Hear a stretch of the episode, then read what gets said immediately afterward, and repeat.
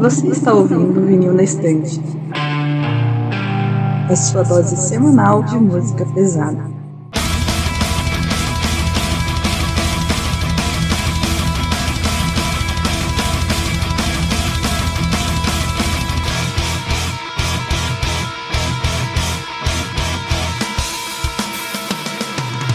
Oi, eu sou a Kati. Eu sou o Lucas.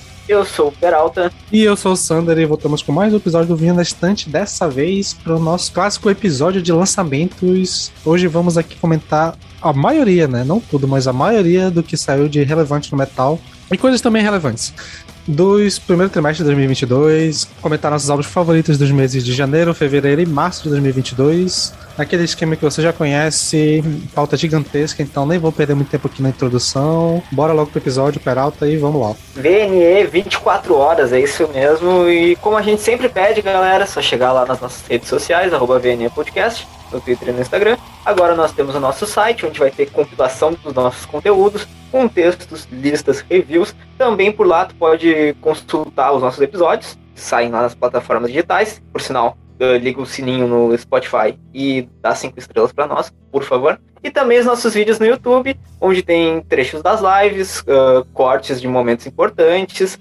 listas e também reacts. E lembrando também que o top 10 de lançamentos do VNE, que a gente tirou desse episódio, vai estar tá lá no YouTube, então checa lá no YouTube também. E é isso, bora pro episódio.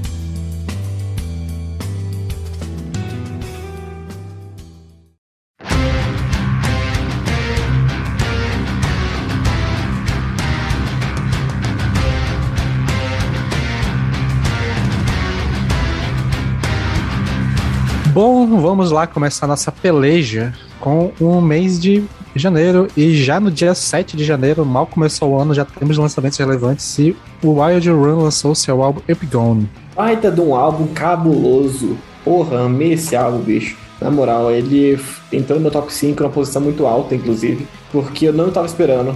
Eu, eu acho que o único defeito desse álbum foi a primeira faixa ser tão melosa.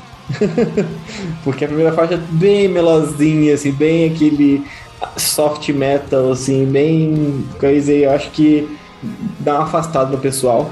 Mas, cara, os vocais limpos, os guturais são incríveis. É, depois dessa primeira faixa tem a Wool Gatherer, Passenger e Identifier, que são três músicas maravilhosas. A Wool Gatherer é gigante, eu adorei essa música. E, cara, eu fiquei muito surpreso de o quanto que eu gostei dessa banda, o tanto que eu gostei desse, desse álbum. E meu, único, meu outro problema com esse álbum também, além da primeira faixa ser tão melosa, que pode afastar quem ou, ouvintes, assim, é porque tem mais uma faixa, aquele negócio que eu não gosto muito, assim, que é uma faixa épica dividida em quatro partes, assim, sabe? Eu acho que isso aí acaba atrapalhando, cara, ainda mais hoje em dia que a gente vive na, na vida de streaming, né? Uh, pô, fala sério, faz uma faixa.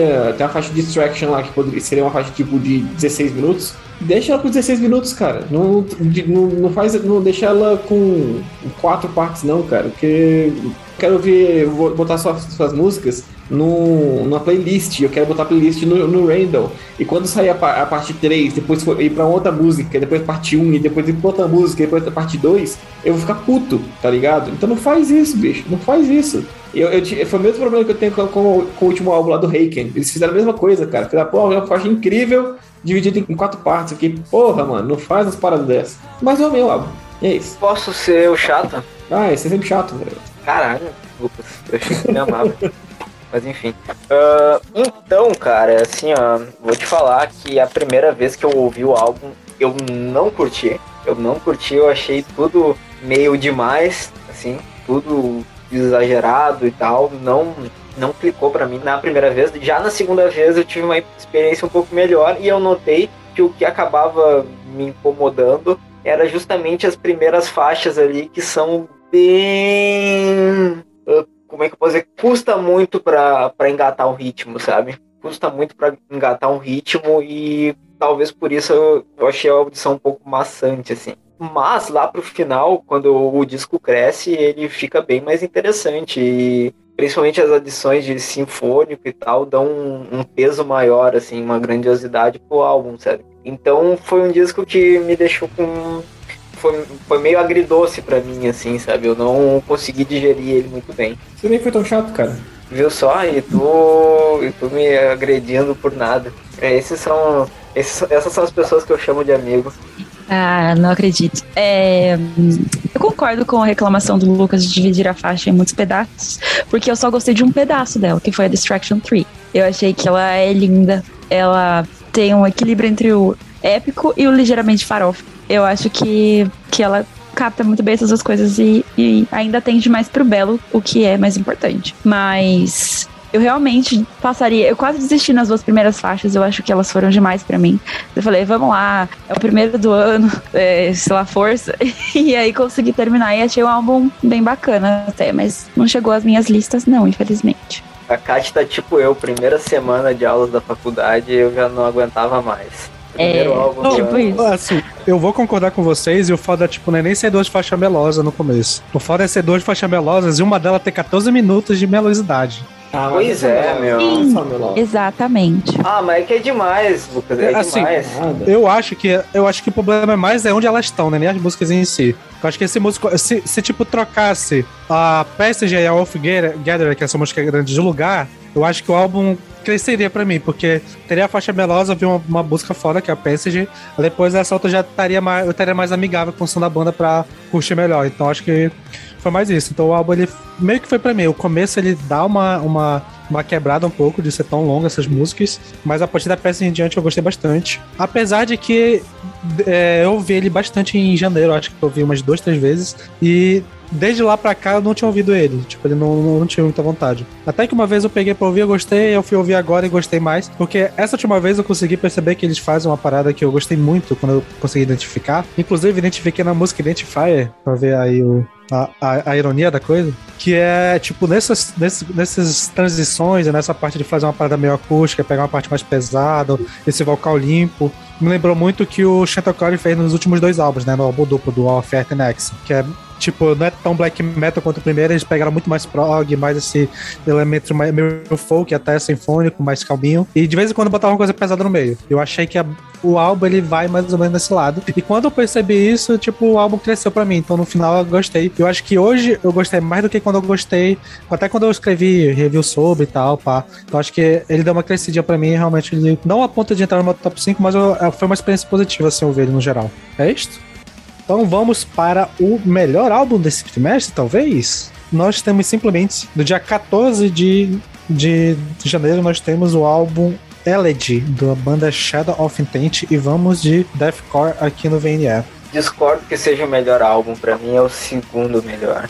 Enfim, que álbum incrível, Sander. Obrigado por me apresentar essa banda. O vocal é espetacular, as partes sinfônicas são espetaculares e é incrível como a banda transita entre o sinfônico e o deathcore de uma forma muito eh, orgânica e natural, assim, não tá tudo extremamente bem integrado, encaixado e por mais que ele seja um álbum relativamente longo, é porrada atrás de porrada, sabe? Eu não sei se eu tiraria uma faixa dele. Então ele é longo e ele justifica a duração que ele tem e, porra, que disco maravilhoso. Eu acho que até ele não é porrada atrás de porrada, porque acho que ele tem umas músicas estrategicamente mais lentas que eu acho que dão uma. Tipo, uma, tipo a Life of Exile, que eu acho que é bem no meio do álbum, que ela é um pouco mais lenta, um pouco mais cadenciada. Uhum. Que eu acho que, tipo, tá vindo porrada, porrada, porrada, e vem ela pra dar uma acalmada, depois vem porrada, porrada, porrada. Aí lá no final tem mais outra música Sim, mais lenta pra fechar o álbum com, a, com as últimas três partes. Eu, eu, eu disse porrada não no sentido de música pesada, mas no sentido de, tipo, música foda, assim. Não, Não, tem nenhuma música que tu pensa, tipo, bah, essa aqui é um filler, assim, sabe?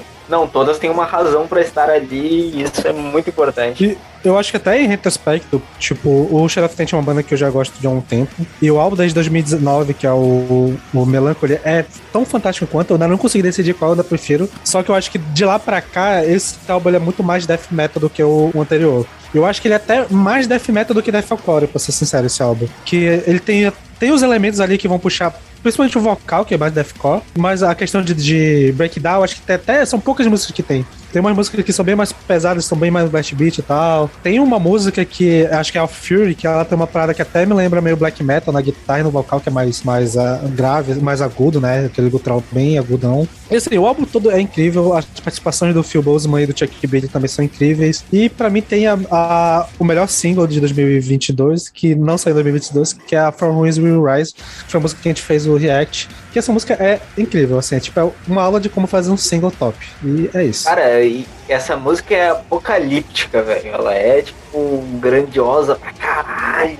Ah, que álbum bom da porra, mano. Eu acho que hum, com essa banda acontece, acho que por conta das partes melódicas, acontece uma coisa que é um pouco mais difícil de ver no deathcore, que é o vocal grudar tanto assim no, no instrumental. Tipo, tem hora que eles se colam e parece tipo rio e mata ciliar, sabe? Eu acho isso muito legal e uma coisa que eu pessoalmente não tinha visto ainda. E nisso, acho que duas músicas destacam bastante, que é a Saurian King e a Of Fury. Essas duas têm essa colagem e forma essa massa, tipo, sensacional. É, a un... Pra mim, o único defeito mesmo é que ele é um pouco longo. E aí eu consegui achar algumas faixas que para mim eram um pouco fillers, assim, um pouco, ah, ah, de novo, sabe? Mas fora isso, eu super entendo o hype dessa banda e tal, o porquê que eles estão onde eles estão e, e com certeza vou acompanhar o que eles trouxerem daqui para frente. E o que eu acho mais foda é que a banda é independente, né? Não sei se ela ainda é, mas ela era Sério? até um tempo atrás. E é, e é uma banda independente que é tão grande assim. Eu lembro que logo que a gente tava montando a pauta, tava tendo uma discussão, ah, mas por que essa banda tá aí como principal, se ela nem é tão conhecida? E eu fui checar, acho que, tipo, no Spotify deve ter uns 200 mil ouvintes, que foi comparar com o Wide Run, que é a primeira banda que a gente falou, tem 20 mil. Tipo, é 10 vezes Caralho. maior. E acho que o Ginger deve ter 500 mil. Tipo, eles estão ah, quase lá. Caralho! Tipo, porque é uma banda que, é muito Será popular nos que Estados é? Unidos e das, acho que de Deathcore acho que eles são, são mais famosos assim, em número de ouvintes do que o. o caralho, a banda lá da Rússia, mano. Slaughter to Prevail? Slaughter to to Prevail. E agora o Lorna Shore, né? Que foi o último EP que Lorna deu uma Shore, é. Lorna Shore tá estouradaço, mano, absurdo. Exatamente, Mas mas, enfim, assim, é uma eu banda até que tá. acho, o que eu acho en- engraçado é que, embora eles sejam estadunidenses, eu nem acho a sonoridade da, da banda tão americanizada, assim, sabe? Embora seja deathcore algo ah, tipicamente estadunidense, sabe? Eu não vejo tão, algo tão americanizado no som deles, talvez acho que pelas influências sinfônicas e tal, que me remete a algo mais ah, da Europa, sei lá. Mas eu acho interessante relembrar que a banda é americana, tipo, é curioso, sabe? É, eu acho que essa parte deve ser simplesmente. É, principalmente pela influência do maluco lá do Flash God Apocalipse que faz a É. orquestração de tudo. Então ele ajuda na composição, ajuda na orquestração. Então, realmente é, a banda tem uma cara de death metal italiano. Principalmente nesse álbum. Tipo, banda como Flash God Apocalipse, como aquela que a gente falou é, um tempo atrás. Como é que é o nome? The Onion. Essas bandas assim que tem essa pegada symphonic death que trazem uma pouco da cena italiana. Acho que é um drama, né? O drama italiano, que eles trazem no som de alguma forma. É, Mas talvez seja por conta do Flash God que a banda seja um pouco mais conhecida. Talvez. Tipo, as pessoas ficam curiosas pra saber que, que tá acontecendo, não sei. Eles têm mais, mais ouvintes que Flash God no Spotify. Então. Caralho. Eu acho, que é, eu acho que é mais possível uma galera vá ouvir Flash God por causa do Shadow of Intent. É, eu, por exemplo, conheço pouquíssimo de Flash God e tô simplesmente viciado em Shadow of Intent, então nem sabia, na verdade, que, era, que a parte sinfônica era composta pelo cara do Flash God. Inclusive, acho que eu desculpe, eu fiquei sabendo isso quando a gente fez o react da banda que o Sandro comentou. E é isso, vai lá, chato, fala mal da banda aí. Não vou falar mal Depois da eu banda, que sou chata. Caralho. É, bicho, é porque, tipo, eu- eu ouvindo esse álbum, eu fui perceber que realmente talvez Deathcore não seja pra mim, tá ligado? Tipo, todo mundo falando bem pra caralho, e eu fui ouvir, eu falei, pô. Assim, não, na verdade não foi. é, mentira, mentira, mentira. Não foi nesse álbum, foi no álbum do Slaughter to Prevail. Porque todo mundo amou o Slaughter to Prevail do ano passado, e eu, cara, eu achei legal.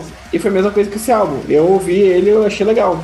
Não, não é um álbum ruim, não é um álbum nem de perto ruim, na verdade, é bem legal mesmo, tem bastante coisa legal. Me remete muito mais ao Lorna Shore, que o Lorna Shore mesmo, aí sim eu odeio pra, pra caralho, e, eu- e aquele EP do ano passado eu amei pra caralho mesmo, assim. É, foi uma das melhores coisas que foram lançadas ano passado.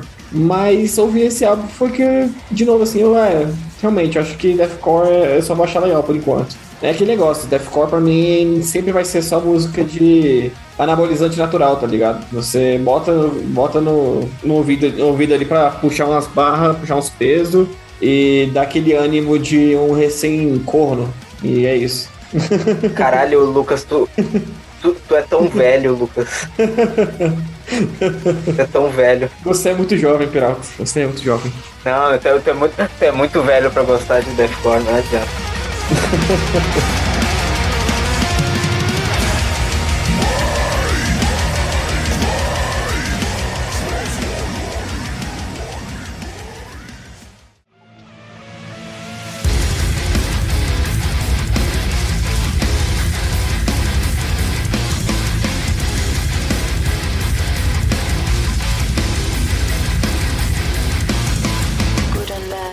Beleza, vamos começar agora nosso bloco de destaques do mês de janeiro. E o primeiro álbum que temos aqui é o Equidizes do Affected Rain. Esse eu nem ouvi. Cara, eu ouvi, mano. Eu ouvi. Uh, e o que, que eu vou te falar? A banda é de new metal, né?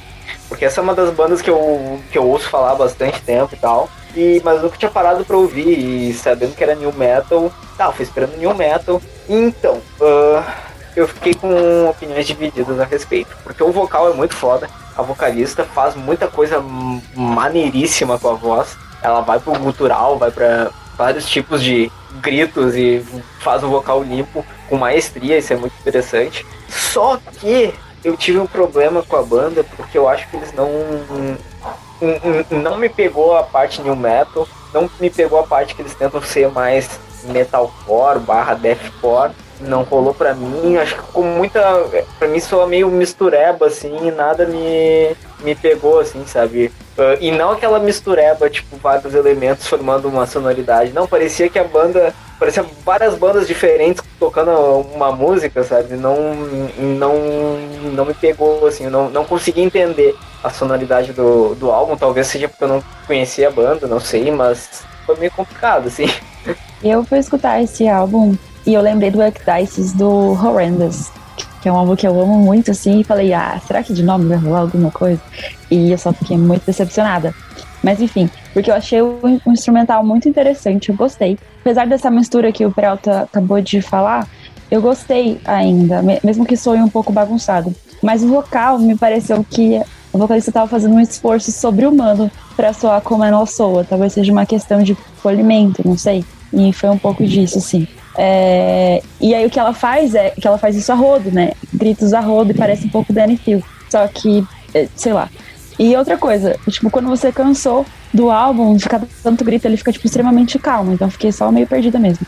E a capa, que eu achei muito aquela cena do Frodo quando a, a Laracna faz o um negócio com ele lá. e achei horrível. Mas é isso. Comparação sensacional. Ouviu, Lucas? Eu ouvi bem pouquinho assim e não é muito a minha vibe, então já pulei pra próxima. Beleza, então vamos pular também pra próxima e temos o Decente com o álbum Order of Chaos. Esse é um álbum decente, mano, definitivamente. Dito essa isso, vai ser a participação mesmo? Ah, tá. É, essa vai ser. Não. Dito isso, a gente já tinha comentado sobre esse álbum no episódio de Black Metal. E, porra, é um álbum foda pra caralho. Eu elogiei muito naquele episódio. Se vocês quiserem ouvir, eu tô falando mais a respeito de Vicente, ouça o episódio de Black Metal. E só pra não me, me alongar muito, é um Black Metal Death, uma é bem equilibrado, o disco tem uma, tem uma duração interessante, e é isso aí. Uh, sei lá, não quero repetir tudo de novo. Cara, 30 minutos de álbum, né? Um daqueles álbuns pra tu não reclamar que tá muito longo. Tá tudo ali, perfeito, rapidinho, na pegada. É, Black Death muito bem feito. É, bem mais Death do que Black, mas a parte que entra Black é muito maneira, assim, principalmente o vocal, que é mais, mais. tem mais essa influência. E, assim, não tem muito o que falar, porque, tipo, eu não sei, é tipo, é muito bem feito. Tipo, ele não. É aquele tipo de banda que não reinventou a roda, mas o que eles fizeram foi muito, muito certeiro. É o famoso feijão com arroz bem feito e tem uns umas ervinhas ali pra dar um gostinho e tal. Tá, tá, tá, tá, tudo ali. Tá tudo ali, tá tudo ali. Puta álbum. Eu, eu gosto que quando eu falei que colocava manjericão no feijão, me julgaram, né? Mas enfim. Coentro, manjericão não, pô. Mas enfim, é. Ah, manjericão é gostoso. Ah, no feijão? Enfim, Sim. não, não somos um podcast culinário, bora partir pra outra coisa. Enfim, eu, eu acho que a sequência das duas primeiras músicas, é Tempest e Dragged, elas me pegaram assim logo de cara que escutei as duas e falei, vou meter na pauta do VNE. E aí eu não lembro se eu coloquei mesmo ou se alguém já tinha colocado, eu completei com o gênero que era. Mas é, eu gostei demais de The Sand nesse caso. É, eu acho que elas, essas duas me ganharam, mas o álbum arremata. É um pouco do que o Sander falou, que eles não reinventam rodas? Sim. Mas eu acho que ela ainda transita, assim, pra mim. E é, e é isso do, do Black and Death, que é uma coisa que eu gosto bastante. E que já peguei bandas, assim, eu gostei demais antes. Então toda vez que eu vejo um Black and Death, eu vou parar pra escutar. E ainda que não soe muito diferente, eu gostei demais desse álbum. Seja muito mais do Death, que é o que ele tá, ou com essas transições pro Black, ele ainda é muito perfeito. Entrou na minha lista como quinto lugar. E um destaque que eu acho que Despotic uh, tem umas nuances de, de Stoner ali pelo meio delas que só fica meio, uau, o que está fazendo aqui? Mas ainda assim encaixa bem. Então eu gostei muito dessa bandinha. Prosseguindo aqui, vamos para o Gojira virou Deathcore com o Fit Phonotopsy com o álbum O What the Future Holds. Esse tem que ser o Peralta pra começar, né? Então pode dar ali. Cara, assim, mano, eu. O, o que que eu vou dizer, né, meu? O Sander, ele explica bem porque, o, qual o motivo da minha euforia, mano. Imagina, cara, porra, o Gojira virou Deathcore. Caralho. O que, o que falaram a respeito disso? Dito isso, esse foi um dos meus álbuns favoritos do, do trimestre. Eu fui ouvir, não, não, não tava dando nada por esse álbum, até porque eu achei a capa feíssima. Só que a sonoridade me simplesmente me arrebatou, mano. Uh, porque, porra, é, é, é, nítido que eles se influenciaram muito em Gojira, só que não, não sou uma cópia, assim. Eles incorporaram elementos da sonoridade do Gojira com muita coisa de, de gente, por exemplo, bandas como, sei lá, chegando tipo Ginger, uh, sei lá, Meshuga, por exemplo, puxando o som mais antigo, só que com uma pegada de deathcore e ele funciona muito bem, cara, funciona muito bem. Eu realmente me surpreendi muito com esse disco e ouvi ele com um sorriso no rosto. Inclusive quero ouvi-lo mais vezes, que eu acho que eu não pude ouvir vir vezes o suficiente para poder uh, pegar ainda mais. Mas isso aí, achei um disco maravilhoso. Eu achei maneiro dele é que eles vão pegar essa influência do Gojira, mas nem é do Gojira tipo From Massachusetts, The Way of Flash, vão pegar a influência do Magma, que é uma banda de deathcore, eu acho que é até curioso eles pegarem até a parte um pouco mais leve do Gojira pra se influenciar, mas ficou muito bom essa dinâmica que a banda traz e a parte que é pra ser deathcore, eles, são, eles não ficam abusando muito de breakdown a todo momento, então acho que faz uma parada bem equilibrada. O álbum é muito bom, assim, muito bem feito, gostei pra caralho. Eu até demorei pra ouvir porque eu, ele saiu no mesmo dia que saiu do Shadow of Intent, né? Então, tipo, acabei ignorando ele Ah. por um tempo. E ambos eu- deathcore, né? Qual tu escolheu? Pois é, exatamente. Ah, mas quando eu peguei, cara, é, é bom demais, bom demais. Maravilhoso, mano. E outra coisa, eu ia comentar a respeito da Far From Heaven, velho. Falou a respeito do, do Magma. E ela puxa muito, realmente, o, o Gojira dos últimos anos, porque a, a introdução é muito a vibe do Magma. Inclusive o vocal, o vocal tem uma interpretação que lembra coisas que o Joe faz quando tá com a voz limpa. E a guitarrinha, mano, me lembra muito o refrão de Another World do Gojira, tá ligado? então achei... E, e olha que eu nem gosto tanto dessa música, mas porra.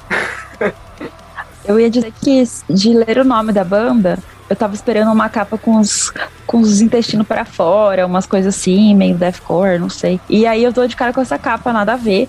E o som igual do Gojira, eu só fiquei tipo, uau, o que tá acontecendo, né? e Far From Heaven é todo, todo Gojira. Só o que falta é eles aparecerem e darem uma de Greta Van Fleet de não, a gente não é influenciado pelo Gojira. Não, Né? Mas certamente é, não é uma das não. nossas influências. foi uma surpresa só mesmo. Mas a capa não é feia, Peralta. Ah, eu achei, eu achei a capa esquisita, gente. Eu não sei, Esquisita ela não, assim, eu- feia não. ela não me- muito nítida, sei lá. Não sei, não me. Não entendi o Baixo conceito. orçamento. Pode ser, pode ser. É o, é o Gojira de baixo orçamento, dá pra dizer. Mas olha aí, só mais um, mais um álbum de deathcore e esse eu preferi esse do que o Shadow of the Tent, cara. De verdade, eu achei. Ah, mas daí tu tá de sacanagem também, é né, sério, Lucas? sério, eu preferi esse do que o Shadow Daí of the tu tá. Ah, porque eu acho que o, o vocal me agradou mais, cara. Eu acho que eu tenho um pouco de preguiça desse vocal de deathcore só grossão, gra gravizão, sabe assim, tipo, sei lá, eu acho que o vocal me, me agradou mais, assim, é, é, é diferente. E eu acho que tem algumas faixas um pouco mais que dá um, um momento para você respirar. Uma coisa que me dá preguiça no deathcore é, é tipo uma faixa porradaria, dois minutos e meio de porradaria. Aí a próxima faixa, três minutos de porradaria. Depois, três minutos e meio de porradaria. Esse álbum tem, tem alguns momentos que tem, tipo, tipo assim, um, um, só a guitarra ali um pouco mais, mais devagar. Aí tem uma introduçãozinha. Eu acho que tem, acho que me agradou mais, é, é isso. Eu acho que me pegou, me pegou mais, mais assim. E eu ouvi duas vezes esse álbum. A segunda vez foi hoje mesmo. E a segunda vez eu vi, caraca, realmente, velho, bem legal, bem maneiro mesmo. Quando tiver mais tempo, eu vou, vou dar mais atenção pra, esse, pra essa banda. Eu tô te falando, Lucas, tu tá ficando velho, meu. Pode ser. Tá ficando cansado, meu. Tá precisando, e... tá precisando de rolê, ir pra rolê que tem lugar pra sentar, tá ligado? É, é, ah, essa, é, aí essa é vibe, assim. Ah, é com Sander. Bom demais o rolê querer pra sentar. É bom mesmo.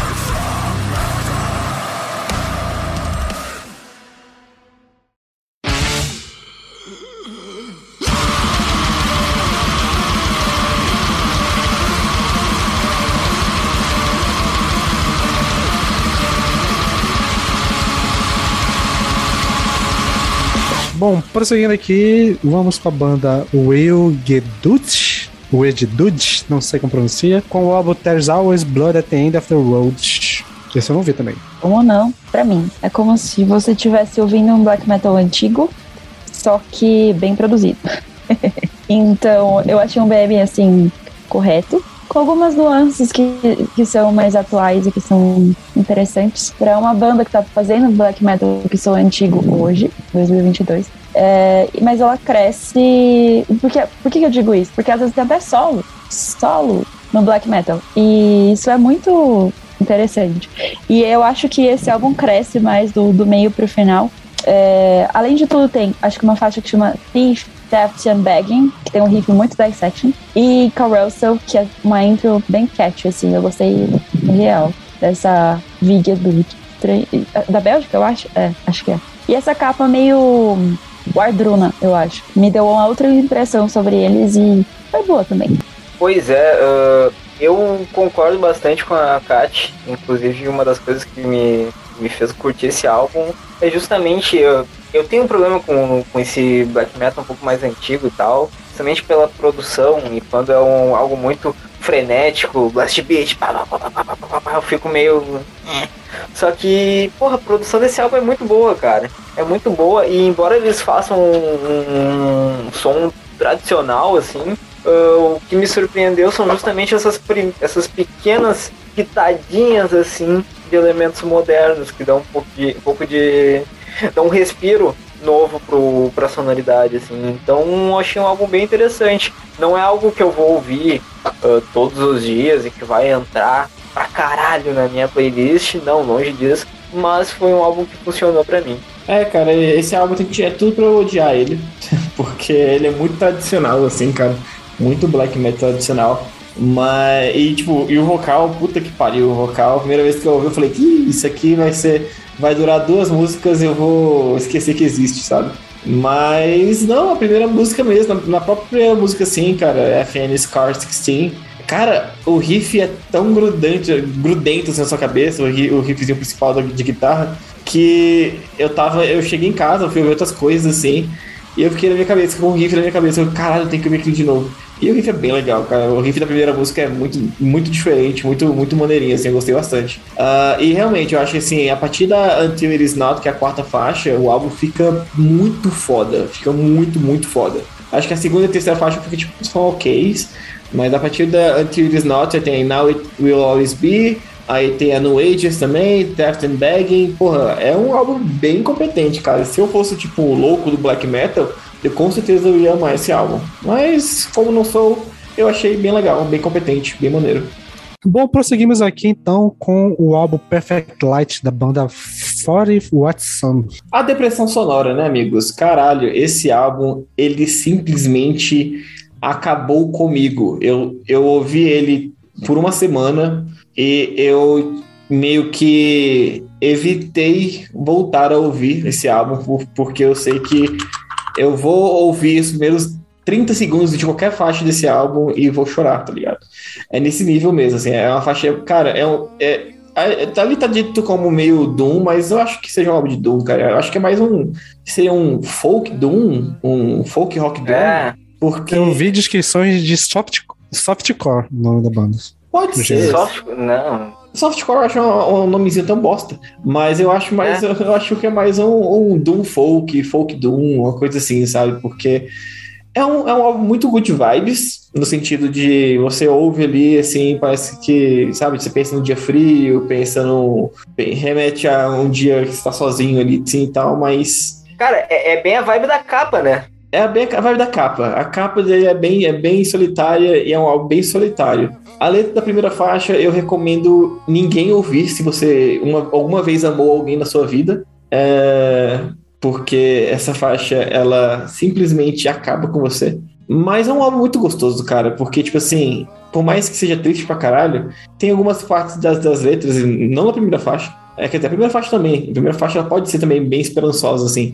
Mas tem coisas da letra desse álbum que, que dá um, um toque de esperança, assim, naquela melancolia toda, sabe? Então é um álbum bem, bem profundo, cara. Eu acho que é a coisa mais que eu, que eu posso dizer, assim, é um álbum profundo, triste, melancólico, mas e reflexivo, assim, sabe? Ambiental e reflexivo. Você vai ouvir esse álbum, você vai Muito divertido. coisa. Não, é. Tem gente que ama, tem gente que odeia. Eu achei esse álbum maravilhoso, mas eu sei que é doses homeopáticas dele, porque se eu ficar ouvindo só ele demais, o bagulho vai ficar louco. Lucas, tu precisa de um abraço, né? Não, eu sempre. Eu, eu tô com medo de ouvir de novo e bater saudade dela. É, Ah. amigo.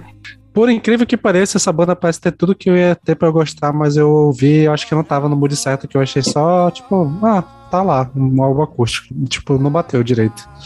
Acho que o real tem que ouvir de novo. Pois é, mano, assim, ó. O, Eu acho que principalmente a duração dele é quase é mais de uma hora, né? De uma acústica, hora e eu, hum, É não bateu foda, tanto assim. né? E tipo, eu- eu não procurei letra nem nada. Tipo, só ouvindo o som mesmo, assim, uma vez eu ah, passo batido. Então, Sander, eu vou te falar que esse foi um dos problemas, porque o Doom ali na pauta me, me enganou, sabe? Eu fui esperando um álbum realmente de Doom, e esse é um, sei lá, um álbum de folk, uma parada completamente diferente, assim. Eu sou um, ainda mais contemplativo do que o Doom, que já é algo que eu nem sempre tô no mood certo pra ouvir. Dito isso, ah, claro, é um álbum lindo, é muito bonito, as melodias são lindas e é triste pra caralho. Só que realmente o que me incomodou foi a duração. Ele é muito longo e tem faixas que são desnecessariamente longas. ah, porque acabam sendo extremamente repetitivas. Assim, tem faixa de 8 minutos que ela poderia ter 4. Assim, e seria um folk gostosíssimo. Só que 8 minutos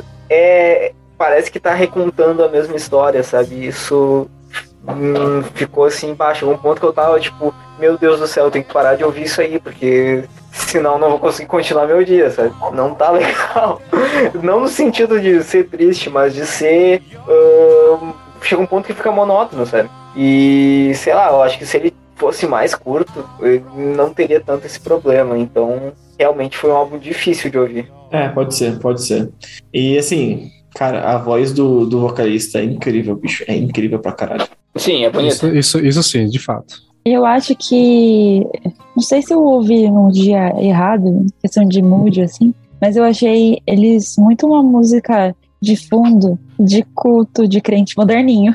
Então, não gostei, tipo, jamais. Não gostei. E muito longo, poucas faixas. Talvez, como o Peralta falou, se ele fosse menor, seria tipo uma tristeza rápida. Aí é legal. Tristeza longa, pelo amor de Deus. né? Nem crente aguenta. Mas aí foi difícil. E foi tipo, mano, eu fiquei olhando a capa e falei, é exatamente isso, não queria estar nesse lugar. Doloroso. Quer complementar alguma coisa, Lucas, pra não, não terminar nessa vibe aí? Não, não tem como Ah, não tá- ter nessa tá vibe, na- não, amigo. Tá na Tá vibe na do vibe álbum. do álbum, né, meu? É. Bom, de fato, de fato. O e último destaque que temos aqui, ainda na- no rolê Doom, nós temos o álbum Flame of Perdition da banda Dalv Solas. Que, cara, pô, tipo, não é um álbum fantástico, mas ele é um álbum muito bem feito. Um álbum legal de ouvir, tranquilo. E, e às vezes. Tudo que tu quer é só ouvir um álbum bem feito, que não precisa reinventar a roda, não precisa fazer nada de extraordinário. Mas o que ele faz, ele faz de uma forma bem feita. É um Duke que tem a, a parte melódica que acaba trazendo uma dinâmica interessante, a voz do maluco é legal. E é isso, tudo dá uma seleção banda que eu tava esperando, né? Que eu, eu, eu sempre ouvi falar, mas não, sempre não, né? Mas eu, é, é, a banda de um maluco que é meio famosinho, né? Pelo menos pra galera que é mais do metal sinfônico, metal finlandês, que é o mesmo é o trabalho solo do maluco do Rast. E que também tem uma porrada de banda meio que ele lança um álbum por ano em banda diferente. Então o maluco é desses malucos nunca para. E eu tava curioso para conhecer esse projeto Doom e uh, gostei, gostei. E realmente é uma banda que não esconde que é uma banda finlandesa. Eles têm essa sonoridade assim que pega, tipo, dá pra ver, cara, é da Finlândia ali. E é isso, gostei. Tipo, no, no, é um álbum nota 7, assim, um perfeito nota 7. Que não ofende e não. Mas também não maravilha, mas tá ali. Vai dar pra botar de fundo e vai, vai dar pra curtir maneiro. Eu concordo muito com o Sander e dá pra dizer que é um álbum competente, cara. Ele é um álbum competente, ele entrega o que ele promete, ele faz muito bem o que ele se propõe a fazer. E é isso aí. É, cara, é, é que nem o Sandro falou mesmo. Eu, eu, eu, também dei nota 7, perfeito, esse redondo pra ele, pra esse álbum. Porque ele é muito competente, muito gostosinho de ouvir. Tem algumas faixas ali que me remeteram ao Catatônia do, dos começos dos anos 2000, assim, tipo, ali da época de. da época do Tonight's Music e tal, uma coisa assim meio pesadinho, mas não tanto, sabe? Com vocal limpo. E é isso, galera. Eu achei legal, achei maneiro pra caralho o álbum. É, ouvi poucas vezes por causa da correria da, da pauta, mas é isso, competente e vale a ouvida se você realmente gosta muito de Doom, vale a audição. Deixa eu ver. Eu fui escutar esse álbum um dia que tava muito quente em São Paulo. E aí eu fiquei olhando a capa também, via, tava pegando e falei, nossa, adequado. Mas é, eu acho que de, depois disso, que tava muito quente, choveu. E aí a chuva, sim, me fez entrar no álbum, no, no clima do álbum, assim. E aí eu gostei dele mais do que eu achei que eu gostaria, assim. É, três músicas em, em destaque, na verdade. White Noise, que me prendeu de fato no álbum. É, Skyline, que o baixo lá, comendo solto, foi tipo, uau, que coisa da hora é essa. E Bad Air, que eu fiquei pensando se era uma versão ao vivo, o que que era. Eu sei que achei, tipo, som muito limpo, assim. Eu gostei real desse álbum. Só que ele me passou eu, batido depois, eu não lembro mais dele. Então precisaria pegar de novo pra achar pelo menos essas partes que eu gostei, assim.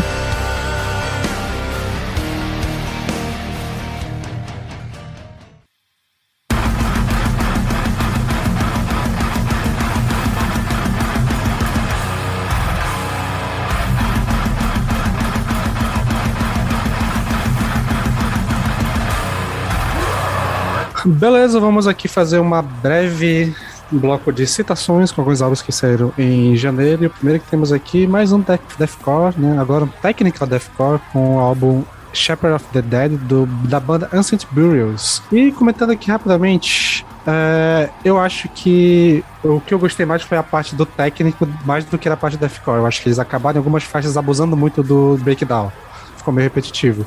Quando eles estão pegando mais a parte de solo, fazer a melodia de Tech Death, acho que fica maneiro, dá uma cadência legal. Às vezes eles conseguem fazer uma junção boa, mas tem algumas músicas que ficaram muito no breakdown que aí acabou enjoando um pouco. Então acho que é um álbum legal, competente, eu gostei, assim, da primeira vez que eu vi, mas ele, cada vez que eu fui ouvindo mais, esse, essa parte me incomodando um pouco mais. Então acabou que ele não ficou tão alto assim pra mim. E, e, era pra ser uma coisa que eu gostaria muito, né? Que é deathcore, técnica e tal. E tipo, e aparentemente essa junção não me anima tanto, porque outras bandas, tipo a Infante Annihilator, eu também não curto tanto assim. Então, acho que não é. Talvez são duas coisas que eu amo, mas que quando se misturam não fica tão legal. Pelo menos eu não consegui que uma banda fizesse uma mistura legal. Pois é, hoje eu tô concordando perigosamente com o Sander. O que que tá acontecendo? Eu tive a mesma impressão, Sander. Eu achei realmente a parte do, dos breakdowns ficou muito, muito estranho, assim, sabe? Parece que eles pensaram assim, ah, vamos fazer um álbum de tech death com deathcore? Vamos! Então vamos deixar bem claro que a gente é deathcore. E vamos fazer bastante breakdown, breakdown, breakdown e fica repetitivo, realmente. Mas assim, ainda assim eu achei um, um disco interessante. Uh, acho que tem a banda tem potencial. É o primeiro álbum da banda? Acho que é, né? Sim, sim, primeiro álbum. E a capa é muito foda. A capa é muito foda. Sim, sim. E fora que, tipo, o lance, né, é, além de ser repetitivo, eles acabam tirando o andamento que a música tá vendo pra parte mais técnica. Então, tipo, acaba ficando só. Tu esquece que era técnico. Fica tanto, def... tanto breakdown que tu esquece que tinha uma técnica ali. Então. E é, e é isso, é triste. Mas realmente eles têm potencial. Acho que para um próximo álbum, se eles trabalharem melhor isso, dá pra, dá pra trazer uma parada maneira. E além de tudo, eu acho que a última faixa que tem é um pouco mais calma, não sei E tem essa que tem um- uma parada de jazz, eu não lembro mais, olha só que coisa. Mas o que mais me irritou nesse álbum é que às vezes tem um pig squeal. Pra que isso? Deixa um negócio de lado. Não precisa se você não for uma banda de qualquer coisa gore. então, sei lá, foi uma decepçãozinha, assim. Eu olhei pra banda e pensei, uau, eu acho que tem uns elementos legais aqui. E eu só não encontrei, assim. Foi meio decepcionante. Kátia, eu vou te falar, o único Pig Squeal que eu gostei na minha vida é o do cara do Lorna Shore.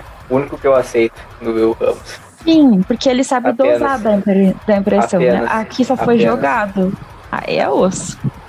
Esse eu suponho que o Lucas não ouviu, né? Ou se ouviu, não gostou.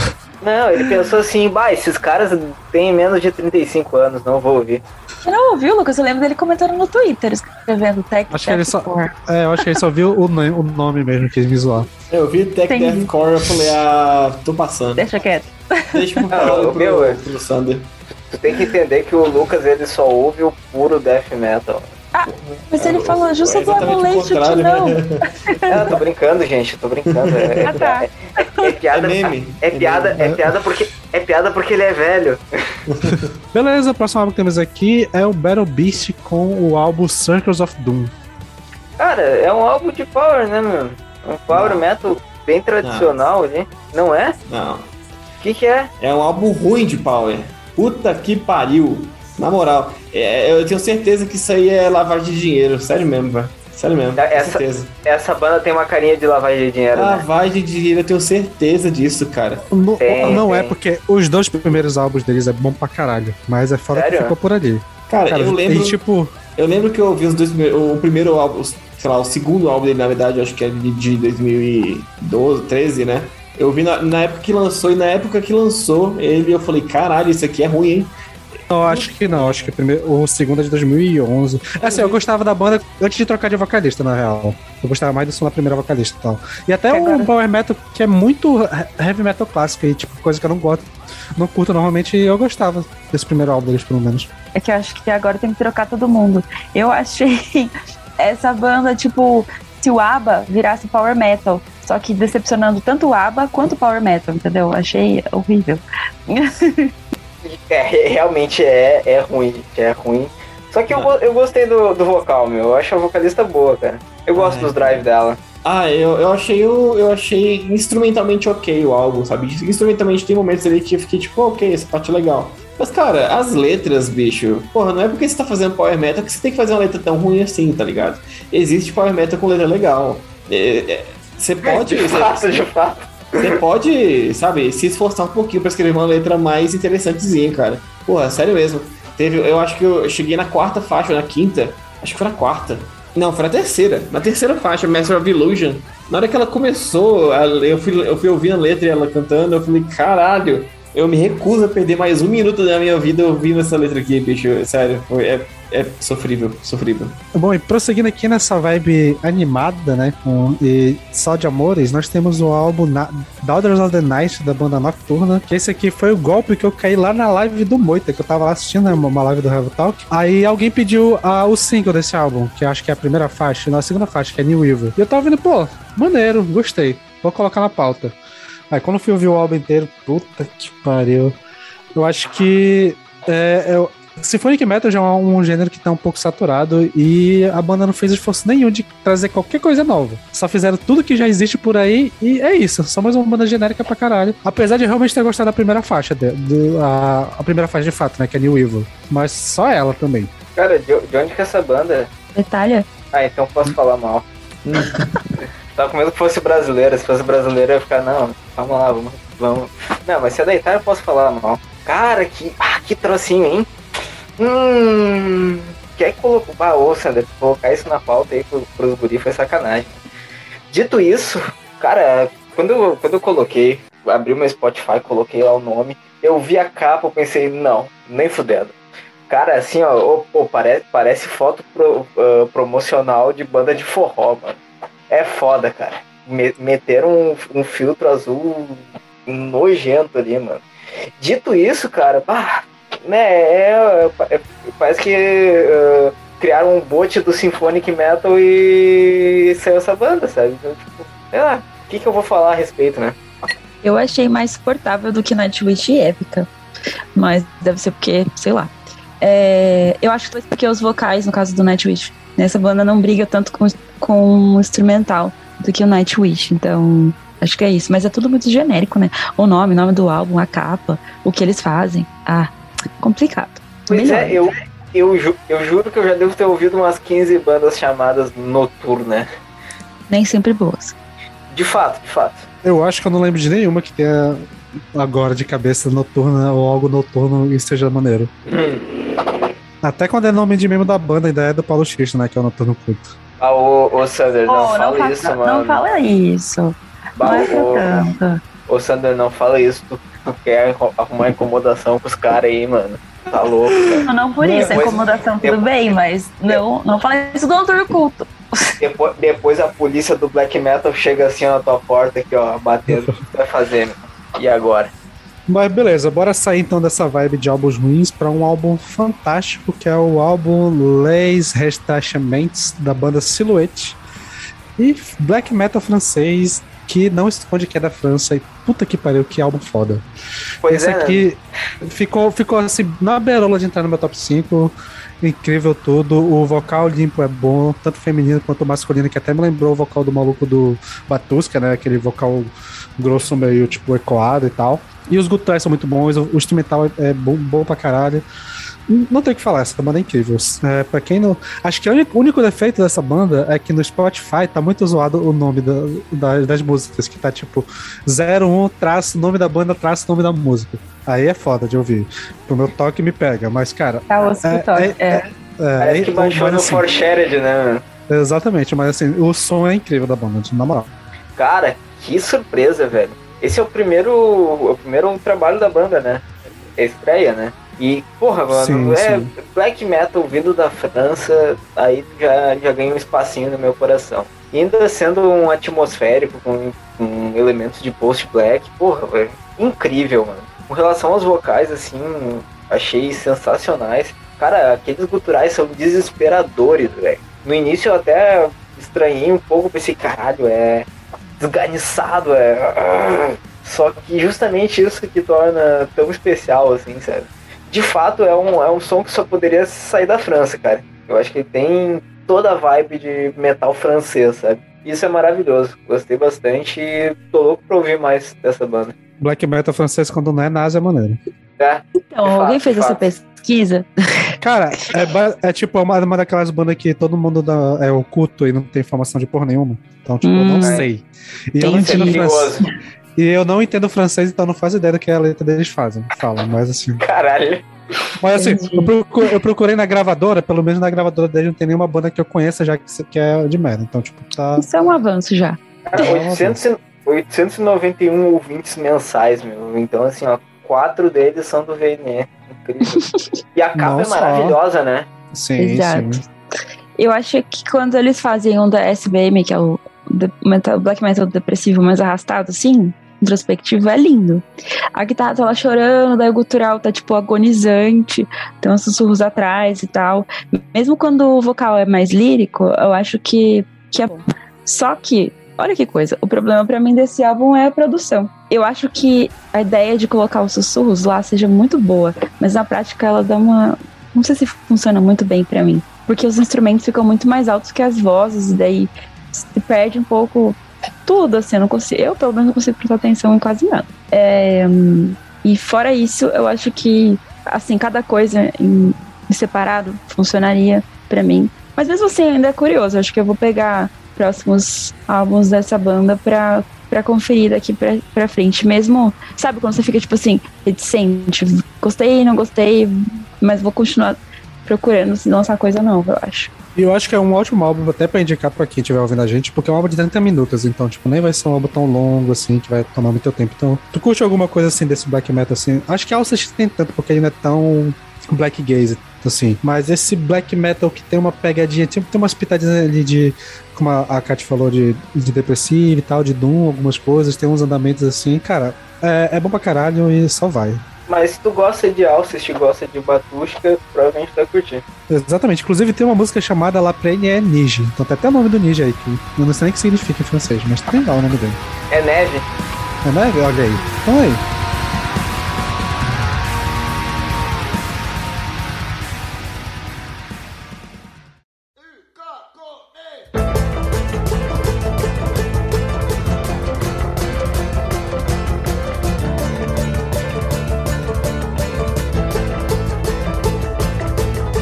Enfim, vamos prosseguindo aqui agora com um álbum que é para deixar o coração dos power metaleiro quentinho, que é o álbum acústico do Sonatática que eles lançaram, volume 1, Acoustic Adventures, que deve sair o volume 2 ainda esse ano.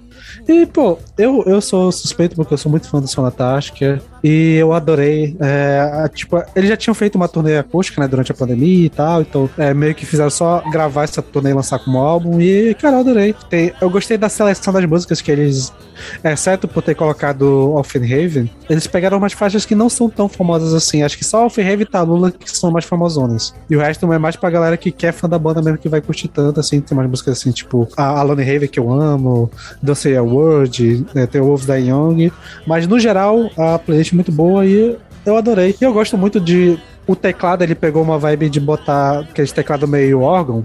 Então, tipo, fica uma, uma sonoridade maneira pra acústica. E eu, de real, adorei esse álbum. E suponho que só eu ouvi. Então, eu ouvi, deixou meu coração, que não é power metaleiro quentinho, mas mas por causa de Talula, porque eu gosto demais dessa música. E ela teve, a acústica ficou muito lindinha, assim, eu ouvi várias vezes. Eu lembro que eu tava ouvindo descendo pro trabalho, e aí começou a tocar e eu parei, coloquei a mãozinha no coração, assim, falei, ah, que bonitinho, Talula. E, mas foi isso, assim, eu acho que esse é o meu único destaque desse álbum. A capa é horrível. É, a capa é. Mas eu achei bem. É o Power Metal fofo, mano. Tanta arte que é o Power Metal fofo. E, e a gente tira isso pelo Sander, que ele fica com um sorrisinho tão. quando fala de Sonata Ártica. Dito isso, cara, até o Wolfenhaven eu achei tão massa essa interpretação acústica. Ela fica tão legal, me deu vontade de reouvir essa música quando eu não aguentava mais ouvir. Eu dizia, ah, caralho, como era boa essa época de jovem power parada, metaleiro. Tem uma parada que eu vi numa entrevista do Tony Capo que ele falou que alguma dessas músicas elas foram compostas no violão e depois foi passada para o power metal. Então ele falou que alguma dessas músicas a primeira vez está tocando da forma como deveria ser de fato. Então, tipo, ele ficou meio orgulhoso Caralho, do trabalho e tal. Que foda. Então, eu, achei, eu achei maneiro isso, achei maneiro. Bom, prosseguimos aqui com a banda Jetro Tull com o álbum The Zealot Jane.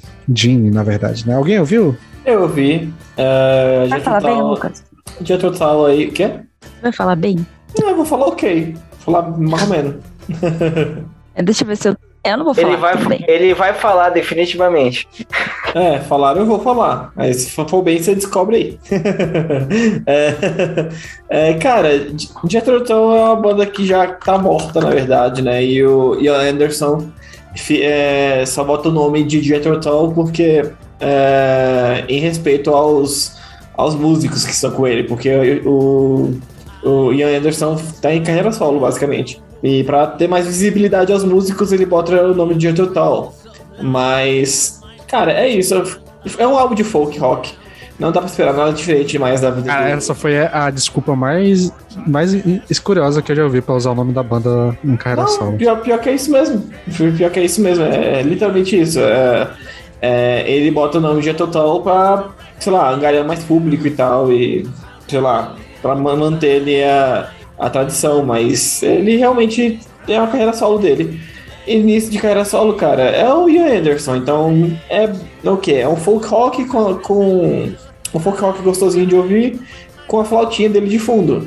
E por bom e por ruim, porque é um álbum que pode ser bem, bem monótono pra quem não, não tá, tá esperando isso, ou, ou quem tá esperando uma coisa diferente. Mas quem tá esperando um folk rock gostosinho, com flauta, é isso que você vai ter. E eu tava esperando isso e foi um, um álbum maneiro. Foi um álbum ok, assim, de ouvir. Teve duas músicas que eu achei legais e foi... É, três músicas, na verdade. que É Mines the Mountain, The Betrayal of Josh, Joshua Kind e Where Did Saturday Go? Mas foram essas três músicas aí e o resto é mais do mesmo, assim. Quem é muito fã de Jethro Tull vai ouvir isso aí e vai ficar com um quentinho no coração, porque toda vez que a gente ouve a flauta do Ian Anderson, fica com um quentinho no coração. Mas é isso. Bom, a próxima banda que temos aqui, talvez a gente não vá falar, porque o, o maior defensor dela não está presente entre nós, que é o Kralis, com o álbum Crystalline Exhaust, Exhaustion. Alguém daqui ouviu que não, entre nós? Cara, Então- eu, eu ouvi porque eu me odeio, mano. Eu me odeio, cara. E eu odeio o Paulo mais ainda por colocar essas coisas pra gente ouvir, mano. Vai tomar no teu cu, Paulo. Tô aproveitando que tu não tá aqui. É, então, desde, desde que eu conheci esses dois, eu, gosto do som que eles fazem. Tudo bem que eu gosto do álbum que leva o nome deles, mais do que qualquer outro, mas eu custei a achar que, eles, que o que eles faziam era um avant-garde, já que eles eram muito mais palatáveis do que o Imperial Triumphant, por exemplo. Mas alguém listou eles como prog black. Eu achei que isso foi mais adequado. Eu gostei muito desse álbum. Não tanto quanto eu gostei do que eu acabei de falar, que é o autotitulado. Mas é, eu achei lindo, assim, tipo, mesmo pro, pro que eles fazem e que seja bem diferente, eu acho que, que combinou, assim. E é muito como alguém comentou no, lá no YouTube quando eu tava ouvindo, porque não tá no Spotify essa porcaria, né? E aí. Eu, eu não sei É. qual é a onda deles, que eles só lançam o álbum no Spotify um ano depois que eles lançam. Não sei qual é a onda deles. Ah. É, só ser ridículo mesmo. Mas enfim, é, alguém chamou isso de Kralacy in Wonderland. Eu achei muito adequado, assim. Parece que eles deram uma viajada maior do que eles sempre dão. E, mas eu, mas eu curti. Só que não dá muito pra discernir faixas, mas isso já é um fato deles mesmo, que você não consegue discernir tanto. Mas foi um bom, um bom trabalho, assim. Pera, então não era o último álbum que tinha no Spotify? Não, Peralta. Ele chama Crystalline Exhaustion. Você ouviu o quê? Eu ouvi o álbum errado. Não acredito. retiro o que eu disse, retiro o que eu disse. Mas esse álbum de 2021 é uma merda, velho. Ao vivaço. Aí, aí é foda. Ah, meu, mas. Porra, eu tenho. Eu não sei se no. Acho que no Spotify tá como 2022 essa porra, mano. Não é possível. Não, tá 21, tá 21 mesmo. Ah, porque eu fui e pensei, tipo, ah, não, é o último lançamento, vou na fé, tá ligado? Ah, não sabia disso, mano. Mais um motivo pra eu odiar esses caras. Os malucos não colocam os, os álbuns no Spotify. Beleza, vamos prosseguindo aqui. E a próxima banda que temos é a banda portuguesa Nihility com o álbum Behind Human Concepts. E sendo bem sucinto aqui, álbum foda, sonoridade incrível. E esse aqui é o tipo de som de caixa que eu gosto. Esse som que bate porradão que tu sente lá na tua alma quando, quando tem blast beat, cara. Que sonoridade incrível. Questão de produção. Pro- acho que, se eu não me engano, esse é, o- esse é o debut deles. E pra um debut, eles têm uma produção muito foda. Talvez eu gostasse mais se fosse em português de Portugal, mas aí, aí não, não tem como exigir muito. Ia ser muito doido se fosse português de Portugal. Escutar umas palavras aleatórias e cultural, ia ser muito bom. Cultural, né? Eu descobri essa banda no Angry Metal Guy. E aí eu falei, mais uma dessas bandas que eu falei, vou colocar no, na pauta do VNE, porque acho que vale, ainda mais depois de procurar e descobrir que era um debut, né? Então, eu achei maravilhoso, frenético. E tipo, ah, tudo que eu quero dentro do death metal. Com a bateria doida, o vocal que gorgoleja, assim, ah, lindo. Lindo. E principalmente que o álbum me deixa, tipo, nervosa ou alguma coisa que só via equivalente àquela playlist do Lucas, o Urg mais rifão lá, é, fazendo uns cara de. Sabe? e eu achei que esse álbum tem toda essa cara, assim. E. Carrancudo, né? Álbum carrancudo. Isso, ele é um metal cavernoso, carrancudo, sei lá. E aí eu gostei muito de Martyrdom for, for the Hurt, que pareceu pra mim muito Crisium. Em álbuns assim, um pouco mais do início. Verdade. E que é uma coisa muito legal. E aí ser tipo uma ponte Brasil-Portugal, sei lá. Eu gostei bastante. E fora esse nome dessa banda, que eu acho essa palavra Nihility muito bonita no inglês. Então, achei tipo um belo achado, assim. E ele ficou ali, tipo, prontinho pra estar no meu quinto lugar. Eu tive que muito escolher entre ela ou a que eu coloquei. E eu falei, "Ai, vai ser aquela lá, mas eu queria ter colocado essa também. Acho que o destaque também é que, para um álbum de Death Black, né? Black Made Death, o baixo tá muito bem audível durante o álbum praticamente inteiro. E acho isso muito maneiro. isso. Hum, exato. Eu concordo 100% com vocês e a bateria desse álbum realmente é incrível, cara. Parece que tu tá sentindo o cara bater assim, tipo, sabe quando tu ouve uma bateria ao vivo que tu sente tremer nos ossos assim? É a mesma, é a mesma sensação, cara. A mixagem ficou muito foda nesse ponto. E a capa é linda, a capa é incrível. Bom, e pra fechar o mês de janeiro, nós temos um EP que eu não vou falar o nome, na moral, porque, tipo, nem tem como. Mas é o EP novo do Violet Code. E aí, galera? Cara, se não fosse um EP, o Zack cai na tularda. Caralho. Você Deve ser falou- assim. Você falou em, em, em Língua dos Anjos pra mim, Peralta. Mas, é, cara, se não fosse um EP, seria o álbum do ano pra mim. Porque ele simplesmente não tem nenhum erro, não tem nenhuma uma coisa que eu não gostei, não tem nada que eu tenha deixado de gostar. Tipo assim, ai, cara, é incrível, é incrível, é maravilhoso. É, começa com a música, com uma musiquinha de 2 minutos e 40 ali, assim, rapidinho e tal, assim, já, já entra em showgaze rave, que é tudo que eu queria ouvir de, de, de um black gaze bem feito, assim. Cara, eu adorei esse álbum, esse EP, né? Infelizmente é um EP, cara. Pelo amor de Deus, só, só troca de nome pra, pra, pra álbum pra botar no meu top 5, cara. Que ele entraria em primeiro no top 5 tranquilamente, assim. Tanto que eu amei esse, Lucas, esse EP. Oi. Lucas, fica feliz porque a banda lança coisa todo ano. Então, tipo, rapidinho tem coisa nova, né? É, pois dito é. isso, dito isso, porra, Violet Cold é muito foda, meu. É um dos projetos mais uh, experimentais e ecléticos que o, a gente tem, assim, nesse lance do black metal. Ano passado eles lançaram o Empire of Love, que foi um álbum incrível, foi um, um dos álbuns que mais me mais marcantes do ano para mim. E esse EP vai pro mesmo, pro mesmo caminho, vai pro, pro post black, tem coisa de black gaze, tem coisa eletrônica, tem uma maluquice do caralho, é um avant-garde muito louco, velho. Enfim, Inclu é inclusive tem uma faixa ali que eu acho que é a quarta, que eu, eu não sei se eu ouvi errado, mas eu tenho quase certeza que tá rolando um ASMR ali no microfone, e eu não entendi direito, até hoje. Fato, eu não sei se é instrumental ou se tá rolando um troço ASMR sussurrado ali, mas eu achei maneiro. Eu acho que Elo não cansa de surpreender a gente com o que Elo é capaz, né? Tipo, e aí você só fica tipo, ah, com certeza o novo Empire of Love vai surgir e, tipo, sem nenhuma surpresa dado esse EP. Então, que sensacional. Exatamente, eu não vou falar muito, porque a gente já estamos aqui em bloco de citação, então tem que ser rápido, mas só concordo. E real, se fosse um EP, se não fosse um EP, se fosse um álbum, tivesse uma musiquinha mais ali pra fechar os 30 minutos, estaria no meu top fácil, fácil, fácil. A banda é, é fantástica. Eu acho incrível o nome da segunda faixa, que é Showgaze Rave.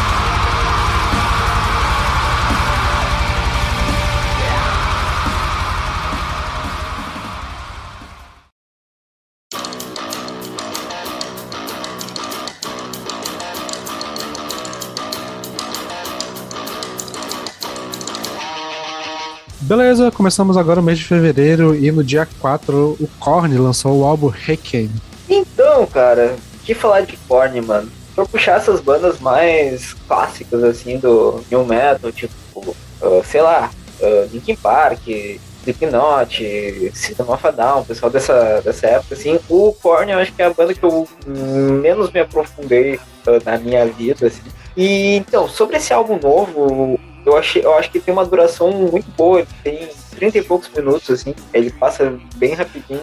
Só que eu senti falta de algumas coisas na parte que eu gosto do Korn, sabe? Pra mim ele é um álbum que fica muito ali, ele nem desagrada e nem me impressiona muito. Uh, eu sinto muito falta do, da sonoridade do baixo do Korn, que é algo muito característico e aqui eu não senti tanto. Eu fiquei sabendo, inclusive, que o, que o baixista foi afastado da banda por um tempo e tal, então não sei se ele teve participação nas composições, mas aqui eu acho o baixo meio apagado. E eu senti um pouco de falta daquelas maluquices do Jonathan Davis no vocal, assim, sabe? Aqui ele não faz tanto, acho que só lá no final que ele vai fazer uma faixa ou outra, assim. E eu fiquei tipo, tá, beleza, Jonathan Davis, faz uma, uma firulinha aí, sabe? e ele não, não tem tanto. Então foi um, um disco que ficou ali pra mim, um nota 6, assim, não gosto de, de, dar nota, mas seria um nota 6, ele não, não é um álbum ruim, é um bom álbum, mas ele não, não impressiona e nem traz nada de, de novo. Eu não daria um 6, eu daria um 7, porque eu até concordo com boa parte do que tu falou, só que a maioria dessas coisas, exceto o rolê do baixo, não me incomodou muito. Tipo, foi um álbum que passou legal, passou rápido. Eu acho que eu nem sentia, tipo, eu botei pra tocar e eu nem reparei quando, tipo, eu pesquei já tava de acabado. Uhum. E eu gosto dessa fluidez que ele tem, tipo, ele é um álbum que flui bem, tem umas músicas maneiras ali no meio e tal, que chama um pouco mais atenção. E é um álbum maneiro, assim, tipo, ele não é, é realmente um álbum maneiro, assim, que dá pra pegar a palavra maneiro, é esse álbum, é um álbum maneiro. É, é isso mesmo, cara, eu também tenho o mesmo sentimento que vocês. Ele flui muito bem, cara, tipo, 32 minutos que passa voando, assim. E eu nunca fui maior fã de Korn e eu ouvi esse álbum e não me ofendeu em nenhum momento, assim. Eu ouvi ele e fiquei, cara, maneiro, divertido, passa rápido.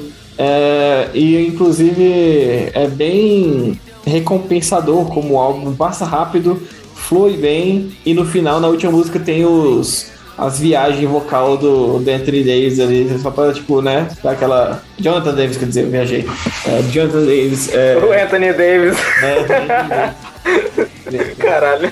do Jonathan Davis ali no final, tipo, que, que, tipo, eu passei o álbum inteiro falando, caraca, será que ele faz mais isso e tal? Aí chegou no final assim, rolou, e eu falei, cara, que da hora, velho, bota fé.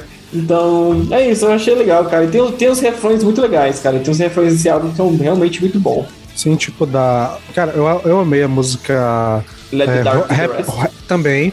E a Hopeless and Beat tem. A, a última música também, porque tem esse rolê também, mas, cara, É. acho que. Como, é, como a gente tá falando, né? Como um todo, a obra é muito bem fechada. Tipo, ele sente falta um pouco do baixo, um pouco dessas maluquices assim do Jonathan, mas acho que, como um todo, eu acho que ele é muito bem feitinho. Tipo, pô, tá tão maneiro ali do jeito que ele tá.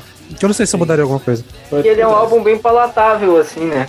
Um álbum. A audição dele é bem, é bem fácil. É, e, e- e pelo que eu vi é, as notícias, parece que teve umas treta né, entre os guitarristas com o Jonathan Davis, alguma coisa assim. Teve, parece que teve um guitarrista que tava pensando em sair da banda, uma parada assim e tal, por causa desse álbum. Não entendi, eu, eu li, li superficialmente, assim, mas rolou bastante, aí, quase que, a- quase que uns, uns membros saíram assim do álbum, da banda.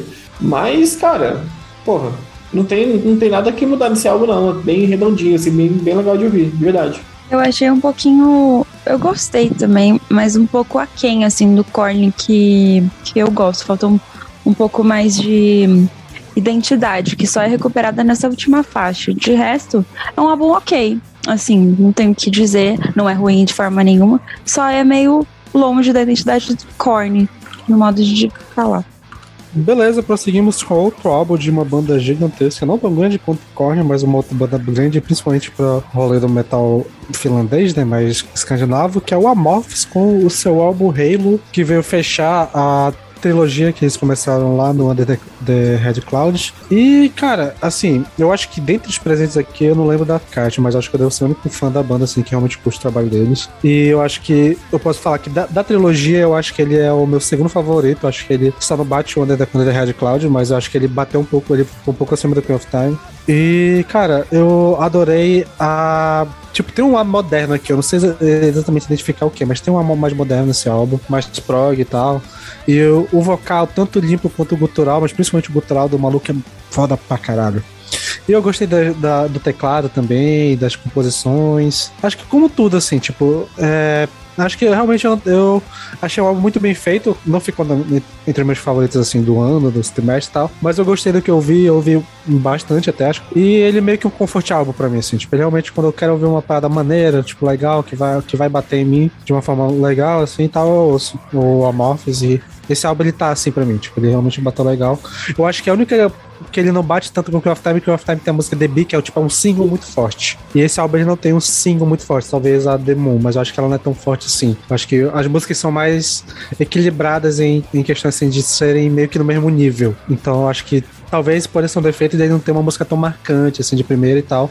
Mas acho que como um todo o trabalho é muito bem feito. Então, ah, eu achei. Cara, sei lá, a é uma banda que todo mundo fala muito, muito, muito, e eu nunca tinha parado pra ouvir. E, cara, eu vou te falar que eu ouvi esse álbum e não, não clicou pra mim. Eu não, eu não sei muito o que falar a respeito dele, mas não, não teve nada que me chamou atenção, nada que, que me fez, tipo, caralho, nossa, isso é a Morphs, por isso que essa banda é tão foda. Então, sei lá, acho que eu devo ouvir outras coisas da banda, de repente, pra, pra ter essa sensação. Mas por esse álbum, assim, foi uma. Foi uma experiência até meio esquecível, assim. Não, não teve nada que me marcou. Cara, é, é uma, minha, minha experiência com a Morphis continua sendo a mesma de, de vezes das outras vezes que eu ouvi. Tipo, em 2013, eu, que eles lançaram um álbum lá, que eu não lembro o nome do álbum, mas lançaram a primeira música do álbum, acho o primeiro single, não sei, era Shadows of Grey. E eu adoro essa música, puta, é uma música incrível, assim, mas eu fui ouvir o álbum e eu fiquei com preguiça do álbum. Aí. é, aconteceu quase a mesma coisa com esse álbum, assim, tipo, mas ne- nessa vez eu gostei um pouco mais. Porque eu ouvi esse álbum umas quatro, cinco vezes também, assim, porque a primeira vez eu esqueci de eu ouvi ele e eu esqueci de tudo que passou. Eu falei, pô, o que que tá acontecendo? Eu ouvi o álbum inteiro, não consigo lembrar de nada. Aí eu ouvi mais vezes, segunda vez, aí eu lembrei, lembrei que gostei de uma outra música ali. Aí a terceira, quarta e a quinta foi realmente pra entender o que eu tô ouvindo ali, sim. E eu gostei do álbum, cara. Eu achei, eu achei o álbum legal, achei o álbum gostosinho de ouvir. É, eu ainda tenho um, um, problema, um problema com certos momentos no vocal limpo do, do vocalista, eu não lembro o nome dele agora. Porque eu acho que ele pode ser um pouco piegas demais às vezes, assim, um pouco meio. Ai, gemidão, meio, meio melosão, assim, dá um pouco de preguiça o vocal limpo dele. Mas o gutural eu acho incrível pra caralho. Eu acho o vocal gutural dele muito bom. Eu acho o vocal dele com uma dicção incrível, inclusive. Eu acho o, gutural dele muito bom mesmo. Alguns refrões são. Refrões, é, eu descobri que refrões não existe, é refrões. Uh, alguns refrões. Refrões, cara, é horrível essa palavra. É, entregam muito tu tá bem. Tá inventando, cara. Lucas. Nossa senhora, maldito professor Pasquale, cara. Uh, alguns refrões são muito bons, outros são meio batidões, assim, meio. Uh, mas a maior parte do, do, álbum me agradou bastante mesmo. Uh, e eu não prestei tanta atenção na letra assim, mas tem na, na, na, faixa War, que eu acho que o refrão. É, eu, eu, fiquei, eu, fiquei, eu fiquei sabendo nesse álbum também que eles não compõem próprio, as próprias letras, né, cara? É, é um. É um, um escritor é, que compõe as é, letras e, e, essa, e a, o conceito é. e eles essa trilogia especificamente, que é do Under the Cloud, o Queen of Time e esse álbum, é uma parceria com um escritor lá finlandês que, que faz umas histórias tipo, é, folclóricas e ele que acompanha as letras. Uhum. Então, meio, que, meio que é uma parceria e tal. Só. Mas é só, é tipo, é nesses três álbuns. Tem os álbuns que eles compõem também as letras e tal. Ah, saquei, entendi. Mas é, é, eu acho que na, principalmente a música War, assim, acho que o refrão ali, ou então a ponte pro refrão, dá para perceber muito que é uma letra depois que eles enfiaram a música, assim, que fica meio tipo, parece que não cabe a, a, a estrofe, assim, sabe? Parece que eles forçaram, a letra não cabe na, na melodia, eu fiquei tipo, ai, que agonia. Mas assim, não me atrapalhou muito. E não, mesmo não prestando atenção na letra, uh, o final do álbum fica bem fechadinho, assim, sabe? Tipo, a última música fecha bonitinha a história. Eu, você vai ouvindo a letra assim, conforme vai, vai tocando a música, e você, caraca, realmente e tal. E você vê que ele volta em pontos do, durante o álbum. Então, eu acho um álbum bem agradável. Não, não, também não teve nenhum momento que eu falei, ah, que horrível. É, só tem momentos muito passáveis, assim, muito, muito esquecíveis. E, e, tem alguns momentos muito bons, que o vocal do cara no gutural manda muito bem, e o vocal limpo ou acerta em cheio ou erra e fica piegas. É, a menos do gutural, eu acho que que essa banda trouxe um pouco do que eu gostaria que tivesse sido o Escape of the Phoenix, do Evergrey. Que eu acho que em algumas faixas a Morph soa muito como Evergrey, só que o Evergrey tentou o Englund, que canta muito melhor. Mas gostei muito das faixas. War e My Name is Night, que tem um feat com uma, uma violoncelista. Eu acho que foi um, um achado muito legal para essa banda. E, mas é só isso. De resto, não há nada muito, tipo, surpreendente.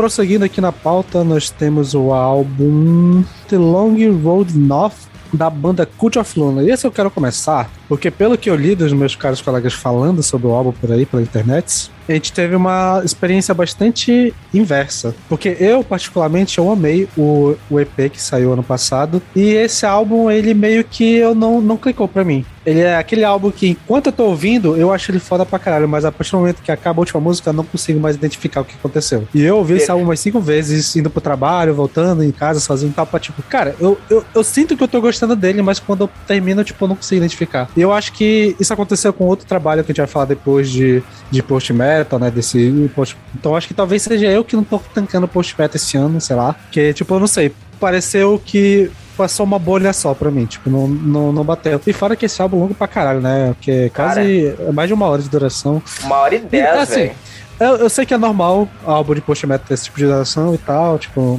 não é nem reclamando que eles não deveriam fazer isso, mas eu, eu realmente não consegui pegar, não. Tipo, não clicou nem um pouco mesmo. Cara, eu concordo plenamente contigo, Sander.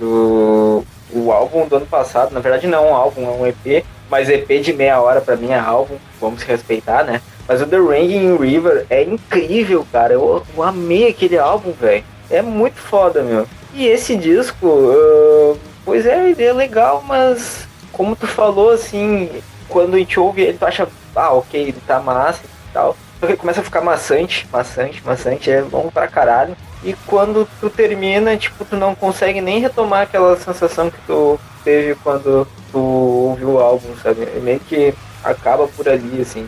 Não sei, ele ficou. Ele fica com essa, esse gosto muito estranho na boca, assim, sabe? Parece que ele não. Ele não perdura, sabe? Sei lá, é estranho, não, não ficou pra mim também. Estranho, porque pra mim foi o completo oposto de vocês, cara. é, porque o The Raging River eu vi ano passado, eu odiei tudo naquele EP, tipo assim, ó. Eu falei, caralho, todo mundo fala tão bem de Cult of Luna, e eu fui ouvir o EP e eu, tipo, nem o vocal desceu pra mim, nada. Eu fui ouvir assim, eu fiquei, caraca, péssimo. Não, não, não é pra mim mesmo. E dessa vez, quando eu fui ouvir, eu falei, puta, Cult of Luna de novo, os caras não param de lançar coisa, né? Que bosta. Aí eu fui ouvir, eu falei, caralho, que álbum filho da puta de gostoso, cara. Eu achei incrível essa mistura de post metal com elementos stoner, assim, de repetição e de pegar um riff e de ficar abusando daquele riff sem parar. É, eu acho que esse álbum tem elementos que eles pegaram legal, assim, de The Ocean, algumas coisas, algumas coisas de, principalmente de ambientação de The Ocean, uh, que encaixou perfeitamente, tem uns riffs muito bons e, cara... Eu acho que faltou o melhor do The Ocean, que é o Jonas Hanks. É, se tivesse o Jonas Hanks seria muito bom também. Mas, cara, as duas faixas ali, é, An Offering to the Wild, na primeira vez que eu vi An Offering to the Wild, eu falei, caralho, é isso aqui. Esse álbum já, já me conquistou completamente, assim. É muito bom, é muito o que eu gosto quando eu vou parar pra ouvir um pouco de stoner, de um post-metal, assim, é, é incrível. E The Long Road North também é uma puta de uma faixa maravilhosa. Eu amei esse EP. Pra mim, uma hora e dez minutos passa como se fosse meia hora. E o EP de meia hora passa como se fosse dez horas, assim. Então eu tenho a mesma opinião que o Lucas. Eu odiei o, álbum do, o EP do ano passado. Uh, falei, velho, o que, que é isso? É, é, não é possível que é esse o Cult of Luna que, tá, que todo mundo fala bem. Não dá. E. Mas no fim, aí eu já fiz aquela torcida de nariz pra ouvir esse álbum agora, mas paguei a minha língua, porque, tipo, eu gostei muito desse álbum apesar das músicas continuarem bastante longas, elas parecem que se arrastam menos. E, ou, sei lá, se elas têm mais tempo quebrado ou alguma coisa do tipo, isso faz com que saia um pouco da monotonia que teve é, no último, assim. É, acho que fez uma cama legal pro vocal dele. Já eu gostei de outras faixas, tipo Cold Burn, eu achei que ela é meio que futurista, sabe? Filme futurista, onde as pessoas estão sendo perseguidas pela polícia. Pra mim pareceu isso e Blood Upon Stone, que tem uma partezinha no meio que é muito parecida com alguma coisa que tu já fez. Então eu acho que eu reconheci de alguma parte ali, gostei e fiquei muito surpresa positivamente com esse álbum.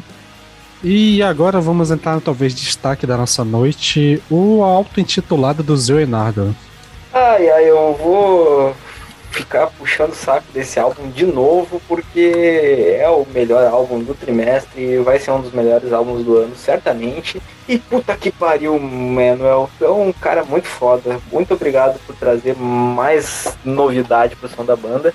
Então, uh, sei lá, o álbum tem tudo que o Leonardo é e fez até agora e ainda traz coisas novas. Uh, moderniza o som, tem coisa de, sei lá, um pouquinho de prog, um pouquinho de gente ali, umas coisinhas assim, com uma produção que lembra um metal um pouco mais moderno. E, porra, mano, a gente fez um, um, vídeo de primeiras impressões, vocês vão ver lá a gente falando por, sei lá, 20 minutos, quase meia hora a respeito desse álbum, sobre o quanto ele é incrível. E ele merece tudo isso e eu não vou me, me repetir, mas, porra, esse álbum tocou demais no meu coração. Eu fiquei uma semana a fio ouvindo praticamente só ele e é incrível, cara. Eu amo o Leonardo e quem não ama tem desvio de caráter.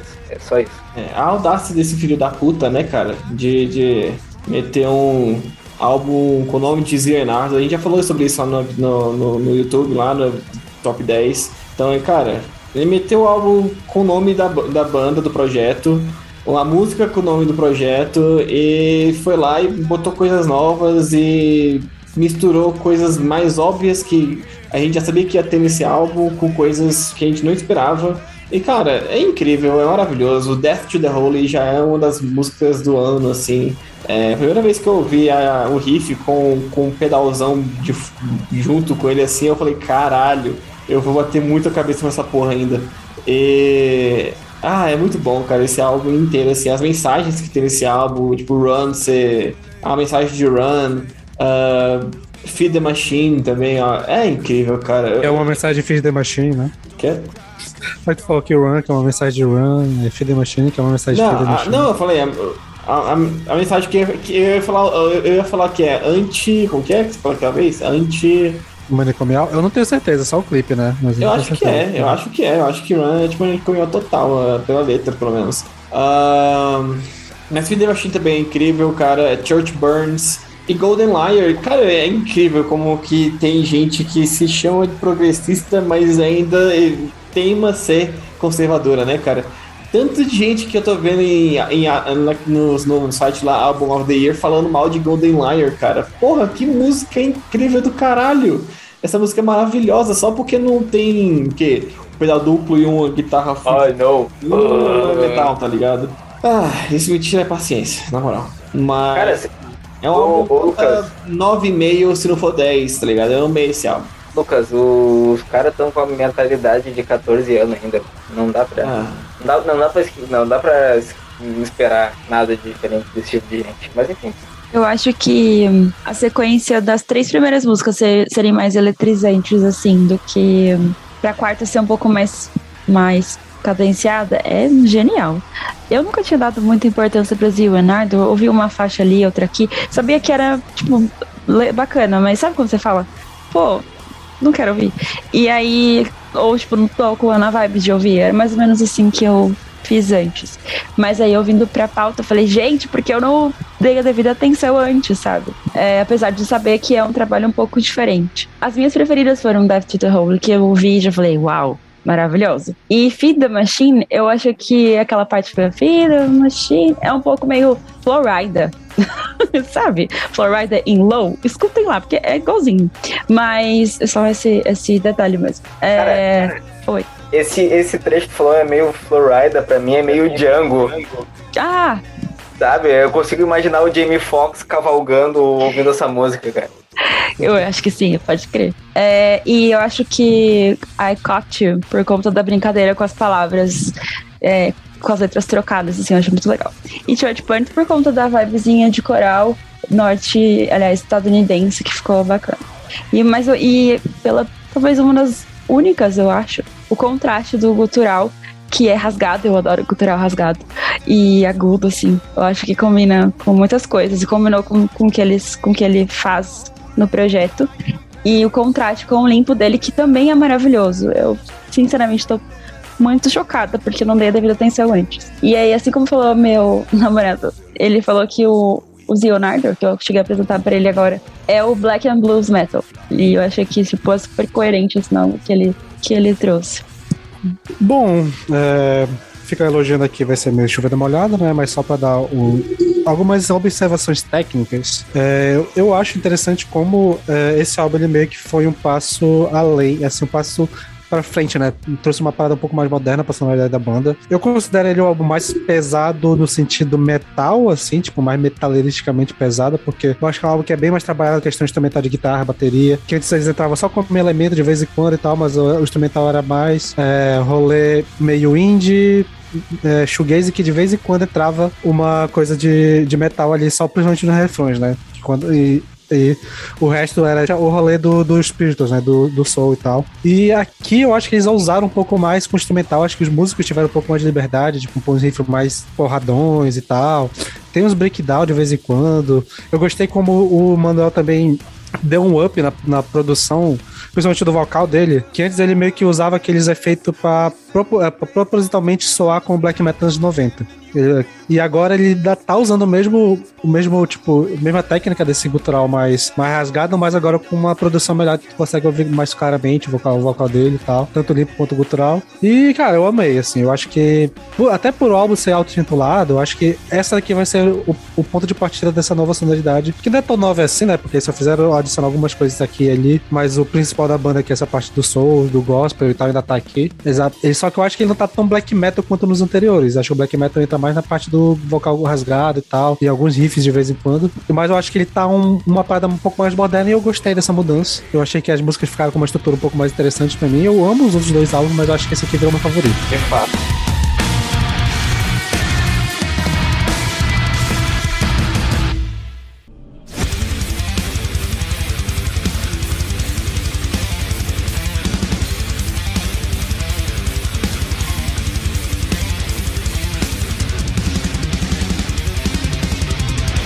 Vamos começar aqui o bloco de destaques de fevereiro. E o primeiro, meu queridinho Persephone com o álbum Metanoia. Que álbum bem bom, né? Cara, uh, porra, mano, esse álbum eu fui ouvindo, fui ouvir sem conhecer a banda e sabia que era uma banda de Melodef e, cara, quando eu me quando eu dei de cara com todos esses elementos de prog e a mistura com o Melodef, eu eu deitei, apenas deitei pra esse álbum. Puta que pariu, mano. Os vocais são incríveis, os, os, todo o instrumental é muito foda. E, cara, tem participação do Ainer, né? O que falar desse homem? Logo, logo de cara, pô, não, ah, o vocal desse cara é incrível, meu. Onde ele tiver, é a primeira nota que ele canta, o cara já se arrepia, assim, não tem jeito. É um puta álbum e é um dos meus álbuns favoritos do, do trimestre. Cara, é, é um álbum que eu achei complicado de ouvir, mas não sonoramente. Tipo assim, é, é sonoramente é tudo que eu amo. Porra, é, é um prog com cultural. Inclusive, puta que pariu, os riffs, a, a bateria tá bem pra caralho, assim, tá, tá, tá muito bom. É, mas é porque tem, de novo, cara, de novo, eu vou bater essa tecla de novo. Pra que você vai dividir a porra de uma música em três partes? que nem são tão longas assim e que nem são tão curtas assim. Puta que pariu, velho. Faz uma música de. Faz uma música de 14 minutos, 15 minutos. Foda-se, meu amigo. Eu vou ouvir, tá ligado? Eu gosto de uma música de 15 minutos. Os, uh, acredita na sua fanbase aí. Acredita no seu, no seu potencial, bicho. Por que, que vocês estão fazendo? Por que, que as, as bandas de, de prog hoje estão inventando de fazer de, de, de, música em três partes, mano? Tem a porra da Ana Bass lá que eu achei foda pra caralho, a segunda parte principalmente. E caralho! Porra, dividi em três partes de novo, velho. Aí tem a Consciousness parte 3, que eu falei, pera, eu sei que eu vi a parte 1 e 2, vai entender a 3. Aí eu fiquei meio perdido, eu falei, aonde tá a parte 1 e 2? Ah, não vou, vou atrás dela agora não. Aí eu fiquei meio perdido, eu confesso que eu fiquei um pouco perdido. Porém, é um álbum legal, cara. Eu gostei bastante do álbum, gostei bastante mesmo, assim. É muito bem escrito e composto e você tem que ter muito culhão para meter o Ainer no seu álbum e usar ele só por 1 minuto e 50. Eu fiquei, porra, velho. Eu quero mais Ainer, tá ligado? Bota, bota mais Ainer aí, velho. Mas tudo bem, tá, tá valendo, foi, foi bom a participação do Ainer também. E um álbum bem legal, tem que ouvir mais vezes esse álbum pra, sei lá, deixar ele. pra entender ele melhor, na verdade. Cara, então, né? O Persephone é uma das minhas bandas do coração. Eu devolvi eles há uns 10 anos, provavelmente. Quase 10, né? Porque foi na época do lançamento do Spiritual, Spiritual Healing, Spiritual já, caralho. Tô, tô loucão. Spiritual, oh, Spiritual Migration. o Spiritual Migration, que acho que é de 2013, eu comecei a ouvir a banda desde ali. E eu tava com saudade. Pô, como eu tava com saudade de, de ouvir Persephone, acho que a última coisa nova que eles tinham trazido era um single, acho que até vocês vão gostar, que é um single que eles lançaram junto com o Tim Charles, do New Oblivious E e desde lá, acho que foi 2018 sim, então desde lá, acho que não tem nada novo da banda, só fizeram uma regravação do primeiro álbum deles. E, cara, eu tava com saudade demais e é bom demais ouvir o, Persephone, porque eu, assim, eu acho que é uma dessas bandas, assim, que a discografia inteira deles não tem nenhum erro, cara. É, tipo, no mínimo é um álbum muito bom, no mínimo. E os últimos três, contando com esse, é fantástico, que é essa sequência de Purgatory Omegation, o Atma e o, o Metanoia. Eu gosto dessa vibe que eles têm meio espiritualismo é, oriental, né? De fazer umas paradas meio de meditação e tal, umas paradas meio, meio sei lá, meio esquerdomacho, mas eu acho maneiro. Tem uma, assim, eu acho maneira a coisa que realmente não só falam sobre isso, mas eles botam isso na, na música também, com umas, umas quebradas, assim, umas, umas interlúdios que traz essa parada de meio contemplativo e tal, da natureza, os caralho. E a, o Lucas falou, né, do rolê do, da Consciousness parte 3. E, cara, quando eu vi a, a setlist do álbum e ver esse nome, eu fiquei eu abri um sorriso na hora, porque a Conscious Parte 1 e Parte 2, que são músicas que estão separadas no álbum, mas são sequências e meio que são uma música só. As duas juntas devem ser provavelmente meu top 3 instrumentais da vida. Eu amo pra caralho essas faixas. E a parte 3, ela, ela retorna com esse tema. Então, tipo, quando começou a tocar e já veio com esse tema de novo, aí eu, porra, aí sim, esse é, essa é uma sonoridade que eu gosto muito. E essas duas músicas, a parte 1 e parte 2, estão lá no Spirit Migration, né? Que foi onde eu comecei a ouvir a banda. E, sei lá, no geral, eu gostei pra caralho, apesar de realmente estar bem mais prog do que Melodef nesse álbum, mas eu acho que eu gosto dessa, dessa migração que eles estão fazendo pro, pro, mais, pro rolê mais prog. Eu gostei que eles deram mais ênfase no vocal, tanto limpo quanto cultural, tá muito mais bem trabalhado. Eu gosto desse vocal rasgado que eles trazem aqui. E acho que é isso. Como todo álbum muito bom, eu ainda quero ouvir mais, porque mesmo tendo ouvido, sei lá, umas 10 vezes no mínimo, ainda sinto que tem coisa pra pegar ainda, porque ele tem uns elementos aqui e ali que eu acho que ainda dá pra descobrir melhor o álbum. Então, é isso. Tá no meu top 5 dos álbuns que eu mais gostei de ouvir esse ano. E tem um rolê emocional que realmente eu amo muito a banda, é uma das minhas favoritas, então acaba vindo, vindo esse bônus de além de ser um, uma, um álbum foda, é um, um, álbum que eu gosto muito de uma banda que eu amo muito. Então, é só, só amores por Persephone pra mim. Beleza, a próxima banda que temos aqui é o Venom Prison com o álbum Erebus, que é o segundo álbum da pauta que não, na verdade, o primeiro álbum da pauta que tem capa do do ele lá, é daquele maluco lá que faz as capas todas, né? E é isso. E eu só lembro da capa porque eu não ouvi o álbum. Eu esqueci. Cara, perdeu bastante, porque eu achei esse álbum muito foda, cara. Porra, hardcore misturado com death, umas paradas melódicas ali, mano. Caralho. Eu ouvi esse disco uma vez só, preciso ouvir ele de novo. Mas achei do caralho e a capa faz jus ao álbum, que a capa é belíssima. Esse cara é pica. Dito isso, ouça Venom Prison, Sander. Provavelmente eu, eu vou esquecer de ouvir, mas eu vou ouvir. eu conheci essa banda no passado porque alguém me indicou eles no meu Curious Cat. Eu até hoje não sei se a pessoa tá ouvindo, muito obrigada. Mas a pessoa me indicou. E era o álbum deles de 2018, o Samsara. Aquele eu gostei bastante, porque ele já era bastante frenético e tal. Mas teve algumas faixas que eu tive que me acostumar com os vocais. Que são de uma menina, na real. Mas esse álbum eu acho que elas estão mais. O vocal tá mais incorporado ao instrumental do que ele era no Sansara. E meu ouvido gostou muito mais desse, assim. É, o único ponto baixo, as, as faixas são incríveis, na minha opinião. O único ponto baixo é que elas parecem um pouco bagunçadas na continuidade delas, assim. Então tem uma faixa, tipo, pesada, frenética e tal, vem uma um pouquinho menos, aí volta para outra, então é meio que uma montanha russa nesse sentido. É, e eu acho que eles poderiam ter pensado melhor um pouco mais nessa dinâmica, mas é só isso. De resto, eu acho que não teria como uma banda lançar um álbum com o mesmo nome de um álbum de uma banda que eu gosto muito, que é o Hate. E, e tipo, ser uma coisa ruim, sabe? E o destaque desse álbum para mim vai para Pain of Oasis, que ela é frenética como devia ser. O riff do último minuto me arrepiou, de fato. Eu lembro de estar ouvindo e falar, velho, que que é isso?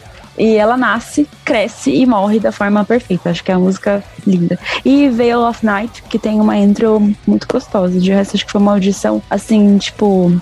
De, sabe quando já, você já ouve algo esperando ser bom, que você já gostou antes, mas isso supera, assim. Foi basicamente assim. Gostei demais desse álbum. Por pouco não entrou no meu top. E o próximo álbum que temos aqui na nossa pauta é o álbum Hack Shack Hack? Ou Hack Shack? Da banda Bloodwood, né? O primeiro álbum deles. Eu posso começar logo aqui rapidão, porque eu não devo falar muito assim. Eu acho muito top a proposta da banda. Eu realmente acho maneira a sonoridade da maioria das coisas que eu ouvi. Só que eu acho que esse álbum especificamente ele começa muito bem. Pô, comecei a ouvir ele animadão, bom pra caralho e tal. Só que ali, tipo, do terceiro quarto do álbum pro final, ele meio que dá uma caída, as coisas parecem meio igual pra mim e tal. Então eu acho que é um álbum que vai funcionar mais como singles que eu vou botar numa playlist, eu vou curtir do que ouvir o álbum como inteiro. Mas ainda assim eu acho a proposta maneira, eu gosto desse rolê de, desses folk oriental, né? De, de botar música oriental no, no, som, acho que fica maneiro. E eles têm essa mistura com, com no metal, pega uns paradas de rap ali no meio que eu acho que fica interessante. Só que realmente o álbum todo não me desceu tanto, mas tem muita música ali maneira. Cara, te digo, eu, eu vou bem pelo, pelo mesmo lado, tá? Eu não. Eu só ouvi ele uma vez. E é bem isso aí, o início do álbum é muito bom, é muito empolgante. E eu curto muito como a banda claro, uh, acaba sendo classificada como um folk pelas óbvias influências da música indiana, só que eu acho muito massa a estrutura de new metal que eles usam, assim, sabe? Tem, tem aquela pegada de new metal e daí tem trechos com rap e tal, eu acho isso bem empolgante. Enfim, cara, eu acho que, que é uma banda até subestimada, que muita gente levava meio que por meme, assim, ah, mistura com música indiana e tal. Só que é, o som deles é realmente bem interessante e consistente, sabe? Então acho que é uma banda que precisa ser mais levada a sério, assim, pela, pela cena de forma geral. E o álbum é, é bom, é bem competente. Eu acho que. Eu acho muito bacana que eles tragam elementos, uh, instrumentos indianos e talvez nesse folk mais assim. Só que para mim ainda é muito separado, sabe? Tá tocando muito new metal, muito Nicky Park, Sum 41, Fort Minor, que é a parte do rap do Mike Shinoda. E aí do nada, tipo, vira folk, sabe? Então eu acho que é muito truncado ainda para mim. O que pode ser uma questão de eles só estarem fazendo a sua própria identidade, vendo por onde que eles podem caminhar, que são aceitos e tal. Eu acho que é mais por isso. Foi uma audição da hora, eu não tava esperando nada disso. E depois assisti os clipes, que são totalmente indianos, né? Muito aqueles clipes que você vê dos filmes e tal, e que eu acho bacana. É... E é uma banda que eu vou ficar certamente de olho no futuro. E aquela faixa de Verei, ou então Endurant, é muito tipo, o Linkin Park pegou o Korn pela mão e ainda foi pro lado do Arcona, assim. é muito doido.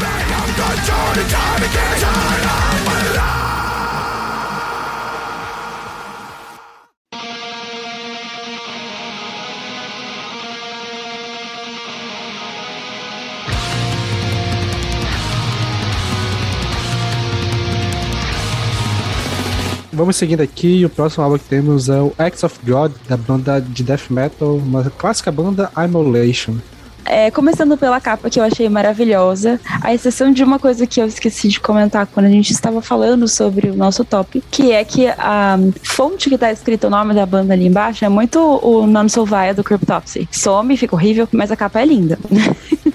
Então tem um pouco dessa vibe também. Agora, com relação ao som, é, para uma banda que foi formada, sei lá, em 88, os caras ainda estão mudando muito bem. Mesmo tendo um álbum de uma hora, 15 faixas, para mim não soa um blocão. Então eu acho que essa parada de não soar tanto como um blocão é muito difícil para uma banda que tá ativa há tanto tempo fazendo Death Old School. É, seja por conta de um riff mais pegado ali, fica mais na sua cabeça e outras coisas. Eu acho que ele foi um dos melhores do trimestre, esse novo do Emulation. Mais alguém ouviu que esse eu não ouvi, não. Nem tem muito o que falar.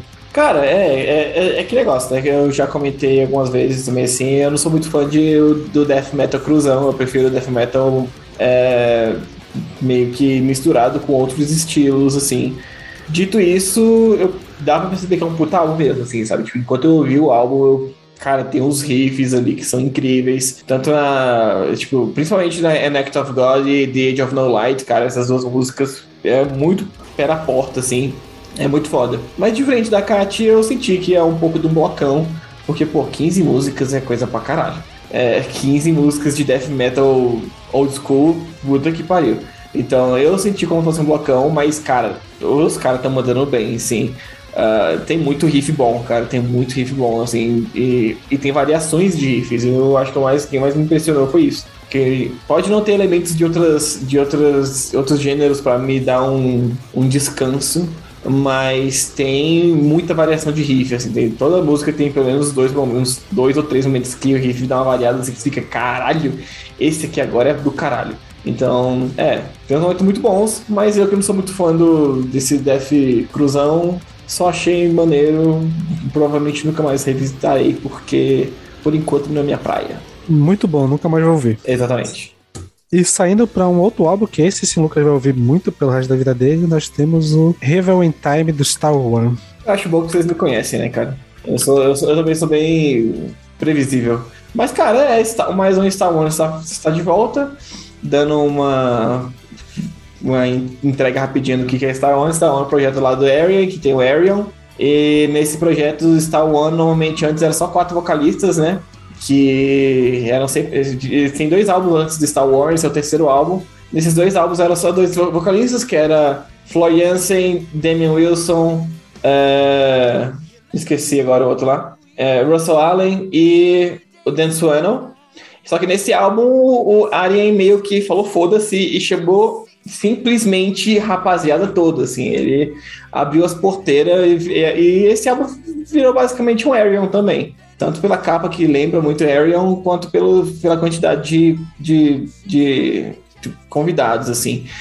Mas dito isso, eu amei esse álbum pra caralho. Eu amei ele, eu amei todos os. A, a maioria das músicas eu adorei, a maioria dos, dos convidados eu adorei. É, a faixa que mais me deixou cabreiro de tão boa é Appreciate, que tem o Mike Mills, do Toe Rider, e o carinha do Haiken, que eu esqueci. Eles fazem basicamente um dueto, assim, a música toda, e é um. É um, um chef's kiss de prog metal e eu ouvi esse álbum e eu, eu vi isso, eu fiquei tipo, ah, como é bom gostar de prog metal. Puta que pariu.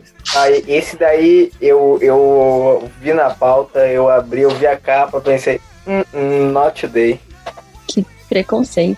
né? Eu Não vai ser ouvi, dessa vez. é, eu ouvi, mas eu achei que ela flutua bastante, e isso é muito bom. Entre ser o metal espadinha, né? E aquele heavy metal safado, camisa molhada, assim, tipo. E aí achei interessante isso, porque eu não tava esperando. Tava esperando espadinha do começo ao fim e falar, é, foi o Lucas que indicou. Mas não foi. E eu não entendi foi nada, né? Eu só sei que, tipo, eu falei, ah, não dou nada por esse álbum. Acabou o álbum eu tava lá, 28 days to the end of time. O tempo todo. E aí eu falei, ah, que beleza, né? Ficar com uma música do fucking Star One na cabeça. Mas elas ficaram por muito tempo na minha cabeça. Eu ouvi algumas vezes, quase passou lá das bandas que eu geralmente ouço durante a semana. E eu falei, não, não pode passar, não pode, porque vai aparecer no app lá, o Lucas vai ver. não por isso, né? Não tenho vergonha disso. Mas enfim, eu achei que foi uma audição legal.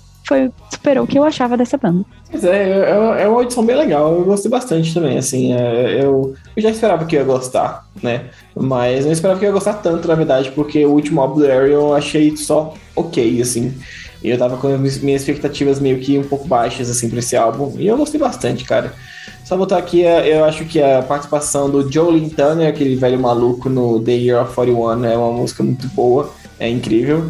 É, a participação do Dan Swano em Today's Yesterday também é muito bom. É, o Russell Allen mesmo, 20, 20 Days to the End of Time, é, essa música é totalmente grudante na cabeça, gruda, cabuloso.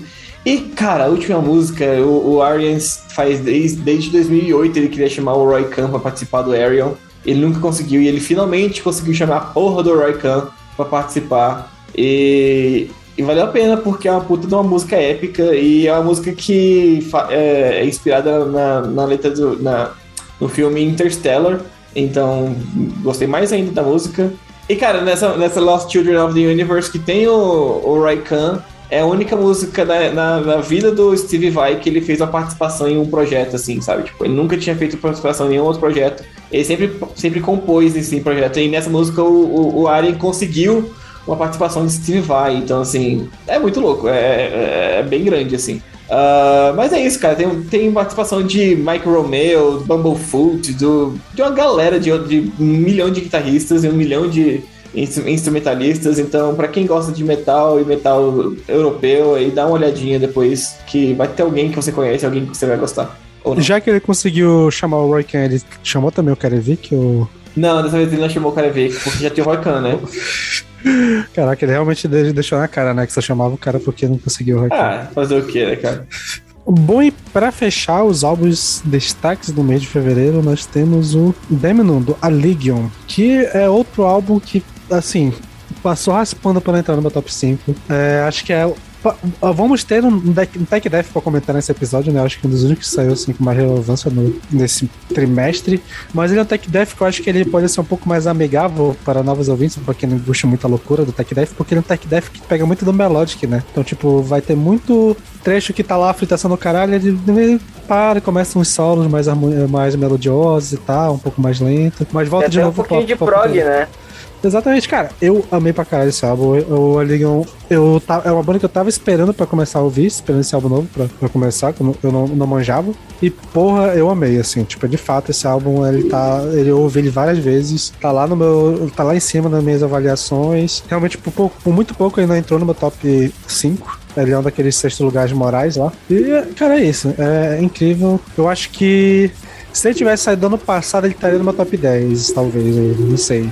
Eu realmente não sei, fiquei muito confuso com esse álbum. Porque eu tenho que ouvir mais e talvez ele não entrou no meu top 5, mas eu ouvindo durante o ano ele acaba entrando no top 10 no final. Não sei. Cara, eu faço das tuas palavras as minhas, velho. Foi mais um álbum que eu fui ouvir sem grandes expectativas e me surpreendi muito positivamente, cara. Porra, sei lá, Tech Death, mano. Sabe que eu não tenho muito muito apreço pela, pela questão, assim, e justamente pelo fato dele ser mais palatável e ter trechos que dão uma cadenciada e vão para um lado mais melódico, ele me pegou justamente nesse, nesse ponto, assim. Muito interessante, muito consistente também. E, cara, não, não tive aquela sensação de cansaço, assim, que o Tech Death às vezes me, às vezes me causa, sabe? Ah, e os vocais são muito bons também. De fato, tanto o gutural quanto o vocal limpo. Normalmente eu não gosto muito de vocal limpo no Tech Death, mas esse aqui ficou maneiro. Já eu, eu achei que as, as partes melódicas ou técnicas ficaram muito separadas pelo álbum, assim. Ou talvez, mesmo que seja na mesma música, ficou, ó, agora é melódico, hein? Agora é tech. Então, pra mim ficou um pouco estranho. Mas é uma banda que eu já ouvi falar antes e foi só. Parece que o que ficou pra mim foi tipo assim, ah, confere outros trabalhos e tal dele. Quem sabe eu curta, mas não peguei mais assim, não. Eu acho que talvez eu acompanhe outras coisas, mas não, não me bateu tanto, não.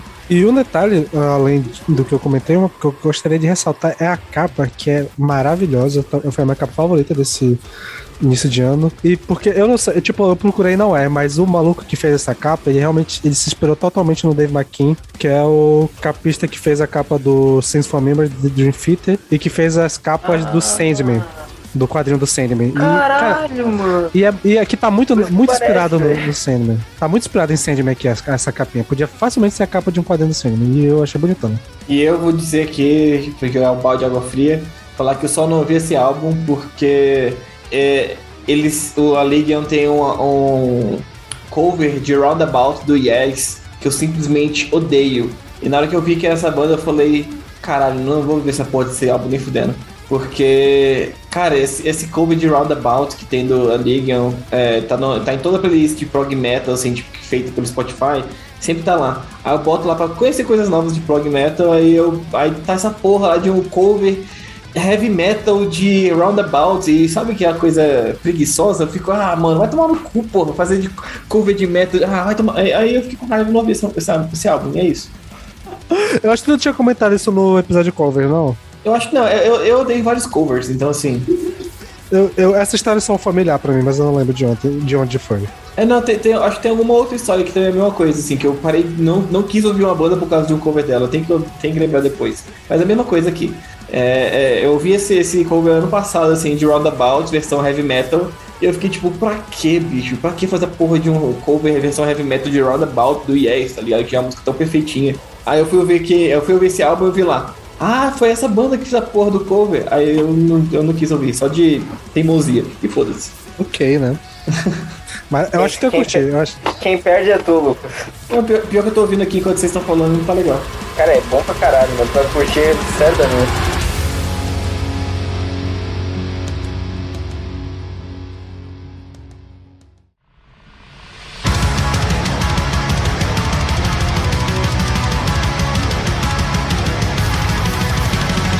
Beleza, vamos agora com bloco de citação e, e porra, fevereiro tem citação pra caralho, então vamos no Toque Me Voe Total. O primeiro é o, a banda Ab Abhorria, Aborria, Aboria, não sei dizer, mas que é uma banda de black metal. E, cara, teve muita banda de black metal maneira, e eu gostei que esse é um black metal que ele tecnicamente black metal clássico que pega elementos de melódico, às vezes de, de melo black, às vezes de o black death death e tal. Faz uma mescla legal. Tipo, não é nenhum absurdo, mas eu achei interessante pra caralho. E, e, tipo, a guitarra é muito boa, principalmente riffs. E, tipo, tu tá. Tu tá ouvindo lá de boa, só que eu acho que tem um defeito que eu acho que a mixagem da bateria tá esquisita e que tá muito baixo. Então, tipo, eu não sei se foi pra destacar a guitarra, mas você tá ouvindo legal. E na hora que é pra vir uma bateria, um blast beat maneiro, tipo, tá muito no- lá, no, lá, no, lá no fundo. E a guitarra tá lá, comendo solta, riff foda, mas a bateria não acompanha. Eu acho que isso acabou sentindo. Eu senti um pouco dessa falta. Mas como é o primeiro álbum da banda, então imagina que coisa que dá pra melhorar no futuro eu vou acompanhar, porque realmente eu acho que a gente tem potencial maneiro. Alguém ouviu isso daí? Eu acho que é, talvez seja porque a banda tem toda uma vibe de death metal, não tem? Desde o logo, assim, eu não sei, tem. Ela me bate como death. E aí pode ser a influência que os caras tenham nisso, e aí fica muito mais. Fica muito mais voltado pra guitarra. O que é um problema, porque ficou realmente caído. A única coisa que eu achei é que é só correto, assim, sabe? Que ela não desaponta, também não, tipo, faz uau. Mas com certeza te faz, assim, abrir os olhos, sabe? Tipo, ó, isso aqui talvez seja, seja algo mais que possa vir coisas mais interessantes no futuro. Mas é, é ali, na média, pra mim. E seguindo ainda no black metal, agora no Melodic Black, nós temos o álbum auto-intitulado do Mystic Circle. É, Mystic Circle eu já tinha visto a capa no Angry Metal Guy e falei, ah, lá vem mais uma banda que, enfim, né? Padre pegando fogo na capa, uma bíblia. Mas fiquei, tipo, curiosa pra ouvir mesmo assim. Só que é um pouco foi um pouco desapontador. Tipo, é um blocão sem que você não consegue discernir muito bem. Uma ou outra orquestração ali pra dizer, olha, a gente é melódico, mas nada que pra mim se encaixa muito bem com o som que eles produziram assim. E as letras Sabe o, o cringe que a gente tem às vezes com letras do Battle Beast? Eu tive o cringe com as letras do Mystic Circle. Que elas são muito caricatas, tipo assim, Bird, Christian, Bird. E, e aí eu acho que foi assim um pouco longe de ser os meus favoritos. Só o som que ele é realmente ok, tá ali. E é isso, mas eu não ouviria, porque o cringe foi grande, assim. Beleza, a próxima banda que temos aqui é o Rolo Tomassi com o álbum Where the Myth Becomes Memory. Ah, vamos lá. Vocal Alissa White Plus, ou seja, chato, pra mim, que eu não gosto. É, e, tipo, fora isso, que tem o vocal dela, que isso já me deixou, assim, chateada de ouvir, eu achei um pouco perdido em si mesmo, assim. Parece que eles quiseram incorporar é, tudo no mesmo som, porque eles são math metal experimental, sei lá eu. E ficou só tudo, tipo, sabe quando você tenta abraçar tudo e ao mesmo tempo você deixa a desejar em tudo? Então foi um pouco assim. E ficou meio desconexo. Às vezes ela tá cantando lindamente, assim, que a Alissa White Plus canta bem, eu só pessoalmente não gosto. Tá, ela canta bem, a menina, e do nada, tipo, vê um gutural, só uma letra, assim, só uma faixa. Desculpa, uma linha. E fica um pouco fora, assim. Só que eles são bons, cada um bom no seu, no seu quartinho, mas na hora de juntar deu ruim. Mais alguém ouviu? Uma pena que se eu tenho ouvido, eu só tenho opiniões ruins. Prosseguindo aqui, o Saxon, né? Olha aí, quem diria Saxon 2022 com o álbum Carpe Diem. E eu sei que o Lucas elogiou a capa, mas, cara, eu achei essa capa feia pra pôr. Não sei se sendo irônico, mas, cara, que capa feia. Eu achei legal essa capa, velho. Pra um álbum de, pra um álbum de heavy metal tradicional, essa capa eu achei bem legalzinha, né? Mas enfim, é, cara, é, Saxon em 2022, assim. É, minhas expectativas não, não estavam muito altas, mas assim, Saxon tem uma, uma discografia bem consistente, no sentido de que eles lançam álbuns medianos e agradam todo mundo que gosta, já esperam isso, sabe? E é a mesma coisa aqui. Uh, o Beef Byford é um, um deus do heavy metal britânico, assim, ele já tá há mais de 40 anos na, na, na luta aí. Então, é, é legal ouvir um álbum deles e, e imaginar, tipo, e, e ver dar, e olhar para trás, assim, tipo, ver como a carreira deles se formou. Uh, eles, eles vêm lançar, de lançar álbuns interessantes faz um tempo já. Uh, eles raramente erram. E, de novo, eu acho que não erraram. É um álbum consistente, assim, com a, com a discografia.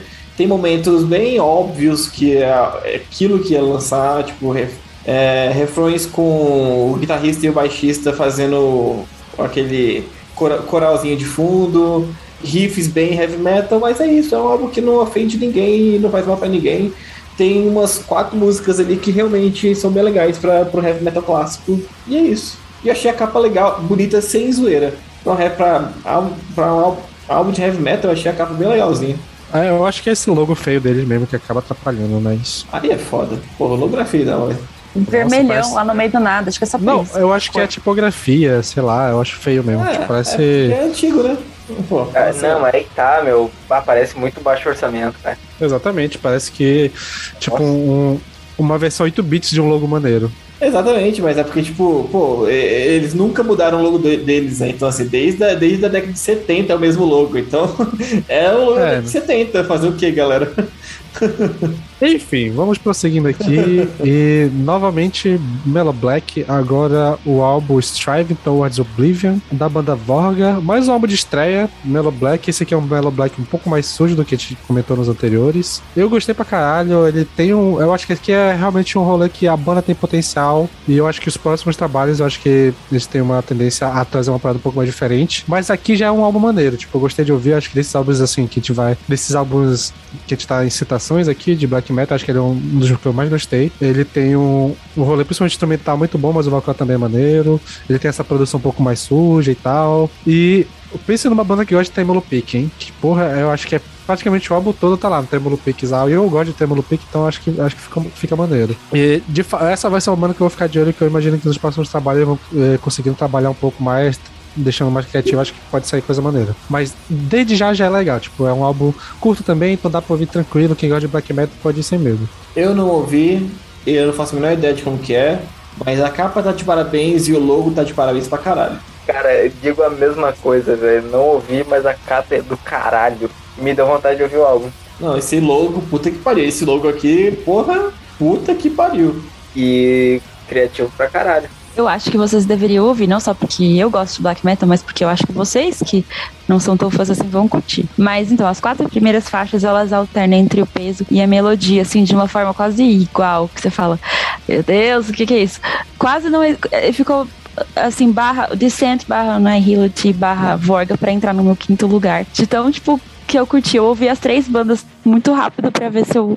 De novo, para ver se eu escolhia. E ficou aqui, ficou, mas Vorga ficou ali. Tipo, ah, eu queria muito ter colocado. Mas enfim, é uma, eles têm uma vibe ainda meio outer space, assim, sabe? Que parece que eles carregam o tema, que eu acredito que seja, porque não prestei tanta atenção nas letras. O tema da capa e do que eles querem trazer pro som, assim. Então fica o vocal dele um pouco mais distante. E, e eu não sei explicar o que, que é, mas é alguma coisa na produção que, que dá esse gostinho, assim. E fica fica lindo. E é um álbum ligeiramente curto, assim, ele não, não se repete, justamente por ser mais curto. E faz tudo ficar, tipo, maravilhoso. Eu acho que Comment é uma música que começa um pouco mais pesada, mas depois tem uma cadência pelo meio que ele, tipo, quebra, assim, só que você não sente essa quebra tão grande quanto, por exemplo, bandas de Tech Death. E Last Transmission, que é uma intro gostosinha, assim, ela vai só decaindo. Eu, eu recomendaria essa banda para pessoas que gostam de metal melódico, mas ainda. E, e, gostam de cultural extremo, mas ainda não chegaram no black metal. Acho que eu colocaria para as pessoas, porque é gostoso demais. Beleza, prosseguindo então aqui, o próximo álbum que temos na pauta é o Skyweaver do Ronce Human.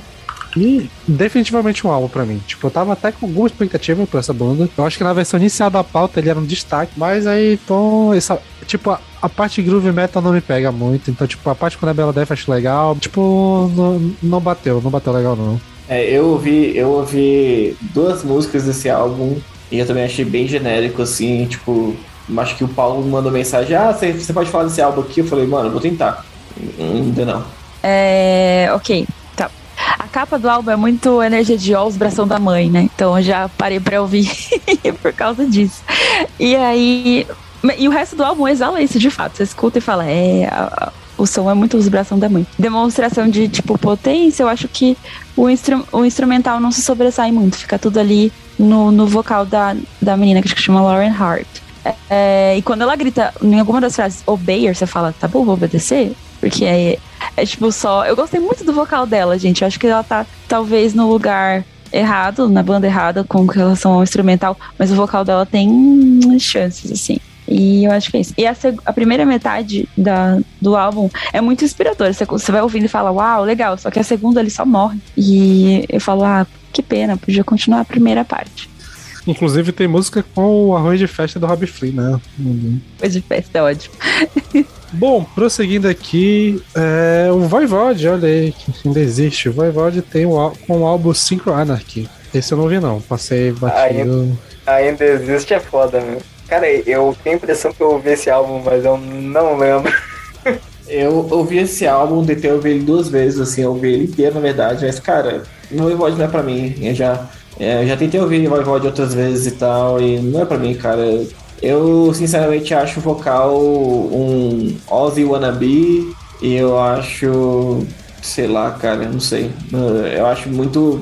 Não pra mim, cara. Eu, eu não sei, eu, eu não sei nem tocar exatamente o, o que é o ponto que, que não me, me agrada no, no, no Voivode, mas além do vocal que parece que ele tá tentando soar como um Ozzy, mas é isso. Não, não rolou. Eu ouvi e eu não sei porquê. Eu sempre achei que Voivode era uma banda de thrash metal. Não sei porquê. Eu acho que, eu acho que foi em algum momento.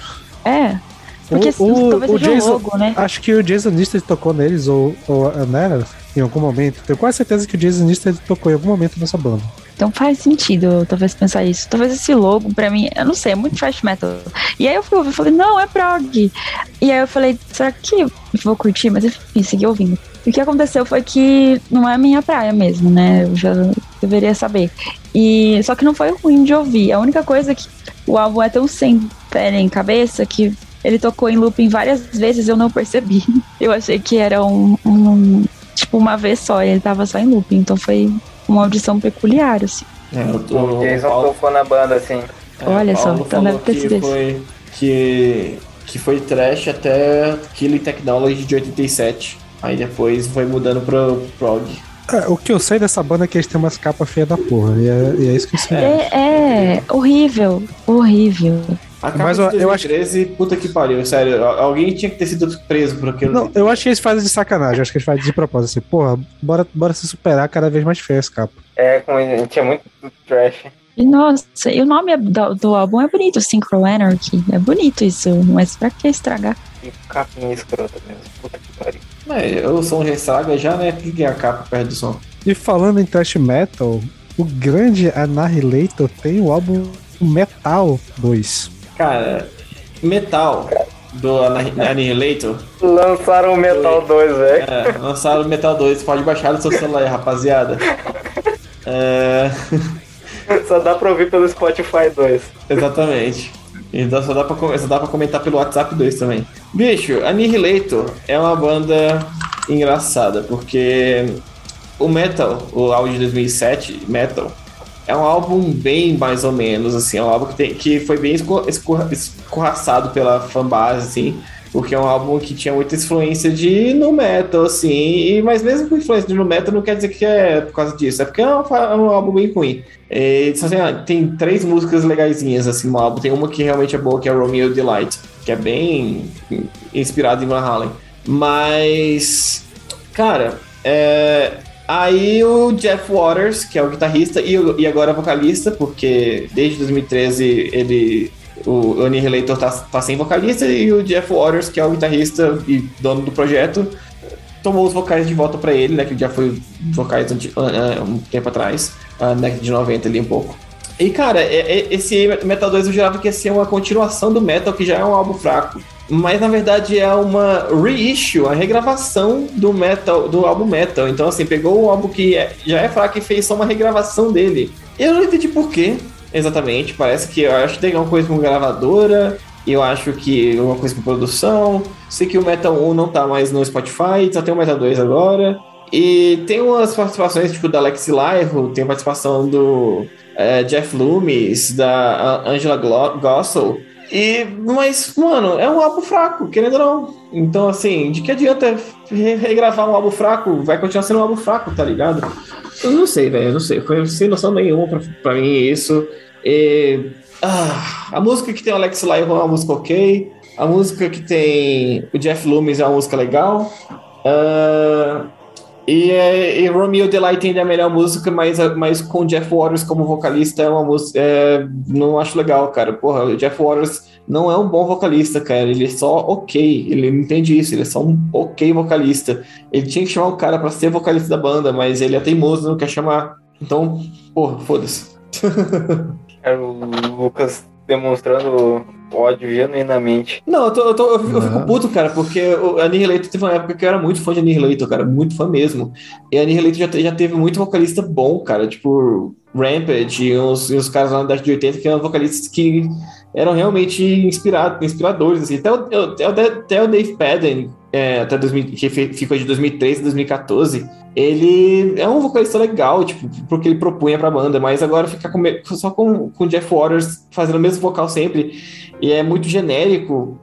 Ai, cara, é, é triste, né? Mas assim, já não me importo mais com a banda, então é a vida. Morreu.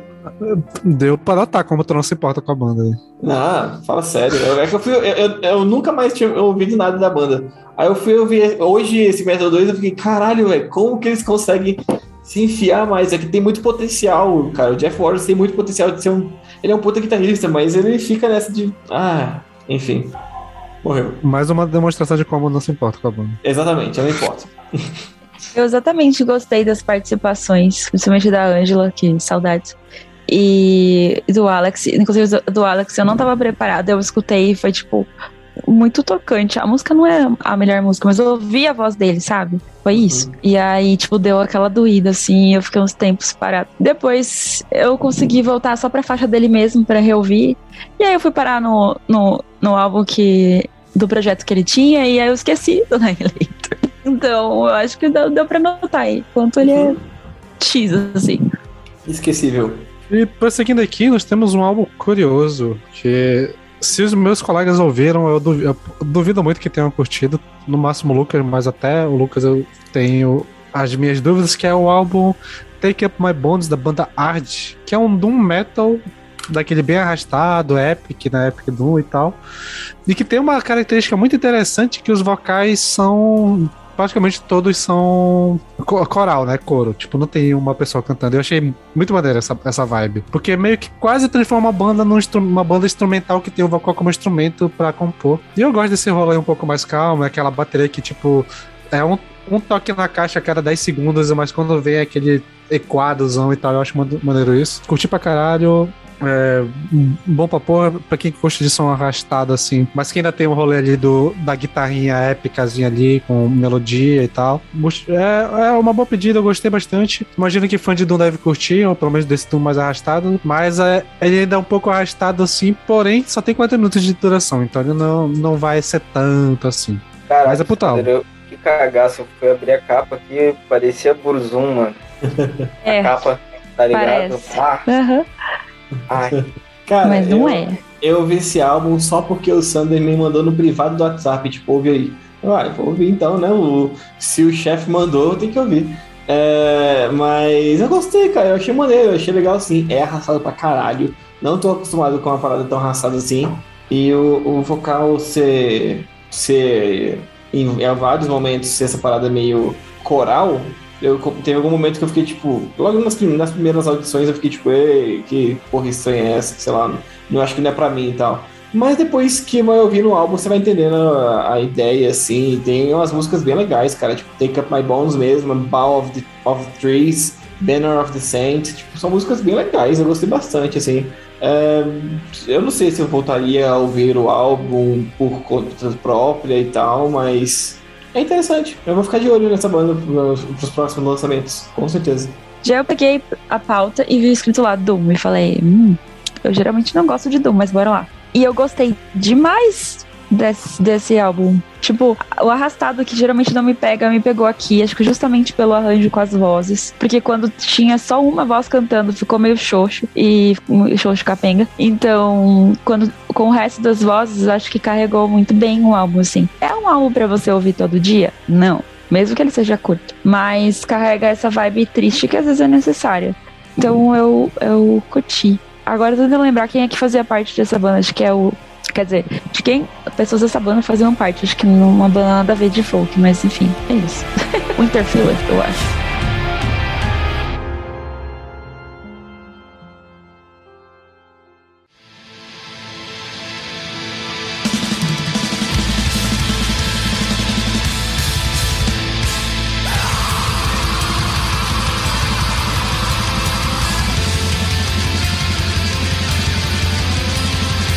E seguindo aqui, novamente voltando para Black Metal, dessa vez para atmosfera que é Black Metal, nós temos a banda da Indonésia, Plurial Wrath, com o álbum Hymn to the Woeful Hearts. E puta que pariu, eu amei pra caralho essa banda, esse álbum, tá no meu top 3 do trimestre. É, acho que é, se eu não for considerar que o Zero não tá no black metal, mas eu diria que esse é o, meu álbum favorito de black metal até o momento. E olha que teve coisa pra caralho de black metal muito boa nesse início de ano. Mas esse aqui me ganhou. Tipo, porque ele é um atmosférico que tem tudo que eu gosto de atmosférico, porém ele não é tão arrastado. Na verdade, é até mais pesado, tem muito bass beat, tem muita melodia na guitarra e tal. E eu acho que ele faz muito bem feito. Tipo, tudo. Tipo, os solos são legais, a guitarra é legal, os elementos de atmosférica são muito bens, o vocal do maluco, a bateria, o andamento da música, tipo, a composição e o arranjo é muito bem feito. Tipo, na hora que tá lá na pegada e na hora que sente, pô, acho que tá muito. tá começando a ficar meio cansativo, ele realmente muda pra outra parada, então tipo, eu não, não consegui sentir cansaço nenhum. O álbum flui muito bem, tipo, ele tem 40 minutos, são só essas músicas e tal, as músicas são até longas, mas eu não sinto. Eu só vou ouvindo e vai ouvindo, e quando eu vejo o álbum acabou, eu boto pra ouvir de novo e eu fico nesse loop infinito desse black metal bem feito pra caralho. E principalmente o vocal desse maluco, cara. O jeito, não só o vocal, mas como ele canta, a fúria que ele usa e tal. É bom pra caralho, e, tipo, é muito bom dar um pouco mais de visibilidade, pegar essas bandas orientais, né, de, principalmente black metal, que tem bastante banda foda ali do, da China, Japão, e agora da Indonésia também. E é isso. Puta álbum, incrível, incrível, incrível, incrível. Cara, eu. Agora que eu fui tocar que eu ouvi esse álbum hoje. Eu tinha esquecido dele, velho. Porque nessa loucura aí. E faz um mês e meio que eu tô ouvindo alguns, alguns lançamentos. E, cara, assim, esse, esse álbum é muito do caralho.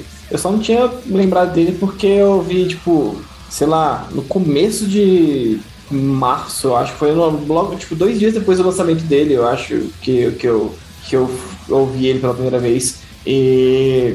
Cara, esse álbum é muito bom, é muito bom mesmo. E, e é um black metal muito daorinha de ouvir, de verdade. Eu achei, achei maneiro, achei bem legal mesmo. O álbum em si, ele não me surpreendeu tanto, não mais que o fato de saber que é uma one-man band da Indonésia. E aí eu sei que quando acabou o álbum recente, começou o mais antigo, eu curti um pouco mais. Então acho que talvez seja uma questão de me acostumar com essas viradas que o Sander falou de do som, assim, que às vezes não me pegam tanto. Mas o maluco tem um potencial, né? Eu certamente vou pegar mais coisas deles para ouvir, dele para ouvir no, nos próximos trabalhos e acho que talvez mais dos antigos, que é porque eu curti mais. Beleza, prosseguindo aqui na pauta, nós temos o Riber com o álbum Metamorfoses com seu novo vocalista. E aí, Peralta, como é que, que você fala aí pra nós? Então, cara, o Ibra tava pra lançar esse álbum, acho que desde fim de 2019 ali, que eles voltaram com essa nova formação, com o Vitor Emeca, que é um vocalista que eu curto bastante. E agora eles vieram com esse novo álbum que uh, ele traz uma sonoridade que é diferente do, do Ibra lá do início, que era algo mais power, speed, assim. Essa fase mais moderna do Ibra vai para uma pegada um pouquinho prog, assim, com um pouquinho de influência de, sei lá, umas bandas como Symphony X, coisas nesse, nesse sentido. E assim, foi um álbum bem competente, assim. Eu gosto bastante da banda e gosto do, do vocal do Emeka, então foi um álbum que para mim me satisfez, assim foi, foi ali no. foi competente. Mas assim, realmente não, não é algo que traga nada de novo, assim. De modo geral, para mim só foi bem, bem interessante ver uma banda grande da, da cena aqui, Brasil voltando ativa, assim, né? Mas basicamente isso. Mais alguém ouviu? Eu ouvi, deixa eu ver o que eu anotei. Eu sabia da existência dessa banda, mas eu não tinha a mínima ideia de que eles eram brasileiros. Muito menos que eles eram solistas. Então, assim, Power Metal não é meu subgênero favorito, mas eu achei que os guri têm um potencial muito bom, assim. Eu gostei muito da faixa, acho que é a Storm to Rio, que tem um tapping muito legal, assim. No, acho, acho que é no baixo. E eu gostei dessa faixa, fiquei voltando nela várias vezes. E, e é isso. Essa faixa por ti. Kat, ouve o primeiro álbum deles, é foda. O The Fire the Roots, de 2004. Vou pegar pra ouvir. Beleza. Obrigada pela dica. E prosseguindo aqui, uma banda que tem chamando bastante atenção né, no mundo metálico, o Bad Omens com o álbum The Death of the Peace of Mind. Espero que eles estejam querendo matar o Peace of Mind do Iron Maiden, que é um puta álbum chato. Caralho, o, o Sander, ele. Não, ele faz isso só pra me incomodar, né? Engraçado. Dito isso, cara, eu achei esse álbum bem bom, velho. Eu vi o pessoal comentando na TL, assim, esse álbum, pra quem não sabe, ele nem tava na nossa pauta eu e o Lucas comentando sobre ele antes da, da gravação, e daí eu, porque o pessoal comentou muito quando saiu e tal, e eu fui ouvi-lo semana passada, cara, e achei um, um, uma sonoridade bem interessante, porque ele tem.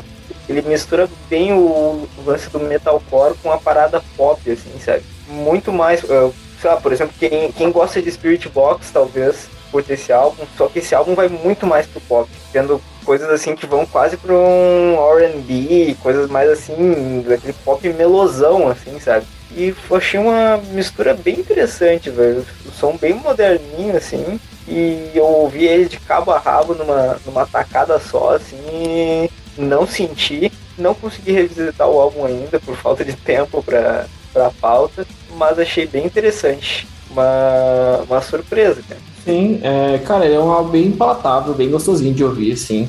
Enquanto eu ouvia ele, o, o, sentimento que eu tinha é que ele é uma mistura perfeita entre a época do Meteora, do, do, do Link Park e a época do One More Light, assim. É como se pegar o One More Light do, e, e o Meteora e, sei lá, o Hebrew Theory e dar uma misturada. É claro que o pop ainda se sobressai, porque tem muito mais parte pop, mas eu acho que é um, um balanço perfeito entre as duas épocas do Linkin Park, assim. E aí, óbvio que essa banda, assim, eu não preciso nem saber da história dessa banda pra saber que eles são influenciados pelo Linkin Park. Uh, mas é bem gostosinho de ouvir, cara. É, uma, é, as letras são legais, os refrões são legais. Refrões, mano, que palavra horrível.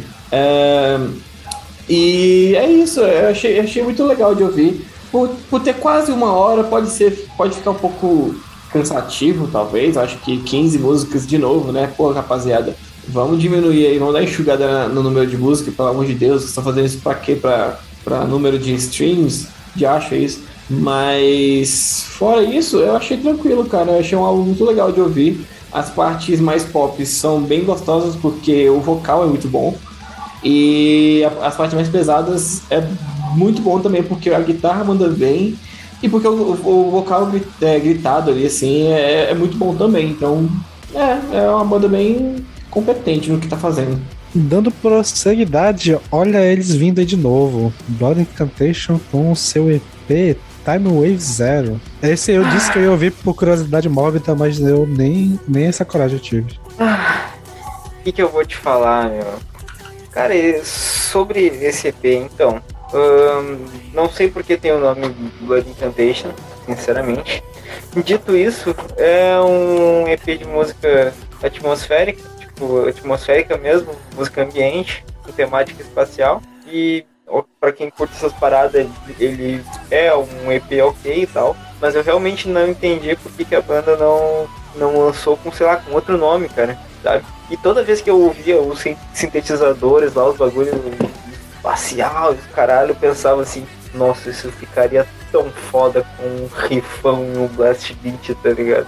Então, sei lá, meu, eu não. Eu, eu não, não sei qual é o sentido de ter esse EP na, na discografia da banda. Não me, não me ofendeu assim a audição, é ok, música ambiente.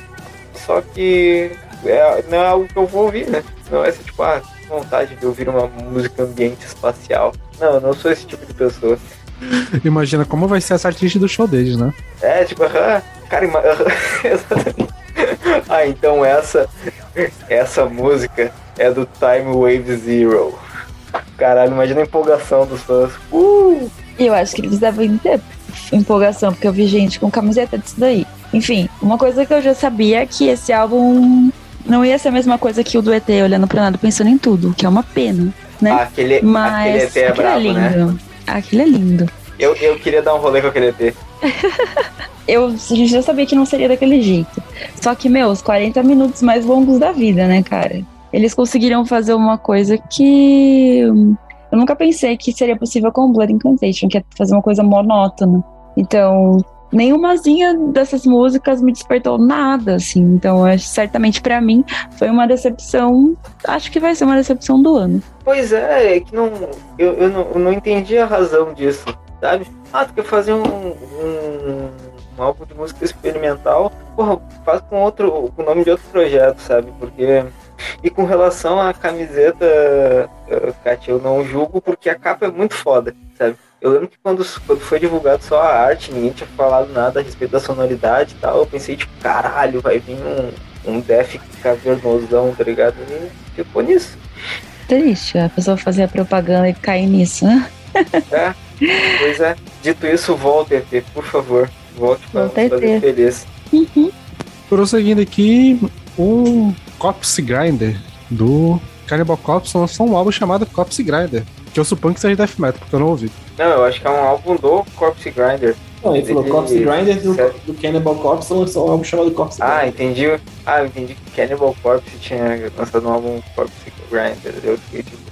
Eu confesso que eu ia ouvir esse álbum, aí eu vi a capa e falei, por que eu tô fazendo isso comigo? Aí eu parei. Ah, é aquilo lá, gente. É o que falamos do Violence Imaginated ano passado do Cannibal Corpse. É um death metal pronto, bonitinho, como ele deve ser, sem muitas novidades, mas ali correto. A única destaque que eu, Kat, tenho é Crimson Proof, a faixa, porque um, a duplinha de guitarra e bateria fica gostoso demais, mas assim, sei lá, se alguém tava esperando firulas ou N coisas, tá, não vai ter, velho. mas é correto. Ô, Lucas, eu, eu, gente, eu não ouvi esse álbum, mas a capa eu achei sensacional, cara. Foi, ele fez muito de sacanagem isso aqui, não é possível. Ele tá arrancando o coração do bicho. Mano. Falando em coisas que é de sacanagem. Aí eu tô só zoando mesmo, porque eu nem ouvi a banda, mas temos o Hammer of Down do Hammerfall, né? Caralho. ah, eu te. Eu te. Eu te. Eu te dou toda a razão, Sander. Porra, isso aqui é uma sacanagem, mano. Eles ainda estão arrumando martelos, martelos, não sei o que, velho. Ah, ah. cara, eu, Hammerfall eu tenho uma, uma preguiça. Eu não gosto Cara. muito nem dos álbuns dos clássicos, assim, já não é das minhas bandas favoritas, das classiconas, já não é das minhas favoritas. Ai, eu ouvi coisa deles hoje em dia. Meu Deus.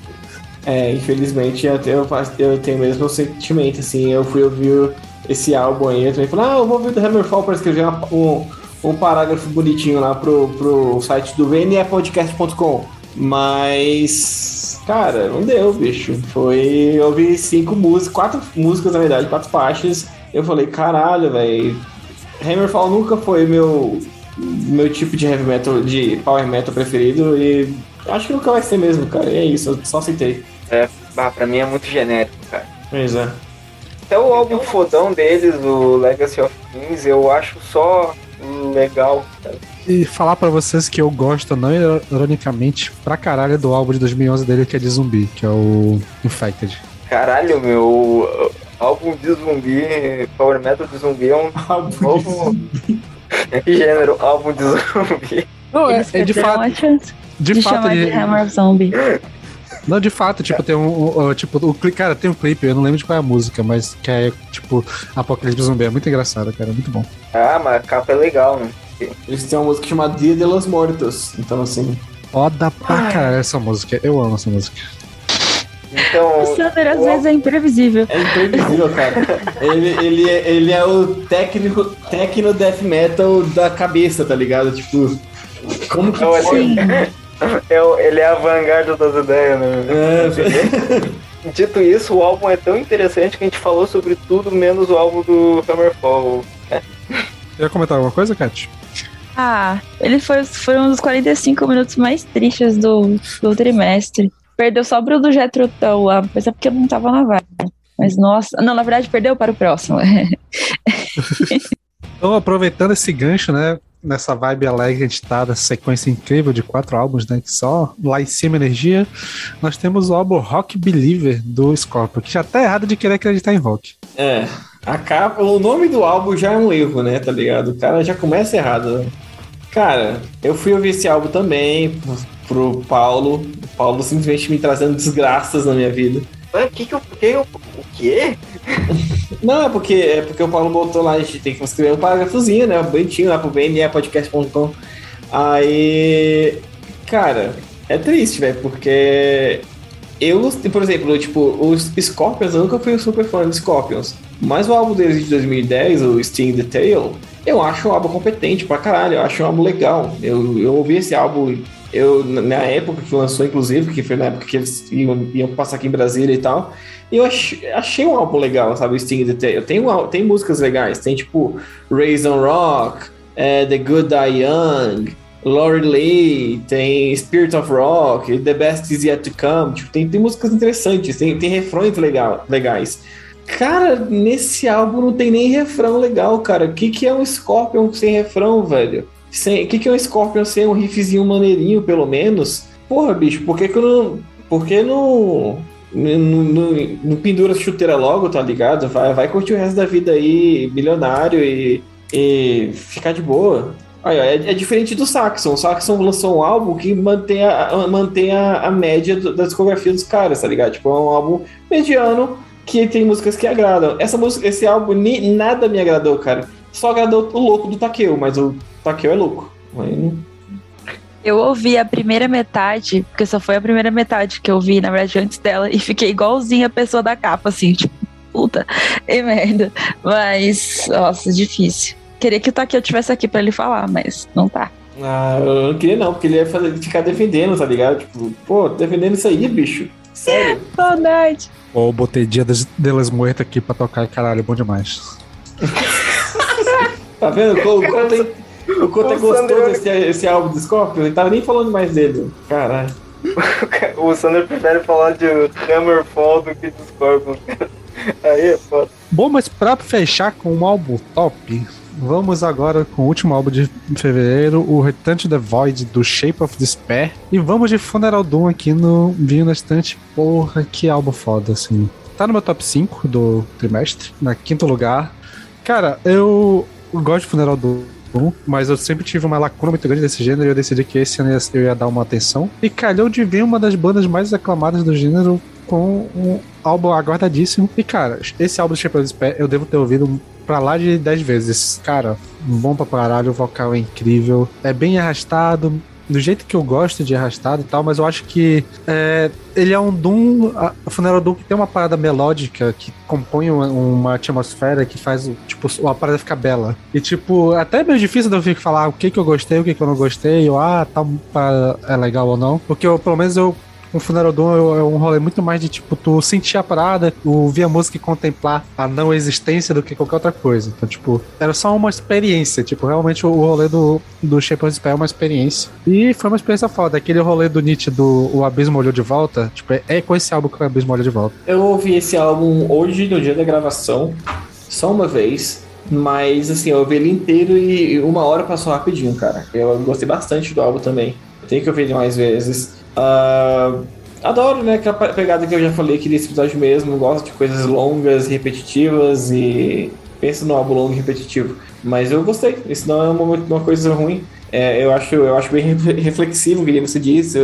É uma, é, é uma parada muito mais de sentir, uma parada muito mais de você estar naquele clima, naquele momento para ouvir o álbum do que você gostar de elementos e tal e dar detalhes sobre o álbum, assim. É mais, é, é mais o, como você tá com a sua cabeça pronta para ouvir aquilo. Eu gostei bastante. O vocal, eu confesso que quando eu vi pela primeira vez, eu fiquei tipo, é, não sei e tal.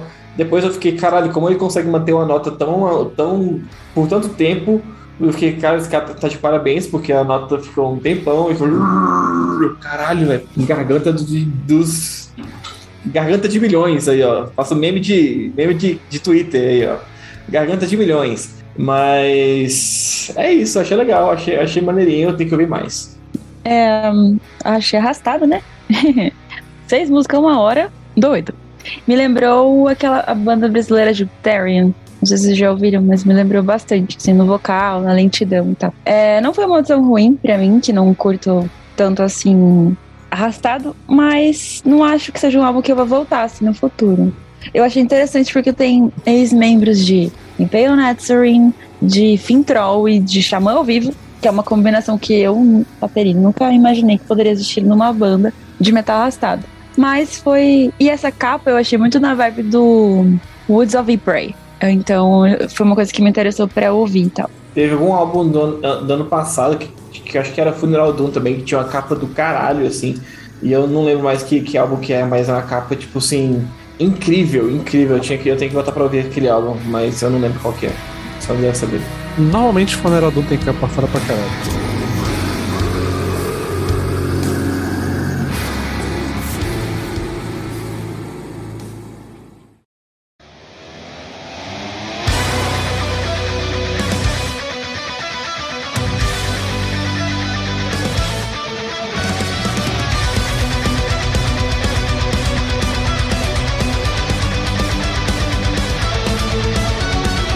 E agora vamos começar o último mês aqui, mês de março. E caralho, olha por onde já começa com Sabaton, o The Watch When All Ours, que com certeza não ouvi. Cara. É, e será que vai acabar mesmo todas as guerras? Né? Não acabou, será né? Vai? Duro demais, né?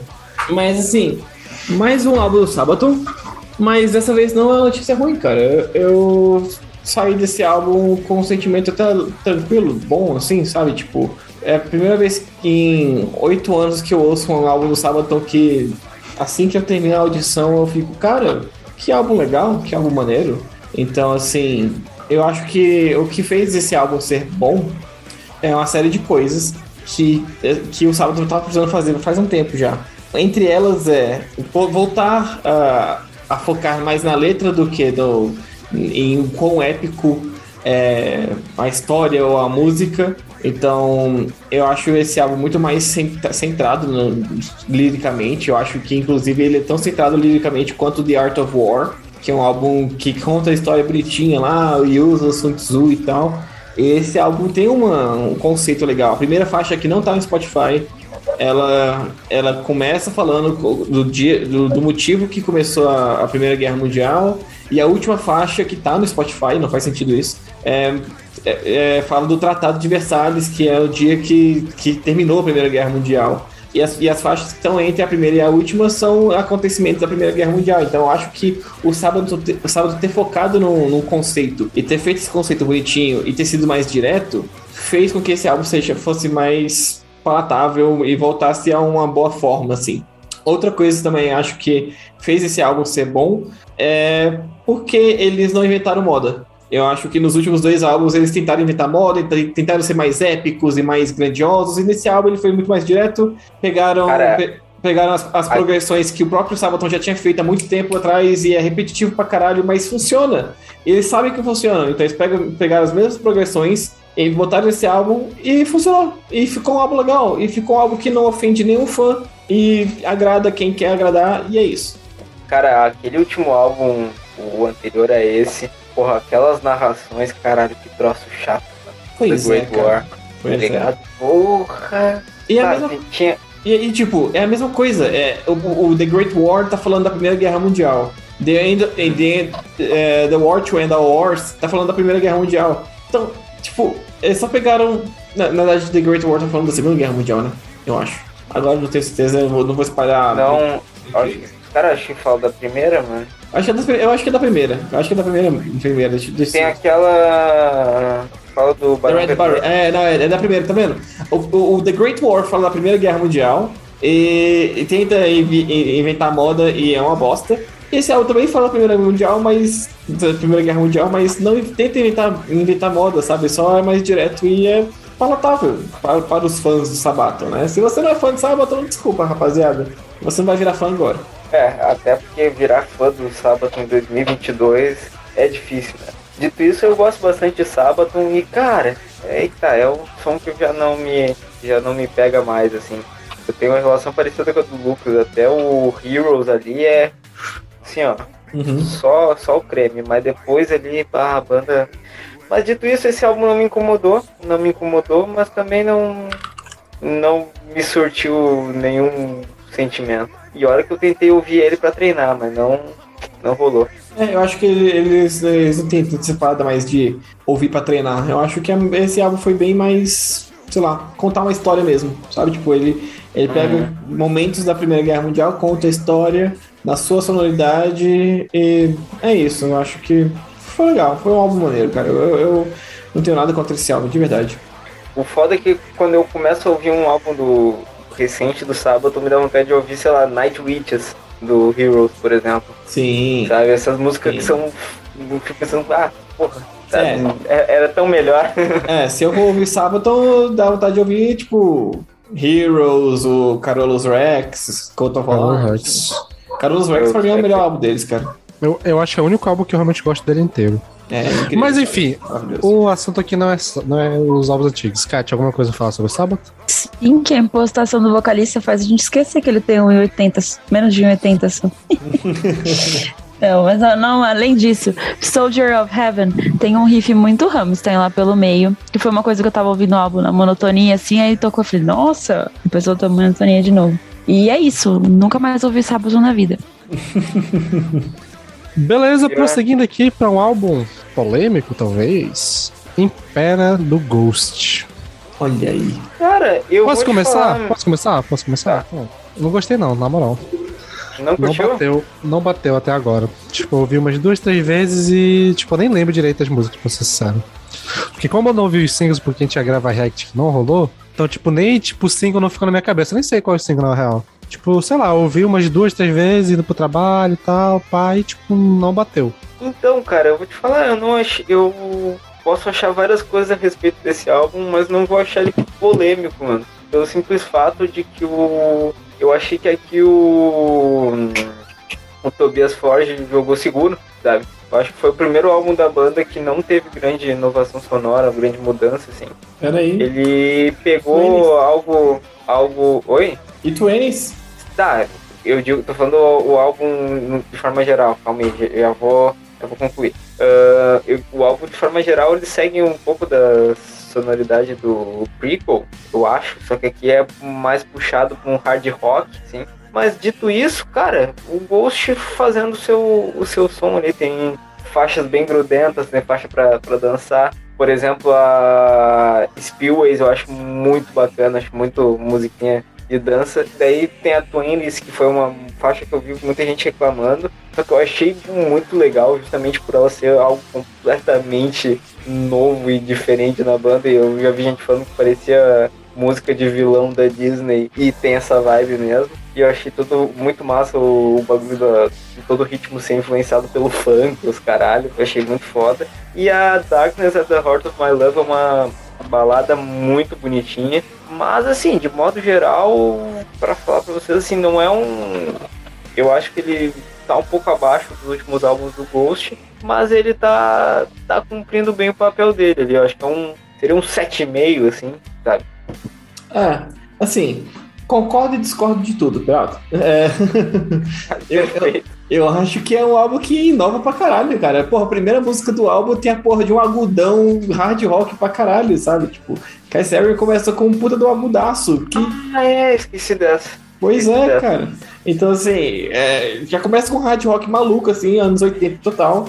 E eu acho que. Eu gostei do álbum. Eu acho que tem músicas ali que clicaram. Que quando eu ouvi como single, não clicou nada. Tipo, Hunter's Moon, quando eu vi como single, eu fiquei tipo, ah, velho, sei lá, não sei. Mas quando eu vi no álbum, eu achei muito melhor. A mesma coisa pra. Calm Me, é, Calm Me, é, caralho, Calm Me Little Calm Sunshine. Little Sunshine. É, Calm Me Little Sunshine, quando eu vi como single, eu fiquei tipo, ah, velho, não sei. Ouvi no álbum Essa é- depois, eu gostei pra caralho. Essa tem uma carinha country, né? Sei lá, é- ela é muito legal, cara. Eu gostei muito do jeito que ele fala Mephistófeles, então assim, é incrível. Falando Mephistófeles e, e coube na música, parabéns, tá, tá ótimo.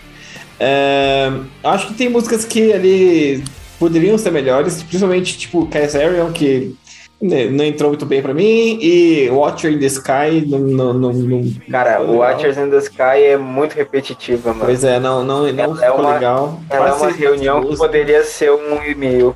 Pois é. E... Mas, cara, Twains, quando eu ouvi essa música, eu falei, cara, tem alguma coisa nessa música que. que tá assim, no fundo da minha cabeça tá falando que é parte do conta banda. E eu até achava que o Sander ia falar isso, cara. É, eu fui ouvir. É, quando clicou, eu falei, caralho, é isso. Twains é basicamente o Ghost fazendo um cover de uma música que o Diablo Swing Orchestra não lançou, tá ligado? Você ouve essa música é, e, e, e pensa em Diablo Swing Orchestra, é basicamente Dia- Diablo Swing Orchestra. É, tem, tem tudo que o Diablo Swing Or- Orchestra lançou no último álbum, tem lá. E eu achei incrível, achei maravilhoso.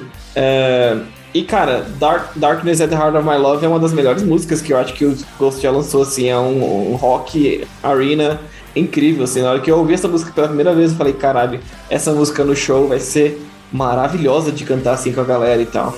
Ah, o que eu acho que pegou nesse álbum, e Grief 2 também é muito boa, só pra terminar de falar assim, eu acho que a última, a última música do álbum é okzinha, mas Grief 2 também é muito boa.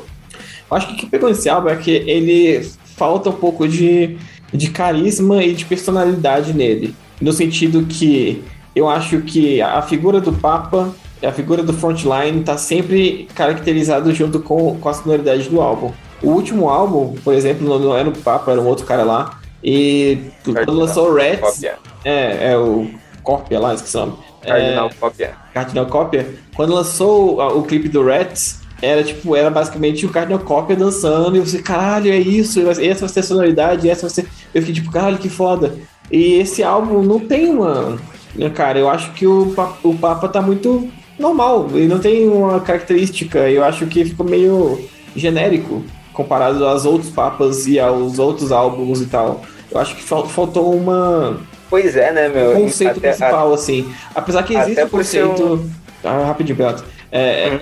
é- até porque tem um conceito, né? Que é o Império, é o, é o, fi- é o fim. é, a- o conceito do álbum todo é o fim de, de impérios e tal, é, como impérios vão caem e tal, mas até esse conceito é fraco e até o próprio Papa não, não, não mostra nada sobre esse conceito, então assim. Sei lá, eu acho que faltou um pouquinho de personalidade no álbum e, e no Papa, no Frontline, que eu acho que tá é, bem junto com, com, com a sonoridade da banda.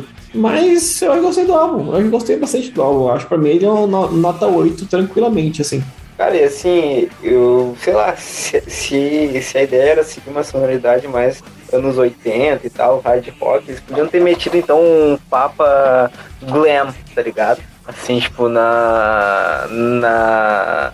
Termos de performance, assim, como o Cardinal Copia era, tipo, um malucão porra louca, assim, sabe? Então, sei lá, acho que faltou realmente isso aí, uma observação interessante mesmo, porque para todos os álbuns o Ghost sempre fez toda uma preparação, assim, em termos de conceito e tudo mais, né? Parece que aqui não, não rolou, fosse tipo, ah, aqui ó, temos um álbum. E o Ghost nunca foi só sobre isso, né? O que tá legal é a música, mas falta todo o resto da magia do, do Ghost verso, tá ligado? E eu, e eu acho que o que me fez não pegar tanto é que eu não sou tão fã assim de hard rock. Então, tipo, esse início do álbum ser muito hard rock. Sei lá, já me perdeu tanto que eu só fui perceber esses detalhes da Twenties, eu acho que na terceira vez que eu vi, porque nas duas primeiras, o álbum já tinha me perdido tanto nas primeiras faixas que quando chegava nela, tipo, já tava prestando atenção em outra coisa. Então eu nem notei que ela existia. Eu só fui notar, tipo, vendo o site de notícias falando, ah, a música do Gold inspirada em funk, não sei o que lá. Em trap, se não me engano, alguma coisa assim. Aí eu fui ver, caralho, como é que eu não vi isso? Aí eu fui lá e eu vi, realmente, tem uma vibe meio Diabo Sem Orquestra, mas ainda assim, tipo, não foi o suficiente pra me, me pegar no álbum. Porra, mas Tênis é foda, cara. Pegando esse gancho, Twenties é foda sim. Eu gostei muito dessa faixa, tava ouvindo numa boa e falando, olha só, o Ghost de abertura de Power Rangers o tempo todo. Aí chegou o Twenties. E eu falei, mas não, acho que talvez porque eu não conheço muito bem Diablo Swing Orchestra, eu relacionei o comecinho com Savatage. Eu não sei porquê. Eu achei um pouco parecido. O, o, riff, o riff de guitarra parece um pouco mesmo. É, então. E só que um Savatage misturado com o que eu não percebi no funk, eu percebi, tipo, sei lá, um baião brasileiro, a batidinha assim, o triângulo, sei lá o que, que é aquilo, Sim. que pareceu muito para mim. E aí essa eu fiquei assim algumas vezes e tal. Achei, achei um avanço para quem só tinha gostado de toda uma discografia de Sirius. Então é isso. Mas Sirius é brava também. Último álbum principal que temos aqui na lista, o Dark Funeral lançou o álbum We Are the Apocalypse. Aí, meu, tá aí um black metal que tem tudo para eu não gostar. E eu gostei, olha só. Porra, não sou desse black meio puro, assim, fritadão, mas esse álbum me pegou, cara. Eu gostei bastante da, da produção, consegui ouvir tudo, sabe? Ouvi o disco uma vez só? Sim, ouvi o disco uma vez só. Não consegui ouvir outra vez por conta da imensa pauta. Mas achei um bom álbum, velho. Olha só. É, eu achei um black gostoso do, do, Dark Funeral, como eles sempre fazem um black gostoso, né? Ele é frenético ao ponto de nem sempre você conseguir discernir se, uma faixa da outra, né? Fora isso. Mas o som não enjoa, apesar disso, não é um blocão. É mais uma perolazinha aí no colar chamado Dark Funeral. Assim, eu gostei desse álbum porque desde os singles, né, que estavam saindo eu tinha gostado, mas eu acho que como um todo, eu acho que é um álbum que ele começa bem pra caralho com as duas primeiras faixas, que é a Nightfall e a Let the Devil In, e ele fecha bem pra caralho com Leviathan e o Yard Apocalypse, e tem algumas faixas ali no meio que são legais, mas eu acho que ele começa foda, termina foda e as faixas do meio são legais. Então, tipo, ele acaba Tipo, faixas 7, faixas 9, que acaba equilibrando no 8, assim, numa média. E eu gostei bastante. É, eu acho que é o. Dos álbuns que eu ouvi do Dark Funeral, eu acho que é o mais leve deles, porque eu até costumo dizer que o Dark Funeral é o black metal que a galera acha que é black metal que é tipo muito beat, porra louca isso do caralho. E esse tá muito mais melódico até, caminhou bem do lado do Bella Black esse álbum. Eu gostei da sonoridade, eu achei que o vocal ficou muito bem trabalhado e tal. E as letras, é, gostei, os clipes que saíram também foram muito legais. E eu acho que é isso, gostei pra caramba. É, uma banda gigante trazendo álbuns que fazia seis anos que ele lançava um álbum e vem muito bem. Eu acho que essas quatro faixas aí, Nightfall, Led Devil e Leviathan, eh, eu acho que devem ser faixas que vão entrar nas sete listas e eu acho que ao vivo vai ficar do caralho. Eu queria muito ver um show com essas músicas e com as outras. Apesar de eu ter gostado, eu acho que ele ainda não bate o último da Prefiro, o, o, o último álbum deles que saiu, When I Shall Forever Rain, eu ainda acho um álbum mais completo, eu acho que ele é mais pesado e me agrada mais. Mas esse álbum eu achei bem redondinho, gostoso, tem muita música foda. E principalmente essas duas primeiras são puta singles, eu acho que é, é um álbum para pegar fã assim que não manja muito de black metal e quer entrar, eu acho que é um puta álbum assim de entrada. Cara, nunca tinha ouvido Dark Funeral na minha vida, né? Aí eu fui ouvir esse álbum aí e. É, legal, achei maneiro. Sei lá, é, é, eu infelizmente não, não consegui lembrar de nenhuma música depois de um dia assim que eu ouvi. E. É, não sei. Não, talvez não seja pra mim ainda. Talvez um dia eu comece a curtir mais. Eu fui ver um pouco, um pouco falando que eles gostam de mudar bastante a sonoridade dele. Um álbum é um, é um estilo, outro álbum é outro, sim. Tipo, eles vão invertendo de estilos dentro do black metal, mas. é, eu, eu tô, tô confundindo, sei lá. Ah, mas o negócio que eu ouvi, eu fiquei tipo, ah, legalzinho, achei tudo maneirinho, mas não, não, me, não me agradou, super agradou, se não, sabe? Tipo, não, não encheu meus olhos.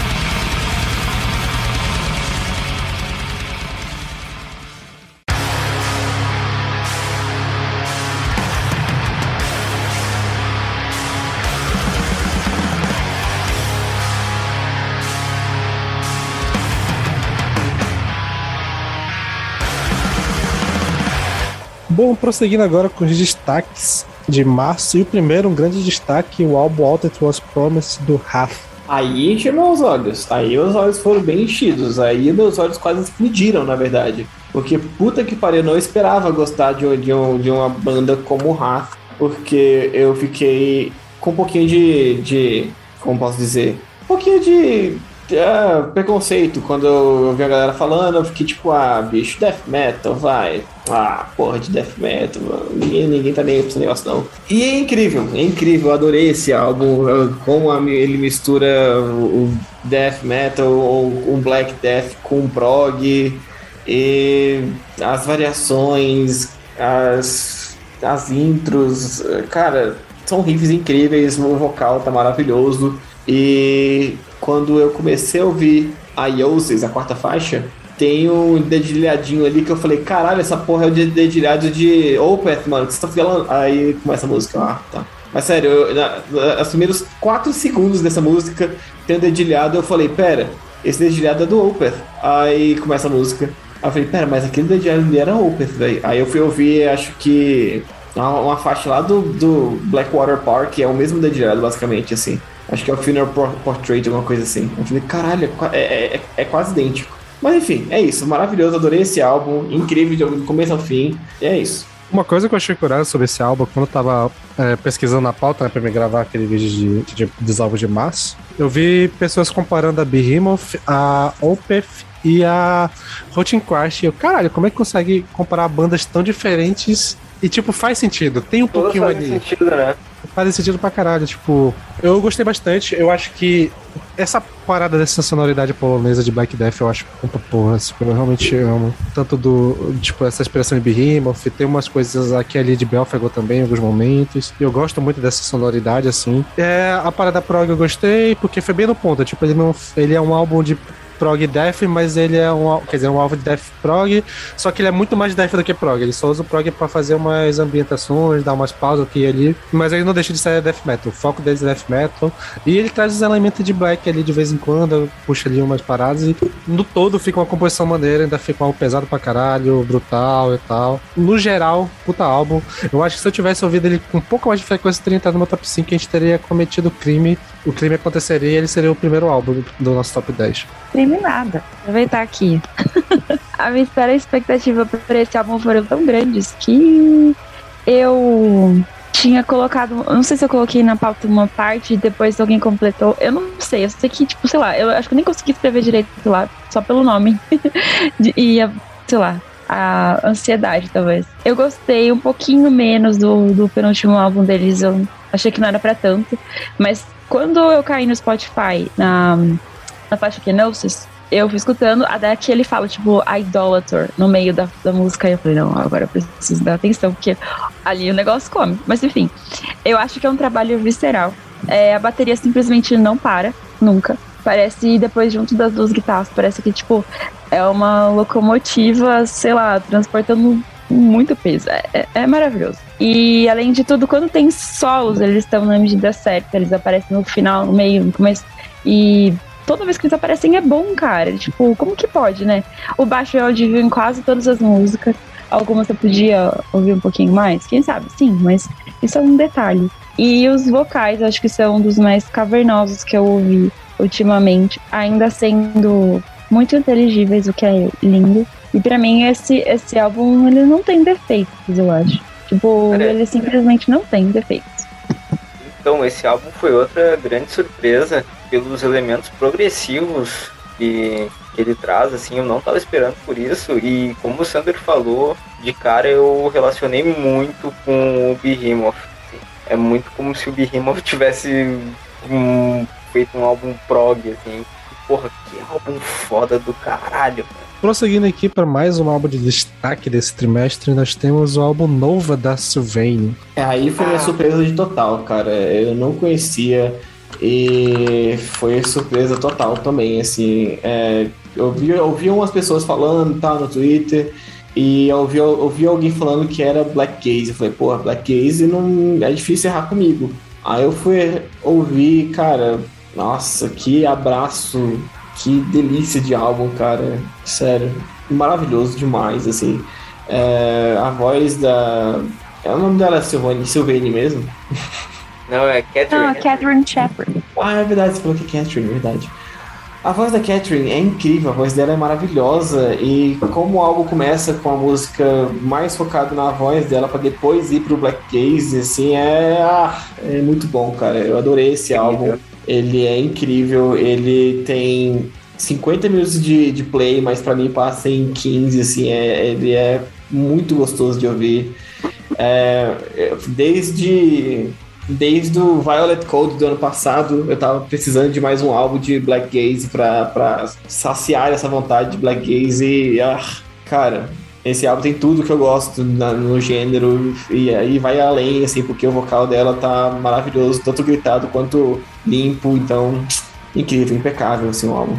Cara, assim, como o Lucas falou, é muito difícil errar o Black Gaze errar comigo, ainda mais quando a gente percebe influências tão claras de Alcest que é, porra, são os patrão do Black Gaze, não tem jeito, né? Dito isso, cara, é, porra, esse álbum é muito quentinho no coração, mano. As passagens vocais são incríveis, seja no limpo, seja no, no gritado, no cultural. E a duração, assim, tu não sente passar, porque ele é um álbum muito ah, orgânico, assim, a passagem das faixas tem um ritmo muito bom e, cara, realmente, assim, grande obra do Black Gaze vai entrar no- nas minhas playlists de, de black metal de camisa florida, certamente. E é isso aí, escuta álbum. Ah, peraí. Eu gostei bastante desse álbum. Não, não tinha, diferente de vocês, não tinha visto nada sobre. Então fui escutar totalmente na, na- as escuras e foi ótimo de ouvir. Assim, assim como Alcest é uma banda que você fica meio que cantarolando até onde dá as coisas. E, tipo, muito que gruda em você. Assim. Eu gostei bastante disso. E hum, saber que é uma mina que orquestra tudo, que faz tudo sozinha, é, tipo, sensacional. Parabéns, Catherine. E hum, que ela fez participação no, nas- no último álbum do Mo, que faz total sentido pelos, pela sonoridade das duas coisas. E com certeza vou ficar de olho no que eles, ela lançar de próximo, porque sensacional. E essa capa lindona, né? Caralho, então dela que é aquele vocal feminino foda no álbum do Moel. Caralho. Isso mesmo, ele mesmo. Salvo engano, ela participa do último álbum do Alcest também. Eita, Isso eu não Caralho. sabia. Cara, isso eu não tava lembrado, mano. Agora eu me assustei. deixa aqui. O Sander tava nos passando fake news, também é uma opção. Mano, eu falei, eu falei isso no vídeo, inclusive. Se eu tiver errado, eu passei fake news pra caralho, mano. Uma geração vai, vai acreditar que ela participou do, do álbum do Alcest. Não, tá aqui, ó. A Guest Musician 2016 da Alcest. Então não é do último, é do Kodama, então. Ah, é do Kodama, é do Kodama. Ah, do Kodama. Falando nisso, o Alcest tá na hora de lançar aí, rapaziada. Bora nisso. É, Ni, vamos dar ali, vamos dar ali. Bom, então só pra fechar aqui rapidão, acho que eu faço coro que vocês falaram, um álbum maravilhoso, o vocal incrível, a atmosfera, né, que é um pouco do Black Gaze, pega uma coisinha assim meio... Aqui até eu falei lá, que eu vou, irei falar no vídeo, porque a gente já falou, vai ser depois, que é o aquele Black Gaze natureba, né, falando tipo meio atmosférico, natureza e tal, pá. Que eu acho que nem sei se fala sobre isso, mas tipo, passa essa vibe, né, tipo uma parada meio ambiental e tal, ambiente, pá. Acho que eu gostei, gostei bastante pra caralho. Foi um dos destaques. É perigou entrar no meu top. É, eu, eu, eu selecionei 10 álbuns que foram os candidatos ao, ao top 5 e ele era um deles. E é realmente amei, eu ouvi pra caralho. Provavelmente vou continuar ouvindo. Eu já gostava da banda antes, tava naquela minha playlist do Poderia Ser Nome de BR. E eu descobri por lá, eu vou e continuei ouvindo e provavelmente vou continuar ouvindo a banda. E é isso. Inclusive, pretendo retornar na discografia dela. Beleza, prosseguindo aqui, temos a banda Vem FM, ou é só Vem, eu não entendo esse FM aqui, mas é o Vem com o álbum The World's Gone to Run You. Ouvir. Também eu, não. vamos lá. é uma banda que mistura. Tem a mistura pra mim ideal de new metal com hardcore. Eu não conhecia, fui ouvir por conta da pauta. É, então, o que que mistura? Mistura a bateria mais seca, assim, com os vocais do hardcore, com a cozinha do new metal, que eu acho positivo. E fica bem bonito, assim. Eu não consegui separar em faixas que eu consegui um destaque, mas certamente eu vou pegar os próximos trabalhos dessa banda. Porque eu achei que a cozinha funcionou, assim. Então talvez seja questão de amadurecer um pouco mais. Não sei se isso é primeiro. Acho que não é o primeiro álbum deles, não, mas alguma coisa mais recente, mas se não, acho que é possível de acompanhar, assim. Esse é um daqueles álbuns que o Paulo colocou na pauta, né? E hypou, então, como ele não tá aqui, vamos pular! É isso, bora dar.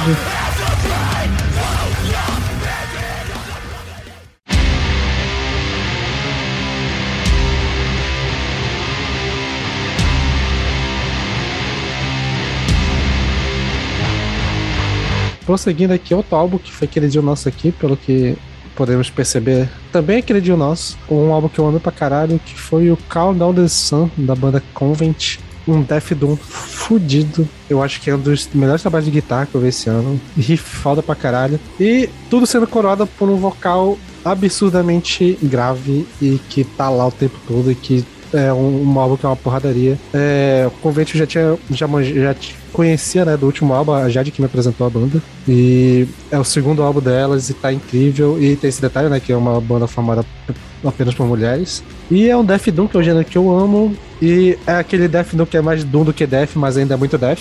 E acho que é isso, cara. Não tem muito o que falar. A banda é incrível. Puta álbum. É, principalmente na questão de guitarra e vocal, me ganha demais. Cara, esse vocal é bizarro, velho. É. Bizarro. Muito, muito, muito grave, mano. Absurdo, assim. De, é, é pique pra um vocal grave, pique do Alex Terrible lá, tá ligado? Esses vocais bizarros de grave. Dito isso, cara, eu achei um álbum bem interessante. Como tu falou, o trabalho de guitarra é muito bom mesmo. E, velho, assim, realmente ele é arrastado, é arrastado pra caralho. Só que ele tem um peso absurdo, cara. Então eu acho que ele tá bem no, no, no limite ali entre o Death e o Doom.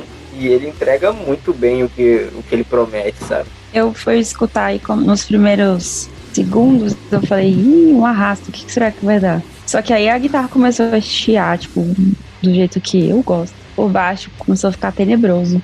E aí eu só falei assim, cara, só espero que o vocal seja. E aí começou a mina com aquele vocal. Ah, foi gostoso demais. e aí todas as minhas expectativas foram muito bem atendidas.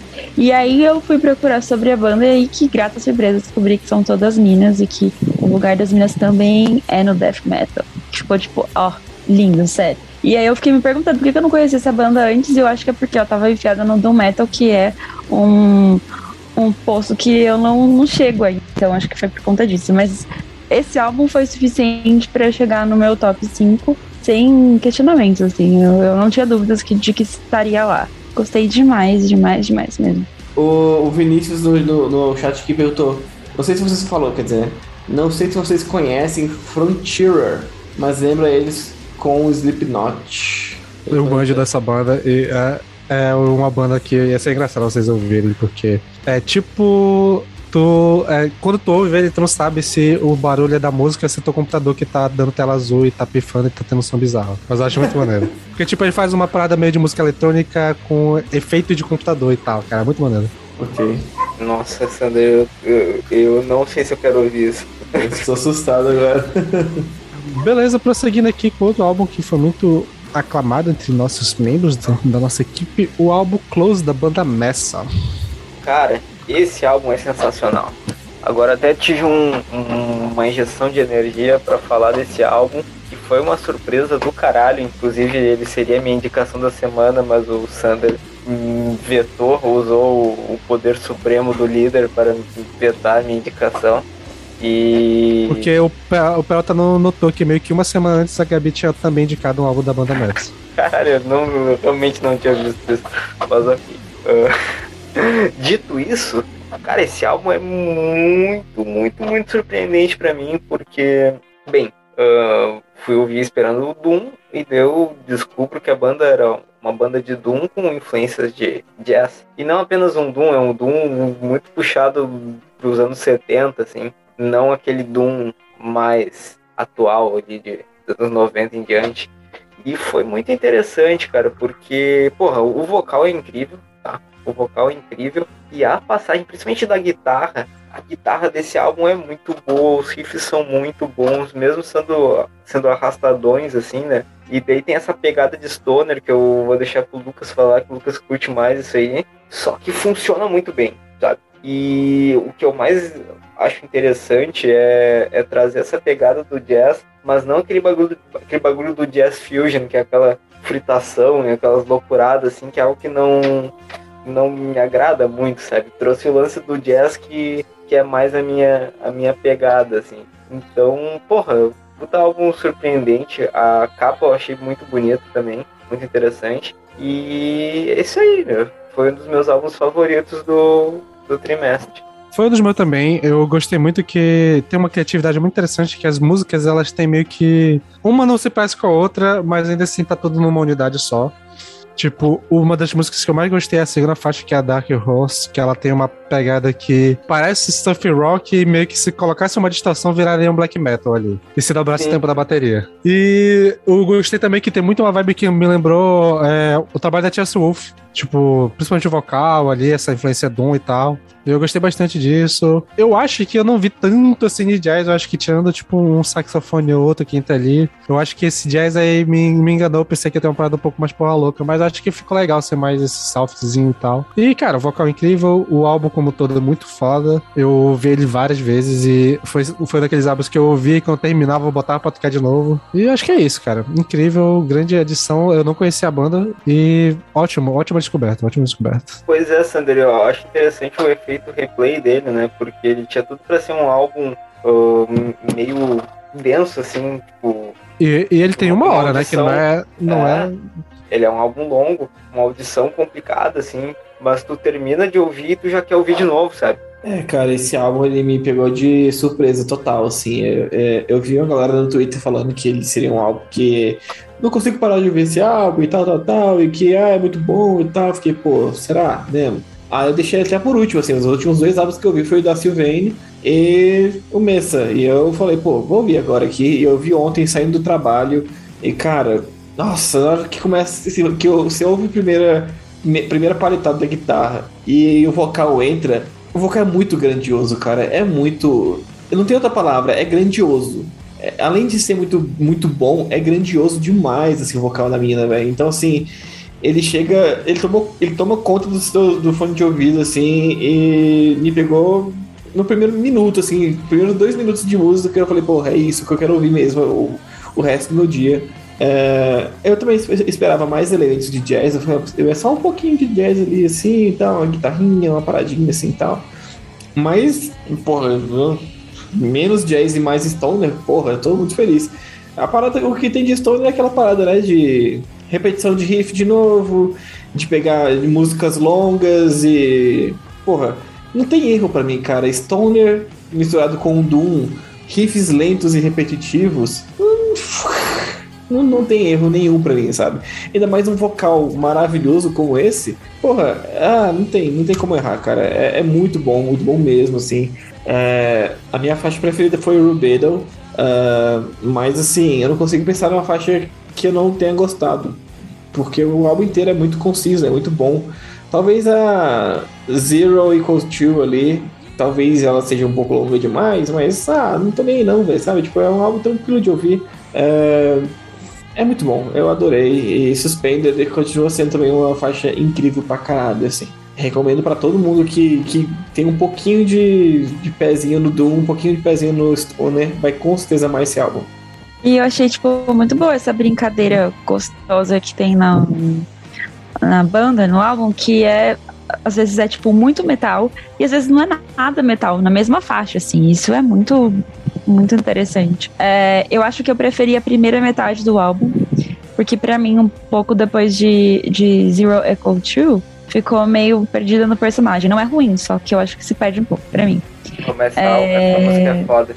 Sim, e a, só que a primeira metade, para mim, tem muito mais esse stone que a gente comentou, e muito vibe de uma banda que eu gosto, que é Ordo. Claro que com muito mais drama, porque é uma banda italiana, mas Orders é uma banda que eu gosto bastante no Stoner e, e tem a mesma vibezinha, assim.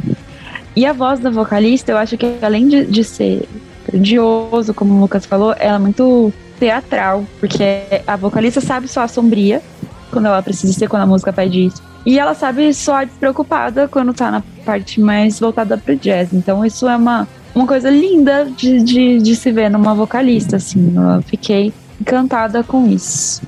E para fechar os destaques, nós temos a banda Moonlight Haze com o álbum Animals. Nossa, não- falar. Quem foi que colocou isso na pauta só por curiosidade? Eu fiquei curioso. Pá, olha. Eu suspeito que foi o Lucas, mas não tenho certeza. Que? Colocou a... Moonlight Haze. Não. Cara, será que fui eu e eu não lembro? Porque eu não lembro de ter colocado essa banda na pauta, não, na moral. Ainda mais como destaque, né? E eu não tirei de destaque, eu pensei, pô, não foi o que eu vou colocar, então não vou nem fazer desfeita de tirar de destaque, né? E tal, pá. Uma das. É, deve ser tipo aquela banda que ele colocou ano passado, que era ruim e a gente ficou ouvindo.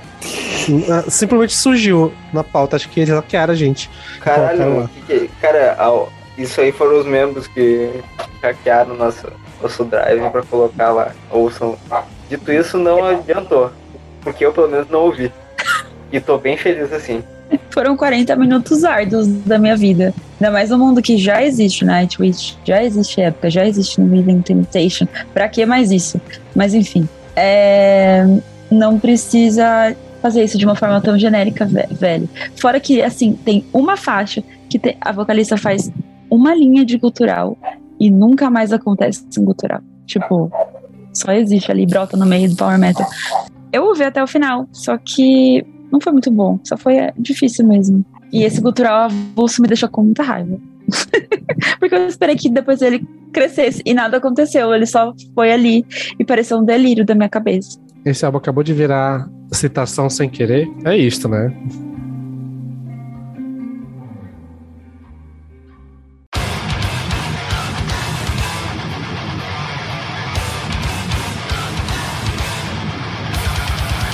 Prosseguindo aqui, nós temos o Claustrofobia com o álbum Unlated. E assim, eu gosto pra caralho de Claustrofobia. O Pest de 2011 provavelmente deve ser um dos meus álbuns favoritos do metal nacional. Mas, cara, e esse álbum assim, tinha até um potencial, porque é o álbum com a nova formação, né? Que entrou um maluco, o baixista que era do Project Fire Six e tal, então, tipo, formação nova. E eu acho que é um álbum que eu gostei, mas faltou algo e algo que eu senti muita falta, que é a bateria.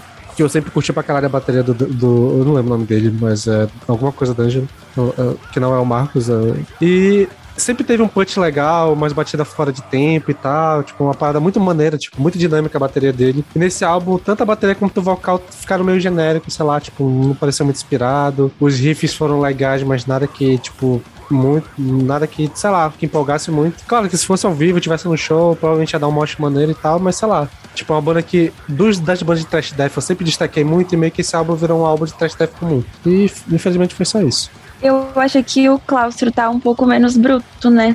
Até nos vocais. Porque assim como o Sander, também acho que o Pest é um dos melhores álbuns aí da sua época. E tá, tipo, menos bruto, mais cheio de riff, mas os riffs também não estão convencendo muito. Então, não sei. Talvez seja, pra mim, que porque não tá mais tão bruto, porque eles não estão cantando mais em português, né? E aí isso faz com que tenha 10% de, a menos de raiva. Então, eu gostei do conjunto da obra. Gostei que seja um álbum curto, mas, mas assim, não teve nenhum destaque, infelizmente. Acho que eu esperava mais, talvez. É, a minha impressão foi por aí também. É, prosseguindo aqui, nós temos o EP da banda Nightcrawler, o Rebirth of the Old. Esse eu, infelizmente, não consegui ouvir. Um EP de quatro músicas, né? Sendo que três são versões em inglês do, do- das que tinham sueco do Radon Fard, que foi lançado no passado. Que são as melhores faixas do álbum, né? Mas sendo inglês ou, não, ou inglês ou sueco, elas são maravilhosas. Então, pra mim, não teve diferença. Por quê? Porque o gutural também não é inteligível 100% do tempo. Então, sueco ou inglês não fez importância. Elas continuam sendo boas instrumentalmente falando, né? Então, é, eu acho que é isso.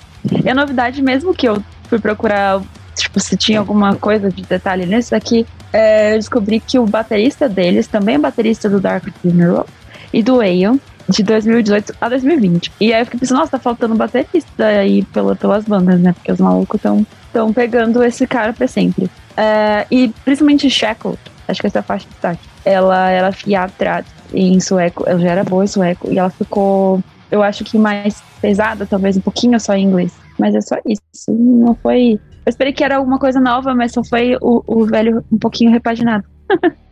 Pois é, né? Pois é, eu fui ouvir e tive medo. Fiquei assim, tipo, tá, ok. eu tava esperando algo novo da banda, mas ficou nisso mesmo e. É, a gente não devia estar um esperando algo novo, porque chama, porque chama Rebirth of the Old, né? Mas a gente esperou. É verdade. É, pior que faz todo sentido. É, eu- talvez eu seja burro. E no dia 22, o Sax Tollis, vocal do e frontman do Hunting Crash, lançou um álbum solo chamado Sax Tollis. Não, mentira, chamado Among Us the Fire of Hell. Ia ser muito engraçado você chamar esse álbum de nome dele, né? Enfim. enfim, Cara, Sa- Saque Stories é um, um bom nome pra banda. né? É, basicamente é um Hunting Crash gótico, mais gótico do que Hunting Crash gótico. Deu pra entender o que eu quis dizer? Sim, Cry. Exatamente. Então, é o projeto do vocal do Routine Crash pegando a fase gótica do Routine Crash e fazendo ficar mais gótico ainda. Eu vi uma galera comentando que ele meio que serve como um sucessor espiritual ali do Theogonia, do, do, do que veio logo depois, né? Então, é, realmente, eu não manjo tanto assim da discografia do, do Routine Crash pra ter esse conhecimento, mas o que eu ouvi desse álbum achei maneiro. Ele é aquele gothic que, tipo, tem aquele riff meio Doom e tal. Eu achei maneiro pra caramba. O vocal limpo ficou legal. Pelo que eu li, parece que tem umas regravações de umas músicas antigas do, do Routine Crash, mas eu não consigo identificar quais. Mas assim, como todo álbum bem redondo, maneirinho, tá tendo bastante, é, bastante recepções positivas. Acho que lá na Metal Storm tá em terceiro ou quarto lugar do ano. Que pra um álbum solo eu acho bem grande e tal, a galera tá realmente curtindo. Principalmente a, a galera que é fã do Hot Crash e tava meio viúva dessa época meio gótica deles. Então, se você curte essa parte, provavelmente vai curtir isso aqui. E prosseguindo aqui, nós temos o álbum Dream Dread River do Abaf. Eu amei esse álbum, gente. O instrumental tá incrível, muito bem produzido. E o gutural seco do, do Abaf, que é muito característico dele, tá só ali, sabe? Ah, eu gostei muito. Ouvi algumas vezes em looping, que eu achei muito gostosinho. Porque, tipo, menos de 40 minutos, são nove faixas. E sendo uma delas um cover do Metallica, é, que ficou gostoso também. Eu achei que foi um álbum bem ok. Ele começa com Acid Haze, que é uma abertura muito speed, que depois vira um black metal rápido e gostoso. Assim. Então, esse foi o meu destaque. E transita muito entre o que ele faz no, naquele projeto dele, I, para o que eu tenho no Immortal com ele. Então, acho que foi, foi um, um meio termo assim, bem legal. É, e essa capa que, que eu achei muito legal, esse, esse capacete de Balrog vermelho. Ah, eu achei muito, muito chique. E escolha curiosa pra cover do Metallica, né? Gostei. Pois é, Que você é, vê. que é a da Trapped in the Eyes. Ó- Ótima música, gosto dela. Música esquecida e que o Metallica cometeu a injustiça de não tocar ela quando foram tocar no Antártico. Pois é, Nossa, né? é, Era a é a oportunidade. Beleza, prosseguindo aqui, nós temos o álbum Plague God do Absent Body, que é um super grupo de post-metal que basicamente é Igor Cavaleira com o vocalista do Neuroses, que também tocou, que também participa dos álbuns do Mastodon, né, que faz o gutural do Mastodon em alguns álbuns, e os dois malucos da Berra lá, que eu não lembro o nome e o nome deles são difíceis de falar, então não vou falar aqui, mas é, tem gente da Merra do, do Neuroses e o Igor Cavaleiro na bateria. E é um álbum de post-metal que eu acho que pode ser um álbum de post-metal de entrada pra quem quiser entrar no gênero, porque só tem 30 minutos. Mas assim como o do Cult of Luna desse ano, caraca, passou batidaço. Eu achei maneiro enquanto eu ouvia, mas depois que eu terminava de ouvir, não lembrava de mais de porra nenhuma. E é isso. Cara, eu não, eu não sabia que, a que essa era a banda do Igor, mano. Senão eu teria ouvido o álbum. Essa, essa era pra, era pra estar no destaque. Eu vacilei de colocar aqui, ter deixado do Moonlight Haze lá no. Mas enfim, acontece, né? E, e assim, realmente eu acho que vocês vão curtir, já que vocês gostam e tal. É, tipo, ele é muito sludge e eu não sou muito familiarizado com sludge e tal, então essa parte não, não me pega tanto, mas eu Ah. achei maneiro, assim. Eu lembrei que eu ouvi a primeira faixa e eu não gostei nada nem um pouco do vocal. Eu fiquei tipo, ah, mano, eu não quero ouvir mais. Aí eu deixei. É. Ó, Eu acho, eu não sabia que era um supergrupo, mas talvez seja porque é um supergrupo que eu achei mais nada com nada cada faixa, assim, parece que cada um fez uma faixa e cada um fez do jeito que quis e só chutou lá. Pra mim foi muito chutado esse álbum. É, e além de tudo, mesmo sendo jogado lá, cada um fez o que quis, elas ainda são um pouco diferenciáveis. Então, assim, ah, só foi mais uma faixa, uma capa maravilhosa, super Alien e Prometheus, etc, pra essa coisa que eu espero não ouvir mais.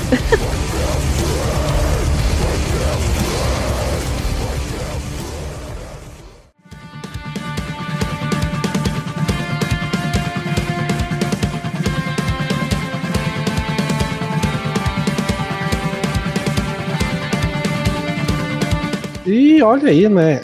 Animals as Leader retornou depois de alguns anos com seu novo álbum, o Parisia. E porra, eu gostei bastante desse álbum. Cara, eu tava com saudade de ouvir Animals as Leaders. É, é instrumental, né? Então, tipo, eu sei que não é todo mundo que vai curtir essa sonoridade. Só que eu gostei que, ao contrário dos outros álbuns da banda, esse álbum é um pouco mais curto, ele- meia hora de duração. E curiosamente, a única música que eu não gostei muito foi o single, que foi a Monomyth, que ela é um pouco repetitiva, o riff dela fica meio tipo só um repetição e tal, não curti tanto. Mas todo o resto do álbum achei maneiro pra caralho. É, som ideal pra ouvir estudando, e inclusive eu ouvi estudando, então realmente funciona. E eu gosto do Animals as Leader principalmente pra isso, né? Essa tipo de deixar de ambiente e tal, instrumental, pra tu não ficar cantando junto, só deixar tocando. E gostei, álbum competente, deve tá novamente incrível, tá, a base é foda, e é isso. Total. O Paulo aqui na Twitch falou: não esperava curtir tanto um álbum do Animal as Leaders quanto eu curti esse. Caralho, o Paulo fã de gente é real. É, acho que a duração, ele ser um álbum mais curto, ele não dá tempo de enjoar. Ah. Ele vai numa, numa batida legal e vai. E eu Ah, realmente, eu- eu, eu, mesmo sendo fã da banda, eu, eu sou mais fã de ouvindo playlist do que pegando o álbum inteiro. Então, tipo, esse álbum é um álbum que dá pra pegar inteiro pra ouvir. Cara, eu não. Ah, é que instrumental, assim, não, não cola pra mim. Eu tentei ouvir uma, duas faixas ali, e eu pensei, porra, vou levar minha avó no jiu-jitsu. Eu, eu eh, como é que eu posso dizer? Eu não, gosto, não sou muito fã dessa banda. Eu sei que ela existe, mas não dou muita atenção. Mas eu nunca vou esquecer desse álbum, porque aconteceu uma coisa inusitada. São 30 minutos e eu tava ouvindo no trem, ele tava muito cheio e eu desmaiei no trem. E aí eu lembrei que, tipo, ela eu sempre lembrar disso agora, que eu desmaiei no trem no dia que eu tava ouvindo Animals as Leaders. Mas não só por isso, assim. Aí quando eu acordei do desmaio, eu pensei, caramba, que firula o povo do Venia deve gostar muito. Com certeza. então vai ficar gravado na minha cabeça agora. Você Caralho, está em Kat, tá pé, tudo ou tá bem? dormindo, só deitada, sentada? Eu desmaiei porque tava muito cheio. Tipo, as pessoas em voltas assim, e eu escutando o álbum, e aí eu foi dando falta de ar e eu só desmaiei. Aí, Mas tu caiu ou tava tão lotado que tu nem tinha espaço pra cair? É, é a segunda opção. As pessoas, tem as pessoas falando, ela tá caindo. E aí foi tipo, isso. Meu Deus, velho. que Ah, perigo! Come uma banana antes de pegar o trem, pelo amor de Deus. Não... É, Foi um dia típico. O trem tava muito lotado no nível. to- toma, um, Absurdo. toma um wheyzinho. Um gatorade. Foi muito doido. É, mas é, mas é off-top total, vai, isso é foda. Isso é foda e a pandemia, tipo, Tô lotadaço, é foda. é, em, em- vários momentos eu tenho essa- essas coisas assim. É, nunca tinha me acontecido, mas é doido. Agora eu vou lembrar dessa banda. Tu devia estar ouvindo claustrofobia. Faria muito mais mais sentido. sentido, né? Olha aí, ó. Essa foi inteligente, Pelota. Um ponto pra ti. só ganhei dois pontos de QI. É, o Pelado usando 5% da capacidade do cérebro dele, porque ele tá quase dormindo ali. Meteu essa. Ainda tem que ouvir críticas, é foda, né? Beleza, prosseguindo aqui pro talvez pior álbum do trimestre, temos o Eucarístico com o álbum I Am The Void. Que Engasguei, cara, socorro. que pariu.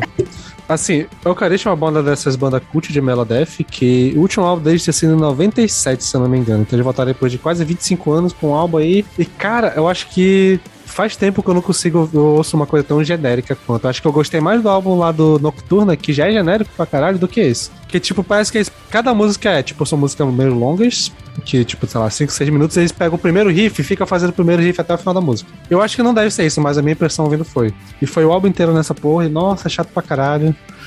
É, mesmo ele tá trazendo uma proposta maneira, que é tipo tune Melodeath e Melo Black, que, pô, parece maneiro. Mas, cara, não. Não, tem como não. Eu não sei o que, que- eu não sei por que voltar 25 anos depois pra fazer isso, na moral. Exato, foi isso que eu pensei, Sander. Eu falei, que bom que vocês estão vivos, mas eu ouvi e falei, não sei se é muito bom. Porque uma hora passou batida, assim, gente, a mesma batição de lata, de prato, assim. E, e, bom, eu gosto de black metal, mas eu não aguentei. E foi, foi, foi dureza. Isso daí não deu, não deu. Parabéns Caralho, só por não ter morrido, mas nunca pra- mais. Pra cá te falar, eu gosto de black metal, mas isso foi demais pra mim. Meu Deus do céu. É. pra vocês verem aí. Mas é, pra tu ver. E Cara, não, eu prosseguindo não agora. quero ver, meu. Não quero ver, que eu passar bem longe. Mas agora saindo de uma banda totalmente genérica pra uma banda que trouxe uma parada maneiríssima no, no Mellow Black, o que vem, que vai, que vem, trouxe o álbum The Great Below, que, cara, que álbum maneiro, puta que pariu. Eu curti pra caralho, eu achei maneiro a dinâmica. Eu acho que qualquer fã de black metal, de qualquer rolê de música extrema, vai, no mínimo, achar esse álbum. É, não vai sair entediado dele, porque ele tem umas paradas maneiras, ele tem umas músicas que são mais lentas, cadenciadas e tal com os riffs fora pra caralho. Depois tem umas músicas que ele pega umas paradas meio de heavy metal clássico, uns riffs assim, bem, bem clichêzão, mas que funciona legal com blast beat e a distorção da guitarra. O vocal do maluco é maneirão. E assim, o não álbum, o não álbum muito longo. Eu- então, assim, no geral, achei muito bom. Mais um desses álbuns de Mellow Black, assim, que tiveram bastante nesse trimestre, que eu gostei bastante. E acho que é isso. Puta álbum, achei maneirão. Exato. Eu acho que pra mim ele ainda não é melodic, ele é mais um, um black thrash, mas não sei. É, porque é muito mais frenético na bateria e na guitarra, assim. E o vocal que é rasgadíssimo, mas ainda assim inteligível, cara. Isso é muito legal. É, além de tudo, uma one man band, né? Então, não contente com isso, a banda tem só três aninhos, então é, é real. E tem uma faixa que é a Damnation's Jaw. Nessa faixa tem de tudo pra quanto é gosto, assim. Eu acho que. E o cara consegue é, remanejar todos os metais extremos e outras influências numa mesma faixa. Então eu acho que dá pra, pra levar para as pessoas assim: olha, escuta isso aqui, ó, a palavra do black metal. Palatável. é muito bom. Gostei da sua piada, Sandra, sobre o que vem e o que vai. Gostei. Cara, eu nem fiz uma piada, eu falei errado mesmo, mas valeu. Tá, achei que fosse. Acho que no meu subconsciente tá funcionando as piadas aí. Bom, e pra fechar o episódio, já que o último álbum da pauta não- ninguém ouviu além do Paulo, o que inclusive foi o primeiro álbum dele, olha aí, que é o Soul Glow ou de Spora Problems, que a gente não sabe o que, que é, porque só o Paulo colocou na pauta, então vai ficar aqui só com citação. E então, pra fechar o episódio, nós temos o álbum War of the Worlds Parte 2 do Mark Hamill, que incrivelmente não vi. Eu também não. Mas ouviu? Claro que não. Uau, então só a Kátia Meu álbum curioso. acabou. Acabou? Ouviu, Kátia? Ah, não, Nossa, cara, meu. Eu ouvi. E eu achei muito bonito. Eu ouvi. Eu achei bonito, assim, no sentido de não sei quem ele é, não faço ideia. Mas eu achei bonito. Deveria saber, eu acho. Mas. Ele é o guitarrista e compositor principal da Symphony X. Ah, eu ia perguntar. Ah, tá, tá né? vendo? Eu deveria saber. Mas não achei bonito. Não é, não é minha praia, claro, mas não vi defeitos, assim. É bem épico, né? E é isso. Só fiquei tipo assim, por que que parte 2? Como que era que é parte 1? Um? Mas eu não quis me dar o trabalho de ouvir a parte 1. Então, por isso mesmo. Como eu não ouvi esse álbum, eu tô muito na dúvida quem é que canta. Vamos. vamos Real. aqui. Esse eu, eu sei que o Paulo ouviu, né? Então. Ou, ou será que é um álbum instrumental? Não, tem alguém. Não. Dino Yelusik. Nunca ouvi falar. Uau. Não, Ele- também. É isso. Grande vocalista. Grande vocalista aí. Dino Eu não ouvi. Yelusik. Eu não ouvi, É mas quem ouviu disse que é bom. Exatamente. O Paulo falou que. eu- o Paulo, pelo menos, mandou textinho lá, porque foi pro site do VNE e falou que ia, ia- ia agradar quem os fãs de Symphony X, o que eu duvido bastante. Minha Mas participação é Eu consoante. acho que pode agradar. O álbum é bonito. Enfim. É, eu eu acho que é, é um álbum, definitivamente É, um álbum. É. E a gente fecha o episódio com isso. Mas antes de fechar de fato, vamos aqui dar-lhe rapidão o top 5 de cada um. Vamos dar então. Em quinto lugar ficou Persephone com Metanoia. Brabo. Em quarto lugar ficou Fit for an Autopsy com o What the Future Holds. É, holds, é. Em terceiro lugar ficou Messa com Close. Em segundo lugar ficou o Shadow of Intent com LD, Ultra Brabo. caralho. E em primeiro, Zil com o nosso queridíssimo Zil and Ardor. É, meu top 5, já vou falando logo que eu esqueci do Xenardor por um motivo que eu esqueci, de, eu esqueci de postar o Xenardor lá no Album of the Year. Eu esqueci dele, eu esqueci. Que, que, tá vendo quem manda lançar álbum cedo? É foda, velho, de lembrar depois. Mas vamos lá. É, meu- em quinto lugar ficou Cult of Luna com The Long Road North. Adorei esse álbum, maravilhoso, incrível. Em quarto lugar ficou Hath All That Was Promised. Não esperava gostar tanto assim de um álbum de death metal. Foi maravilhoso. Uh, terceiro lugar ficou Mesa com Close. Lindo. Ó. Incrível. Em segundo lugar ficou Sylvain com Nova. E em primeiro lugar, o mesmo com a galera aqui não concordando, ficou Wild Run com Epigon. Olha aí, fala dele. Bom, meu quinto lugar, como eu já tinha comentado, Shape of Despair, com o álbum Return to the Void. Em quarto lugar ficou o álbum Metanoia, do Persephone, é nóis demais. Em terceiro lugar, o Puri Wrath, com o álbum Hymn to the Woeful Hearts. Na verdade, ele ficou em segundo, agora que eu lembrei, ficou em segundo. E o Zen Order ficou em terceiro, no volta titulado. E em primeiro lugar, Shadow of Intent com o álbum Elegy. Justo, justo. Meu quinto lugar foi Descent com Order of Chaos. Um álbum difícil de escolher esse quinto lugar aí, porque ficou com as três bandas juntas. Quarto, Immolation com Acts of God. Acho que eu não poderia escolher. outro. Terceiro lugar, Convent com Call Down the Sun. Que vocal gostoso. Segundo lugar, Zion Order com Zion Order. E primeiro lugar, Half. All That Was Promised, porque não podia ser diferente. É isso. Pode falar. Justíssimo.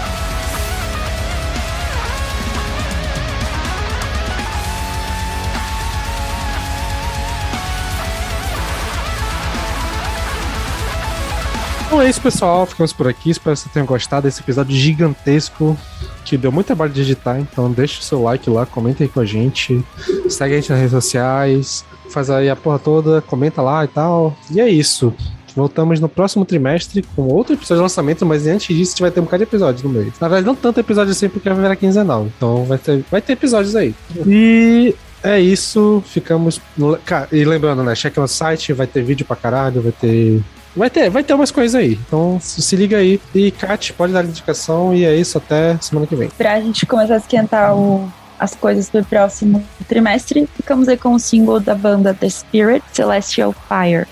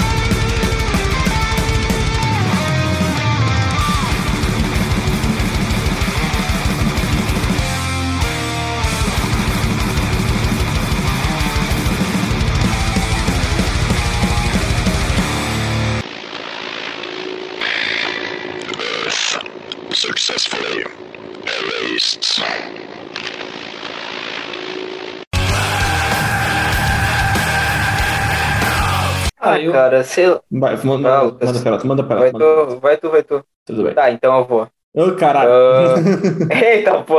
Tá, vou falar. Vou- estou falando, tá? Eu acho que, a menos do gutural, essa banda trouxe o que eu. Ih, caiu. Adeus. Adeus, Kat. F no chat pela Kat. É. Foi de base. Não tancou o Bostil. É, Kat não tancou, foi de base. Não, não tancou o Amorfil. Uma pergunta. Oi. Ah, não, vai, vai. Não. Não, a letra da música é, trata o ouvinte como se ele não soubesse assistir o que tá acontecendo, tem que reexplicar o conceito do filme a cada cinco minutos? Não, não. Caralho, Sander, Não. que chato que tu é. deixa, deixa o Nolan, velho. Deixa o Nolan. é, mas mexeu com o Nolan, mexeu com o Zack Snyder e o, o- o João Pedro Peralta fica triste. Não, não, o, o, com, com o Nolan nem tanto, mas que eu, porra, o. Ah.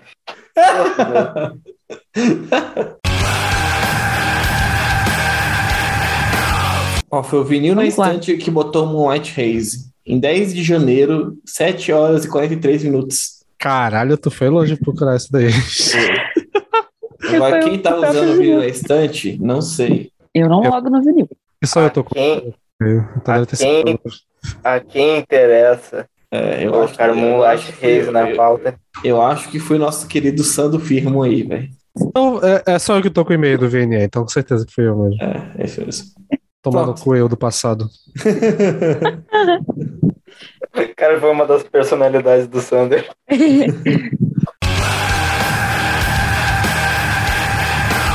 É, eu- talvez eu seja burro. Eu gosto que tu ainda tenha dúvida ainda, então tu tá bem. Nossa. Demorou pra entender, então olha aí, só prova.